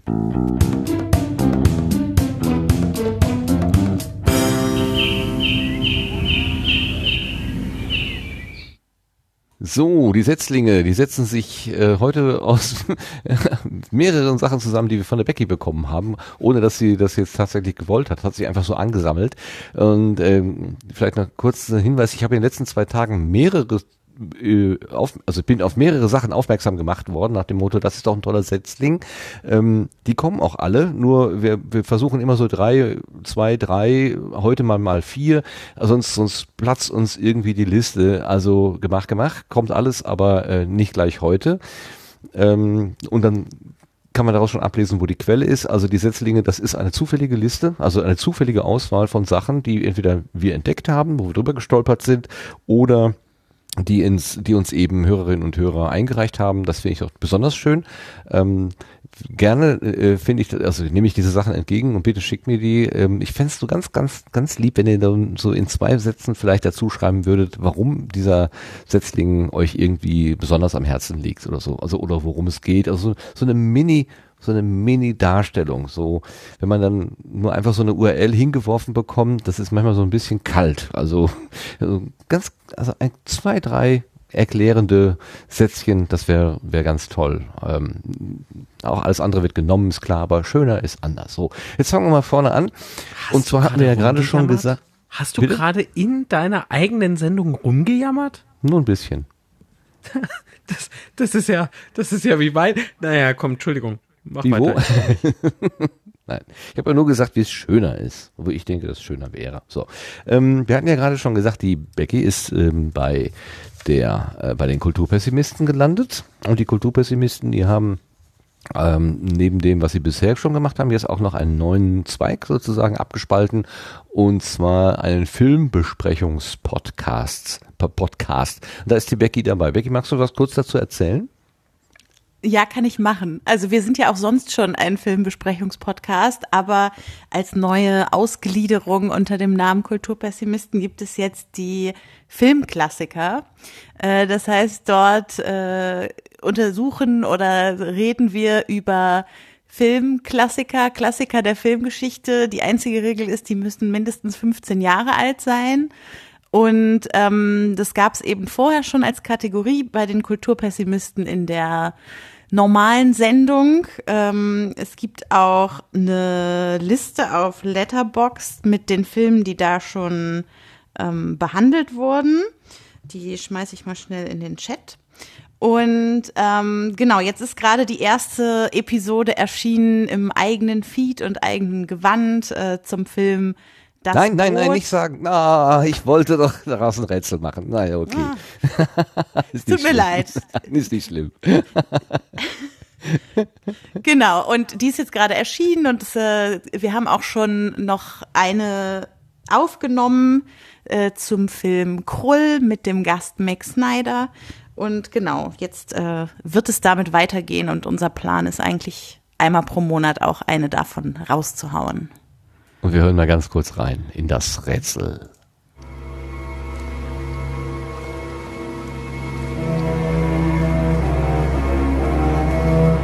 Captain, Captain!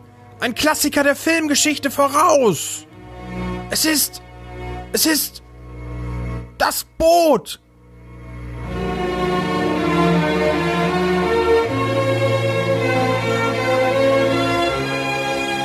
Na, Männer.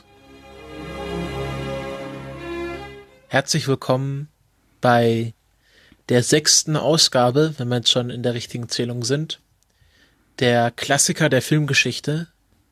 Ich begrüße meine Bootsoffiziere, zum einen den Erik, hallo Erik, Ahoi.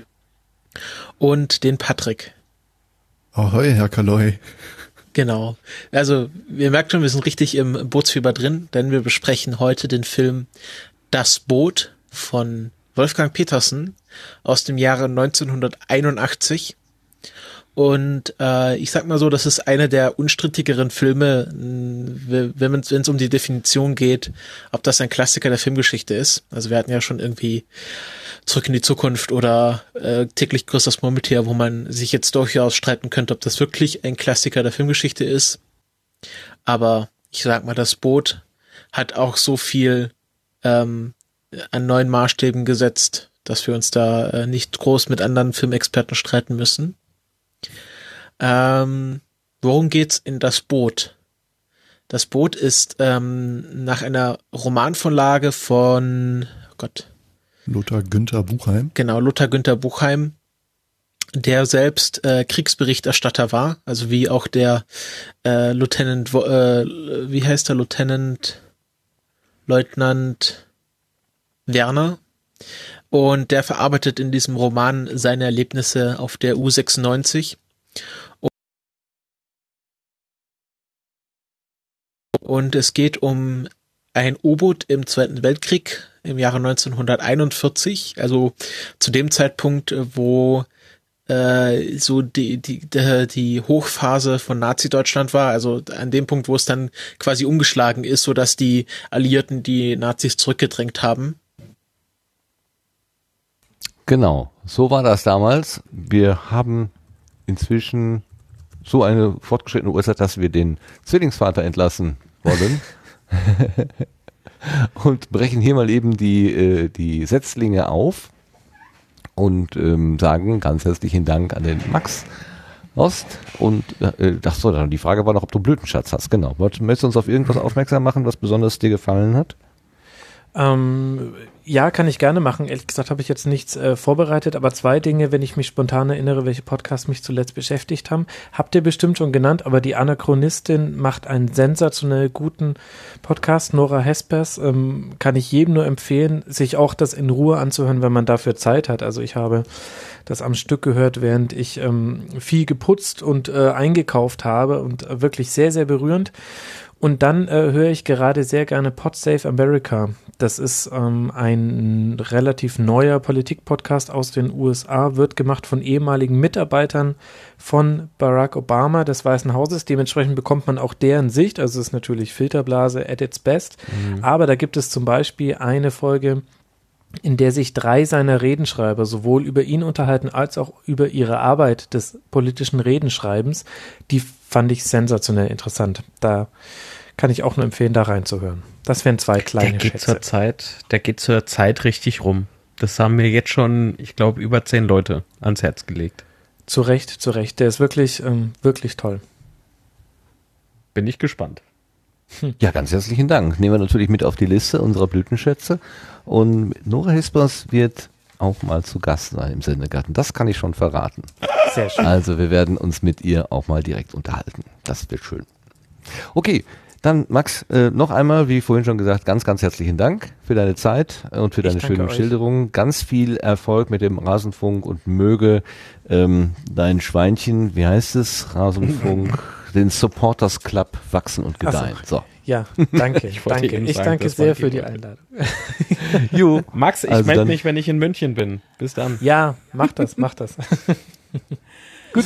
Tschüss. Macht's gut, ihr. Danke. Tschüss. Ciao. Tschüss. Tschüss. Wir nehmen den Faden wieder auf und gucken zu den Setzlingen. Ähm, ich hatte ja gesagt, da hatte die Becky drei Stück mitgebracht. So, bringen wir das jetzt noch zu Ende, Jungs, Metals?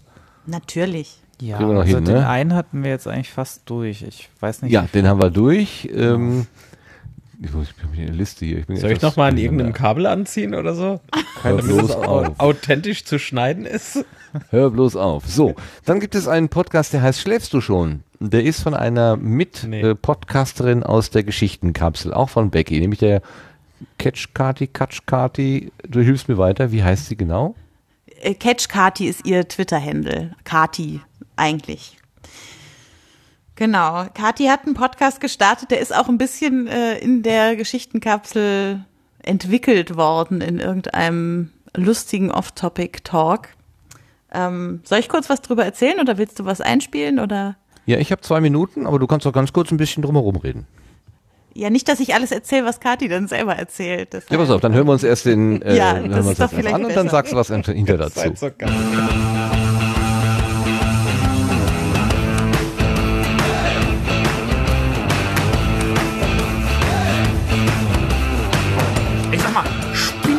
Jetzt ist aber mal Ruhe! Psst. Schläfst du schon? Nein. Das ist gut. Ist das gut? Das ist sehr gut. Warum sind wir hier? Wir sind hier, um eine Nullnummer aufzunehmen. Ich habe jetzt nämlich einen eigenen Podcast. Du hast einen eigenen Podcast. Wer bist du denn? Ich bin die Kati. Hallo Kati. Hi, wer bist du denn? Ich bin der Steffen. Hi Steffen. Na? Na? Uns findet man beide auf Twitter, dich ähm, auch mit Podcast schon. Genau, ich bin der nerd nerd nerd unterstrich de äh, und ich habe den gleichnamigen Podcast. Genau. Und äh, mich findet man unter Catch Kati. Ähm, und dieser Podcast hier heißt Schläfst du schon, wie ihr vermutlich wisst, wenn ihr ihn angeklickt habt. Genau. Ähm, genau, und der hat auch einen eigenen Account auf Twitter, nämlich sds-podcast. Sehr fein. Ja, so ist das nämlich. Genau. Und jetzt nehmen wir hier eine Nullnummer auf, wobei Nullnummer ist ja schon sowas, wo ich sag, wie bescheuert ist das denn? Die Null ist doch gar keine Nummer. Ja. Vielleicht ist es die Negierung einer Nummer. Warum nehmen wir es dann auf, wenn es negiert ist? Das ist mir zu hoch gerade. Ja, verstehe ich. Aber da würde ich gerne mal jemanden fragen, der sich mit Zahlen auskennt. Ja, Null, Null Nummer. Na, man sagt ja Nummer eins. Ja. Als erste Ausgabe. Und die Nullnummer ist ja quasi was Vorgeschaltetes. Also Ausgabe Null. Man ja so ein bisschen auch, das ist ja so die Tradition der Nullnummer, wo man so ein bisschen erklärt, was da genau passiert in dem Podcast und wie man sich das so vorstellt in der Sendung und ähm, macht vielleicht schon so ein kleines Beispiel. Und ähm, das ist dann eben die Nullnummer. Okay. Oh, schon zu Ende, jetzt war ich hier gerade abgelenkt. So, das war der kleine Einblick und vielleicht möchtest du noch was ergänzen, Becky? Genau, also das Konzept hinter dem Ganzen ist äh, die Rückeroberung von Verschwörungstheorien. Ähm, also abends vor dem Schlafengehen mit einem seichten schläfst du schon äh, die Geschichten losspinnen, die man schon immer mal weiterspinnen wollte, weil man irgendeine fixe Idee hatte. Und äh, das will Kati zusammen mit Gästen machen. Ähm, das heißt, jede Episode wird jemand zu Gast sein und äh, die beiden spinnen dann eine Verschwörungstheorie um irgendeinen Gedanken herum. Genau. Und äh, tatsächlich ist das Ganze mal in einem äh, Chat von der Geschichtenkapsel entstanden und wir sind alle ganz äh, froh, dass das jetzt sozusagen das erste Spin-off der Geschichtenkapsel ist, was an den Start gegangen ist. Super. Dann hat das ja auch nochmal Kinder sozusagen, diese ganze Idee. So, dann hast du uns noch einen mitgebracht. Ähm, wo ich vorhin schon bei der, vor der Vorbereitung gesagt habe, ich bin nicht, nicht so ganz klar gekommen damit, weil es irgendwie keine eigene Webseite gibt, sondern nur so ein Facebook-Auftritt. Die Rede ist von die kleine schwarze Chaospraxis. Und auch da hören wir mal ganz kurz rein. Hallo, hier ist Ninja Lagrande. Hi, hier ist Denise Mbay. Ihr hört die kleine schwarze Chaospraxis. Ein Podcast ohne Plan, aber mit Herz.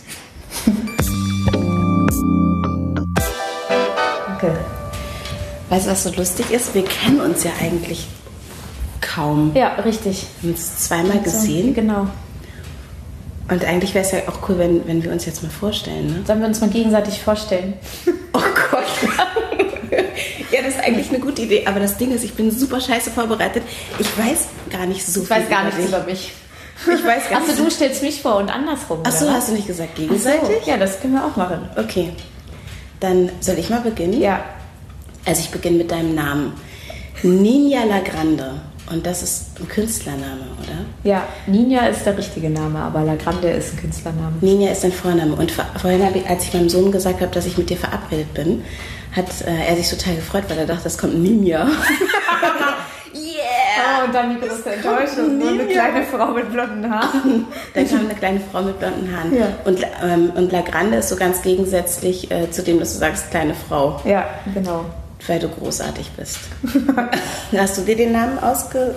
Äh, nein, wir waren, als ich noch Schultheater gespielt habe, durften wir mal in der Schultheaterwoche in Braunschweig im, im Staatstheater auftreten und dann sind wir da so lang gelaufen und dann hatten die äh, festangestellten Schauspielerinnen und Schauspieler hatten so Namen an der Garderobentür Ja. und dann haben wir uns vorgestellt, wie das wohl wäre, wenn wir irgendwann mal große Schauspieler sind und unser Name da dran steht und dann hat ein Freund gesagt, ja, dann stünde bei dir Ninja Lagrande. Wie das wäre dann der. Künstlername so. und das ist hängen geblieben. Dann habe ich meinen Blog so genannt und dann ist es halt immer, immer da geblieben. Ja, zur Vorstellung der zweiten Sprechenden kom- kommen wir in dem kurzen Ausschnitt jetzt leider nicht mehr, aber vielleicht kann die Becky da noch ganz kurz was dazu sagen. Du kennst sie schon ein bisschen besser. Äh, genau, ich habe das jetzt von Anfang an mitgehört. Äh, dadurch, dass ich Ninja kenne, ist zu viel gesagt, aber wir haben uns schon mal getroffen. Äh, ich habe sie letztes Jahr angefragt gehabt als Moderatorin für eine Veranstaltung, die ich organisiert habe für einen Poetry Slam. Äh, sie ist nämlich äh, vor allem Poetry Slammerin und organisiert mit ihrem Team auch dieses Jahr die deutsche Poetry Slam Meisterschaft oder die deutschsprachige Poetry Slam Meisterschaften. Ähm, und ich finde das großartig, dass Ninja jetzt einen Podcast macht, noch dazu zusammen mit äh, Denise, die ich vorher nicht kannte, die Schauspielerin ist ähm, und Sängerin und die beiden haben sie ja auch selber gesagt am Anfang, machen das prozessorientiert. Also äh, die haben bis jetzt nichts mit Podcasten am Hut gehabt, also mit selber Podcasten und haben einfach gesagt, sie führen jetzt gerade so viele spannende Gespräche, sie zeichnen das einfach alles auf und dann gucken sie mal, ob sie das irgendwie in dieses Internet kriegen. Deshalb gibt's jetzt auch noch keine Website dazu, aber seit, ich glaube, gestern oder vorgestern ist, ist es auf jeden Fall jetzt über iTunes zu erreichen. Vorher war es nur auf Soundcloud, noch ohne Feed und so weiter. Und jetzt kann man es auch abonnieren und direkt in den Podcatcher kriegen. Genau, und der Titel des Podcasts, ne, die kleine schwarze Chaospraxis, hat eben auch was damit zu tun, dass Ninja klein und Denise schwarz ist. Und dass das auch eine Rolle spielt in dem, wie sie die Welt sehen und wie sie ähm, darüber reden in diesem Podcast. Ja, okay macht das ja Sinn. Ähm, tontechnisch könnten die beiden noch ein bisschen nachlegen. Also diesen Ausschnitt, den wir gerade gehört haben, den konnte ich eigentlich nur einspielen, weil ich ihn nochmal mit auf Phonik nachbearbeitet hatte. Also es ist noch ein bisschen, also sie sind noch ein bisschen technisch auf der Suche. So.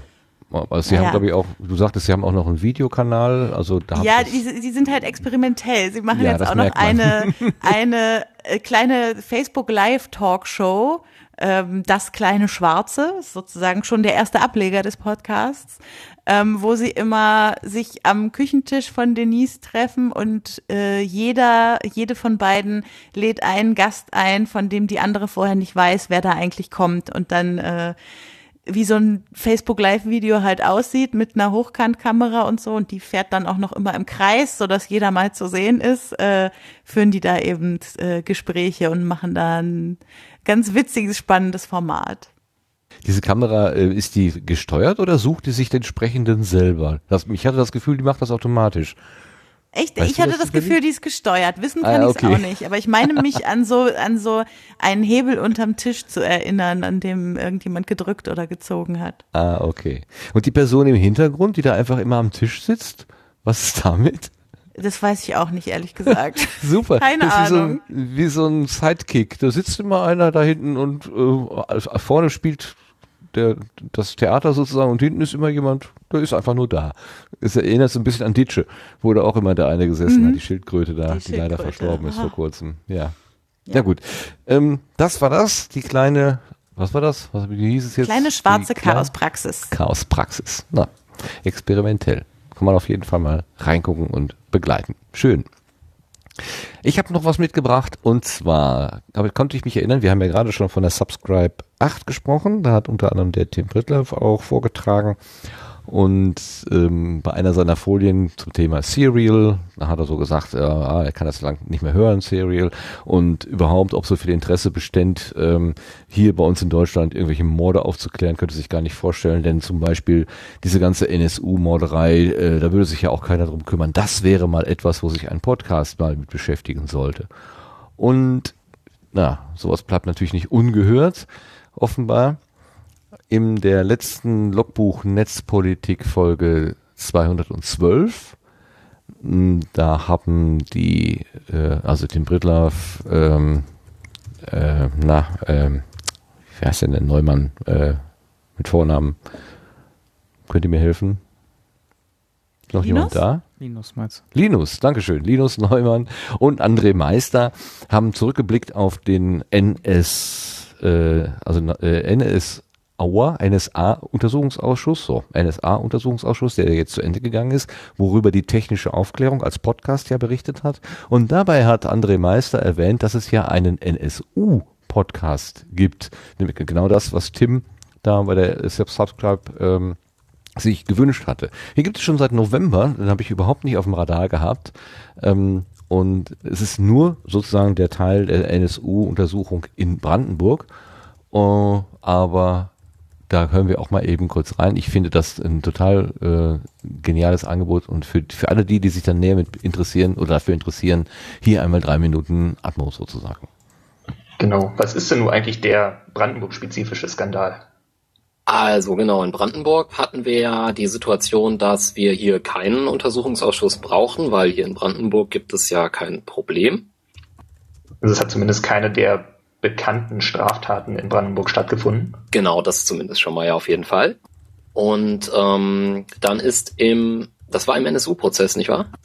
Äh, ich bin mir nicht sicher, wo es, wo es war, aber auf jeden Fall kam raus, dass äh, der Brandenburger Verfassungsschutz sehr früh Hinweise hatte, dass diese drei äh, in Thüringen gesuchten Neonazis äh, mittlerweile in Sachsen untergekommen sind und dass sie äh, sich versuchen, sich Waffen zu beschaffen und dass sie Überfälle begehen wollen. Und diese Information wurde eben vom Brandenburger Verfassungsschutz nicht weitergeleitet. Ähm, Moment mal, der Brandenburger Verfassungsschutz hat, hat im Prinzip Kenntnis davon, dass die in Thüringen sind und sich Waffen besorgen wollten um sich abzusetzen ins Ausland. So die Legende, soweit ich das auf dem Schirm habe. Also die, äh, die sind halt 19, Anfang 1998 sind die äh, drei Mundlos, Böhnert und Schäpe in Thüringen verschwunden, in Jena, äh, nach dieser äh, Hausdurchsuchung und sind dann äh, nach Sachsen gegangen. Und so ab August 1998 äh, bekam der Brandenburger Verfassungsschutz über einen V-Mann mit dem Decknamen Piato äh, Kenntnis davon, dass in äh, Sachsen es drei untergetauchte Skinheads gibt, äh, die eben nach Waffen suchen und weitere Überfälle begehen wollen. So war damals die Information. Und so kommt es dann auch zu den drei äh, Haupttätern im MS NSU. Oder ist das eigentlich ähm, eine Nein, das ist unabhängig. Okay. Also äh, was mich ein bisschen verwirrt in dem ganzen NSU-Komplex ist auch, dass vor allem diese drei Leute dort betrachtet werden, obwohl ja da irgendwie noch ähm, zahlreiche Leute involviert sind. Ja, also diese, sagen wir so, diese These, dass es im, im Grunde ein Kerntrio, nämlich diese drei Leute gab, die gemordet haben, die von einem kleinen Kreis von Leuten unterstützt wurde, das wird eben sehr stark gepusht von der Generalbundesanwaltschaft. Sicherlich eben aus diesen prozessökonomischen Gründen.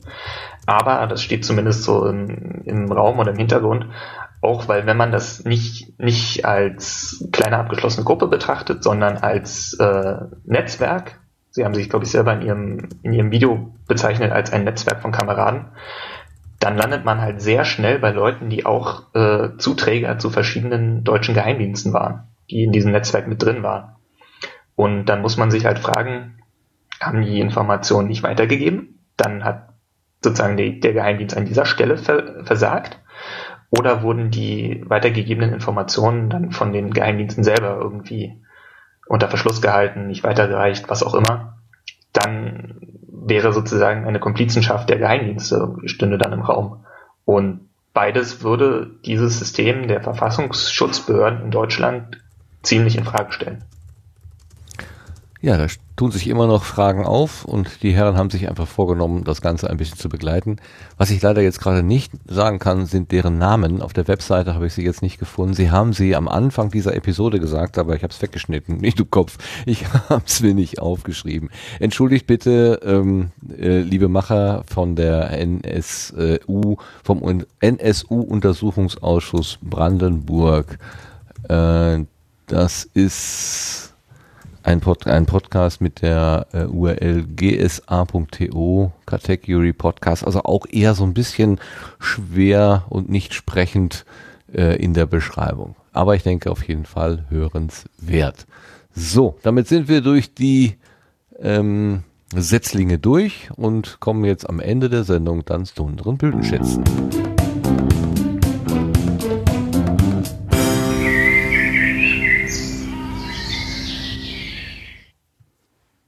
So, Blütenschätze bedeutet Dinge, die uns irgendwie nahegegangen sind, die uns aufgefallen sind, äh, vom Team so ungefähr in den letzten 14 Tagen, von den Gästen natürlich ähm, für, für immer und alle Zeit, also äh, Langzeitbeobachtung sozusagen. Und ähm, ich fange mal, diesmal fange ich mal an, weil es, es ist was Lustiges passiert. Wir, unsere, unser Gast Becky und ich, wir haben einen Podcast vorgestern war das, Becky? Ich glaube ja, vorgestern. Ja, ich glaube vorgestern beide zusammen in derselben Minute kommentiert, völlig unabhängig voneinander. Ich fand das ein bisschen spooky. Also das auch mhm. in der Nachschau finde ich es immer noch sehr, sehr merkwürdig, dass bei unserer beiden Kommentare wirklich genau die gleiche Minute steht. Und inhaltlich sprechen wir auch ungefähr dasselbe Thema an. Es geht um What is in Your Pants, ähm, Episode 6, Gladiatoren auf der Polly Pocket Insel. Ähm, dieses What is in Your Pants ist ein gemeinsames Projekt zwischen dem äh, Jörn Schaar, Schasen und Tobi. Tobi McMill, glaube ich, äh, ist äh, Händel. Und äh, Tobi ist ein Transmann. Das ist heißt, ähm, das ist ein Mann, der in einem Frauenkörper geboren wurde und auch lange Jahre als Frau gelebt hat, aber jetzt im Alter von, ich glaube, 35 hat er mal erwähnt, also irgendwie so um die 30 äh, herum, sich entschieden hat, ich möchte dann doch in meinem gefühlten Geschlecht leben, also als Mann und hat jetzt den Weg eingeschlagen, erstmal allen Menschen Bescheid zu sagen, du, ich sehe zwar aus wie eine Frau, aber ich bin eigentlich ein Mann ähm, also dieses Outing an allen Stellen und auch die Überlegung, lasse ich das irgendwie chirurgisch vielleicht auch noch angleichen. Das heißt also sowas wie Brust wegnehmen und auch in dem, äh, also in dem, in den Pants, in den Hosen vielleicht irgendetwas ändern. Und äh, diese Geschichte wird begleitet von Jörn Schaar, also Jörn Schaar und Tobi setzen sich immer mal wieder zusammen und äh, reden darüber. In der Regel ist es sehr zotig. Also die beiden haben guten Humor und wenn dann über irgendwelche Praktiken oder Hilfsmittel oder so gesprochen wird, dann geht es auch manchmal sehr derbe daher, aber auf jeden Fall hörbar. Es ist jetzt vielleicht ja doch explizit, kann man schon sagen, aber ähm, auf jeden Fall äh, gut an, anzuhören. Aber es ist nicht immer nur ähm, zotig, sondern gerade in dieser letzten Episode äh, wurde es wieder sehr, sehr deutlich. Äh, Tobi hat auch eine sehr zarte Seite und manchmal äh, lässt er uns teilhaben an diesen, an diesen, also zart im Sinne von verletzlich, äh, an diesen verletzlichen Stellen. Und ähm, nach, nach all dieser Euphorie, was man alles operativ ändern kann, kamen da plötzlich Zweifel, ob das alles so gut ist und vor allen Dingen wurde Angst beschrieben und es wurde auf die Frage von, ähm, von Jörn, warum er das denn jetzt alles machen wolle, von ihm die Antwort gegeben, dass es so 50-50 ist. Also wenn er ganz alleine auf der Welt wäre und keiner doof gucken würde, dass er aussieht wie eine Frau, aber eigentlich ein Mann ist, dann wird er im Grunde diese ganzen chirurgischen, komplizierten Eingriffe, wo auch viel schief gehen kann, die Schmerzen mit sich bringen, die lang, lange Jahre und Monate ähm, Schmerzen und Belastung mit sich bringen, dann auch gar nicht machen. Aber weil die Gesellschaft so ist, wie sie ist und ihre Fragen hat, ihre komischen Blicke wirft und so weiter, ähm, ist äh, Tobi äh, bereit, sozusagen sich der Gesellschaft anzupassen, damit die Gesellschaft aufhört, ihn so zu traktieren. Und das kam so peu à peu heraus und also ich saß gerade am Steuer, war unterwegs und ich, mir standen die Tränen in den Augen. Ich war also so, so total angegriffen, weil mhm, ich gemerkt ich habe, auch. da ist jemand, da ist jemand, der, ähm, der anders leben möchte und auch anders leben könnte. Er kann auch ein Mann sein, der eine Brust hat, würde auch gehen. Ähm, aber sich schon alleine nicht mehr im Sommer an den Strand traut, unbekleidet oder mit wenig Bekleidung. Und obwohl Wasser sein Element ist und so. Also die, ich fand diese, dieses Erlebnis, was er da geschildert hat, das fand ich so herzergreifend. Also ähm, das hat mich wirklich sehr berührt und ich schreibe nicht viele Kommentare, aber an der Stelle war es mir ein Bedürfnis. Und zeitgleich in derselben Minute hat Becky Ähnliches geschrieben. Also du warst auch von diesem, von dieser Episode von diesem, von diesem zweiten Teil, wie du schriebst, die letzten 13 Minuten ähm, ange, ange, angerührt. Das mhm. hast du ja auch zu Protokoll gegeben. Ja, Total. das ist mein Jugendschatz. Möchtest du noch mehr sagen dazu? Nö, ich äh, kann das alles unterschreiben, was du gesagt hast. okay. Ja, ähm, ich habe gerade ganz, ganz äh, äh, frisch hier auf dem äh, auf der auf per E-Mail habe ich von Tobi eine Information bekommen. Tobi hat eine Geschichte aufgeschrieben. Wenn ich das richtig erinnere, ist es die Geschichte mit den Eltern oder der Mutter oder dem ja, Vater? Ja, es ist ein offener Brief an die Mutter, oder? Ach, der offene Brief an die Mutter. Und Meine den hatte er doch eingereicht an das FTM-Magazin. Also FTM heißt Female to Male, also dieser Transformationsprozess. ftmmagazine.com Und ähm, am Samstag, das wäre also warte mal, heute ist Donnerstag, ja, jetzt heute schon Freitag. Also am Samstag um 17 Uhr wird mein Artikel auf der Homepage vom FDM Magazine veröffentlicht. Magazine schreibt er hier mit Z, ja, fdmmagazine.com. Also wer sich vielleicht ähm, da noch weiter mit Tobi beschäftigen möchte, an der Stelle gleich mal der Hinweis. Also dieser Brief ist angenommen und wird veröffentlicht werden. Okay. Becky, kommen wir gleich zu dir. Ähm, The Geeky Coven. Genau. Feministischer Popkultur-Podcast, Episode 8. Was hat's damit aus sich? Genau, ja, ich äh, möchte gerne die Episode 8 von diesem Podcast vorstellen, auch wenn es schon vier weitere seitdem, glaube ich, gab. Aber das ist die Episode, die mich in letzter Zeit so viel begleitet hat. Ähm, also es ist äh, dadurch, dass ich jetzt bei den Kulturpessimisten dabei bin, höre ich halt auch einige andere Podcasts, die sich irgendwie mit äh, Serien und Filmen und sowas auseinandersetzen. Und The Geeky Coven sind eben drei Frauen, die das Ganze mit einem immer feministischen, sehr ähm, diskriminierungssensiblen Blick machen. Und in der Episode 8 ähm, nach dem ganz normalen Teil machen sie zusammen mit einem Gast, mit der Alina, einen Blog zu Repräsentation von Bisexualität in äh, Filmen und Serien und bringen so ein paar, ähm, ja, wie soll ich sagen, Best Practice Beispiele von äh, Leuten, wo das in ihren Augen auf eine angenehme Art und Weise passiert und komme aber gleichzeitig zu dem bisschen deprimierenden, aber wahrscheinlich auch vorher zu erwartenden Schluss, dass äh, es sehr wenig Repräsentation von Bisexualität in äh, Filmen und Serien im Allgemeinen gibt. Und ich finde das sehr, sehr bewegend irgendwie, wie sie das aufbauen, wie sie äh, zum Beispiel auch über Queerbiting dabei sprechen, also darüber, dass es halt so manche Filme, Serien, Fandoms, was auch immer gibt, wo dann so künstlich irgendwie im Nachhinein äh, so eine gewisse Nähe zum Beispiel zwischen zwei Männern aufgebaut wird und aber in der Serie selbst äh, kommt überhaupt nicht zum Tragen, dass da vielleicht auch eine Bisexualität hinterstecken könnte oder so, sondern das ist dann nur irgendwas, um hinterher noch Leute anzulocken, sich das vielleicht anzugucken oder so. Und auf jeden Fall finde ich das wirklich äh, eine sehr gelungene Episode, wo sie das nochmal so, ja, sie machen eigentlich klar, sie zu dritt, also ihnen sind eigentlich nur acht Beispiele eingefallen aus den letzten Jahren und die gucken wirklich viele Filme und Serien. Acht Beispiele, wo sie das Gefühl haben, ja, da hat man mal eine Repräsentation. Also zum Beispiel bei ähm, The Good Wife, die Kalinda oder bei How to Get Away with Murder, die Annelies. Aber ansonsten ist es wirklich richtig schwierig, überhaupt da was zu finden und das kam sehr durch in der Folge. Das klingt ziemlich heftig auch. Hm. Mhm.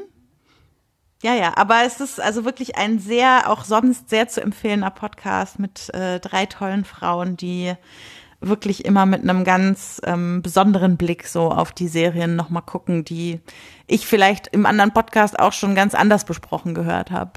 Mhm. Ja, macht nochmal einen anderen Blick auf. Kann ich mir vorstellen. Ja, total. Ja. Mhm. Ja, danke schön für diesen Blütenschatz. Dann frage ich mal eben den Marc. Marc, hast du einen Blütenschatz? Ich würde mal weiterreichen an den Sebastian. Wie immer. ja, dann reiche ich auch weiter an den Sebastian. Was hast du mitgebracht? Traue mich kaum zu fragen.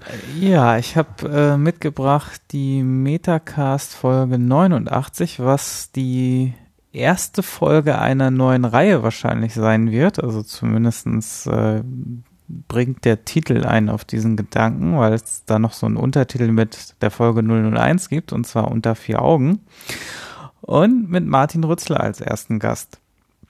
Ja, und äh, die Folge dreht sich zum Teil äh, um den Sendegarten äh, und also mit dem quasi so ein bisschen Hintergrund aus dem Sendegarten und äh, vor allem aber auch, wie man Interviews führt und auch um die Folge 42 von Radio Mono, wo äh, Martin Jolita Münch äh, interviewt hat. Ja, und ich finde das einfach ein sehr, sehr schöner, äh, schönes Gespräch mal, wie auch Interviews geführt werden, was man da für Ansprüche hat und ähm, ja, wie man da rangeht und dass äh, Martin, was man eigentlich, also ich zumindest nicht so abkaufen kann, dass er da so kontaktscheu ist, weil eigentlich äh, kommt mir es doch immer vor, dass du die Leute doch immer ganz gut vors Mikrofon kriegst. Also wenn ich mich an unsere erste Begegnung erinnere, da hast du mich auch relativ schnell vors Mikrofon äh, gebracht. Ja, aber ich muss einen inneren Widerstand überwinden. Ja. Das geht manchmal besser und manchmal schlechter und es gibt auch Tage, wo ich das überhaupt nicht kann. Das ja. ist leider so. Ja. Aber das macht dich ja auch nur menschlicher. Also das ist ja. Das ich bin menschlich. Ja. Danke, danke, danke. nee, also es jetzt äh, schläft er wieder nicht. Ey, super. Nein, ich äh, was, was ich halt, was mir, was mir halt wichtig ist, ähm, äh, das ich, ich, ich möchte irgendwie vermitteln, dass das, dass das, was man so auf dem Sender in Anführungszeichen sieht und hört, dass das eben eine Facette ist ja. und nicht die einzige. Es gibt eben auch andere und was manchmal so, so selbstverständlich und leicht daherkommt, das ist manchmal an manchen Tagen echt so abgerungen irgendwie. Und ich weiß, auch in der Hörerschaft gibt es Leute, die mit gleichen oder ähnlichen Phänomenen zu tun haben und das möchte, ich möchte irgendwie sagen, ihr seid nicht alleine. Es gibt auch so Leute, die, wo das alles so irgendwie, ja, easy aussieht, da gibt es die gleichen Probleme. Ja. Nicht den Kopf in den Sand stecken. Ja, sehr schön. Also sehr schöne Folge, kann umgekehrt. ich nur empfehlen. Ja. Genau. Und auch kein Sand in den Kopf stecken. Ne? Ja, ist auch genau. nicht gut. Auch nicht gut. so, jetzt aber Marks Blütenschatz. Ah, verdammt. Martin, warst du schon? ja. Oh nein. Ich habe angefangen. Äh, ach, Mist. Stimmt. Naja, komm. Ich weiß allerdings nicht, ob ich ähm, das vor zwei Folgen schon mal hatte. Das ist, ich sag's jetzt einfach, das ist einmal äh, nackt im Kopf, diese, die Episode 16b, Die habe ich mir letztens wieder angehört und ich, ich musste einfach lachen. Ich musste einfach lachen. Geht um Spanking. das ist großartig. Sie tut mir extrem leid während dem äh, Podcasten. Ähm, aber gut. Dann hätte ich allerdings ein aktuelles, äh, ein, ein aktuelles Podcast. Oh, Alter, es ist halt echt schon spät, ne? Äh, ein, einen aktuellen Podcast und zwar vom Ralf Meyer, Nebensprechen, die Folge 267, 80. Der hat aber diese Episode auch scheiße betitelt. Muss ich jetzt mal echt sagen. Die aktuellste Folge des Nebensprechens. Und dann geht's äh, um. Das ist nicht die aktuellste Folge. In der aktuellsten Folge vom 1. März, von der ist die Rede. Ich leg mal den Podcatcher wieder hin, bringt auch nichts. Ähm, nee, Genderbeitrag heute geht's nicht um Kartoffelsalat, nee.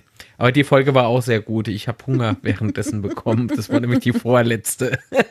genau. Nee, die Folge vom 1. März, äh, die meine ich, da geht's eben um äh, TV-Serien, Empfehlungen der Ralf Meyer hat nämlich da so ein, sich ein paar ist gut, ne? Der, der, oh Gott, ich hoffe, der arbeitet noch was. Ähm, der, der, hat sich so ein paar Serien reingepfiffen über Amazon Prime, über Netflix, glaube ich, und so weiter und so fort. Und äh, gibt dann so seine Eindrücke wieder, welche er für empfehlenswert hält und welche nicht. Ist für mich beispielsweise jetzt ganz wichtig, denn ich brauche wieder eine neue Serie zum Gucken, denn ähm, Amazon Prime hat die Doctor Who Folgen oder Staffeln einfach mal so rausgekegelt aus ihrem Programm. Und jetzt, äh, hm, also jetzt bin ich immer noch nicht fertig mit Doctor Who. Äh, brauche jetzt aber sozusagen äh, übergangsweisen Ersatz, bis ich jetzt die komplette letzte, aktuellste Staffel eben irgendwo herbekomme. So. Aber das gibt's doch bei daher- Netflix. Aber das gibt's doch bei Netflix. Da bin ich aber nicht bei Netflix, weil ich gehabt. irgendwie keinen Geldscheißer habe. Meine Fresse. Dann guck doch, dann weil- guck doch Wishlist doch- auf YouTube. doch- Das ist die Serienempfehlung an der Stelle. Ihr wisst doch, wo jeder müder Cent, der übrig ist, hinfließt. Bei mir. Ins Klopapier. Richtig, in einen neuen Ferrari. Nee, nee, eben nicht. Eben nicht. Aber Und wenn du das Projekt so bezeichnen genau. würdest, also wenn du das Projekt als Klopapier bezeichnen möchtest, bitte nur zu. Oh. Dein Logo hängt mit dran. oh, apropos Logo, Reimers. Ja. Du hast was vergessen, ne? Das willst du jetzt versprechen. Ja. Ja, das können die Leute ruhig mal mitkriegen. Send mir mal dein aktuelles Logo zu. Mach Aus. Gründen, nee, ich finde Studio Link so geil. Ich möchte mir jetzt an den Rauputz riesengroß Du willst Studio Link du willst Logo dir Klopapier mit bedrucktem Logo machen. Okay, Naja, Leute, bevor wir jetzt hier abgleiten, bin, bringen wir die jedes Mal, Sendung, äh, Abgleiten, das ist schon längst passiert. bevor wir jetzt hier abgleiten, bringen wir die Sendung erst einmal Ja. zu Ende. Die Postshow kann ja noch äh, ein bisschen Erheiterung bringen, aber jetzt bringen wir hier erstmal unseren Sendegarten, die 18. Episode zu Ende. Ähm, am Mikrofon verabschieden sich die Becky, also die Rebecca Görmann, ähm, der Marc Litz, der Sebastian Reimers und ich sage ganz herzlichen Dank an die drei und auch natürlich noch einmal den Max Ost, der uns schon vorhin verlassen musste, der aber die einen großen Teil dieser Sendung mit uns gemeinsam gemacht hat. Und Ja, Gott sei herzlichen Dank. War doch toll. Euch drei. Ja, sag ich ja. Das Lieben ja Dank, lieber Danke Martin, sagen. dass du, dass du das Gartentürchen heute wieder für uns alle geöffnet hast, dass, dass wir uns jetzt noch, noch mal gemeinsam gegenseitig auf die Schulter klopfen dürfen. Das ist toll. Das ist so geil immer so. Zum Schluss vom Sendegarten nochmal richtig Ego aufbauen. So richtig, oh, Alter, war ich geil heute. Äh, warst du geil heute. Warst du super und ja, schön. Alles klar. Okay, Lieben Dank das fürs habe ich Zuhören. nicht Tschüss. gesagt, aber ist okay, wenn du Nee, das so mitnimmst. Ich übersetze das mal so frei.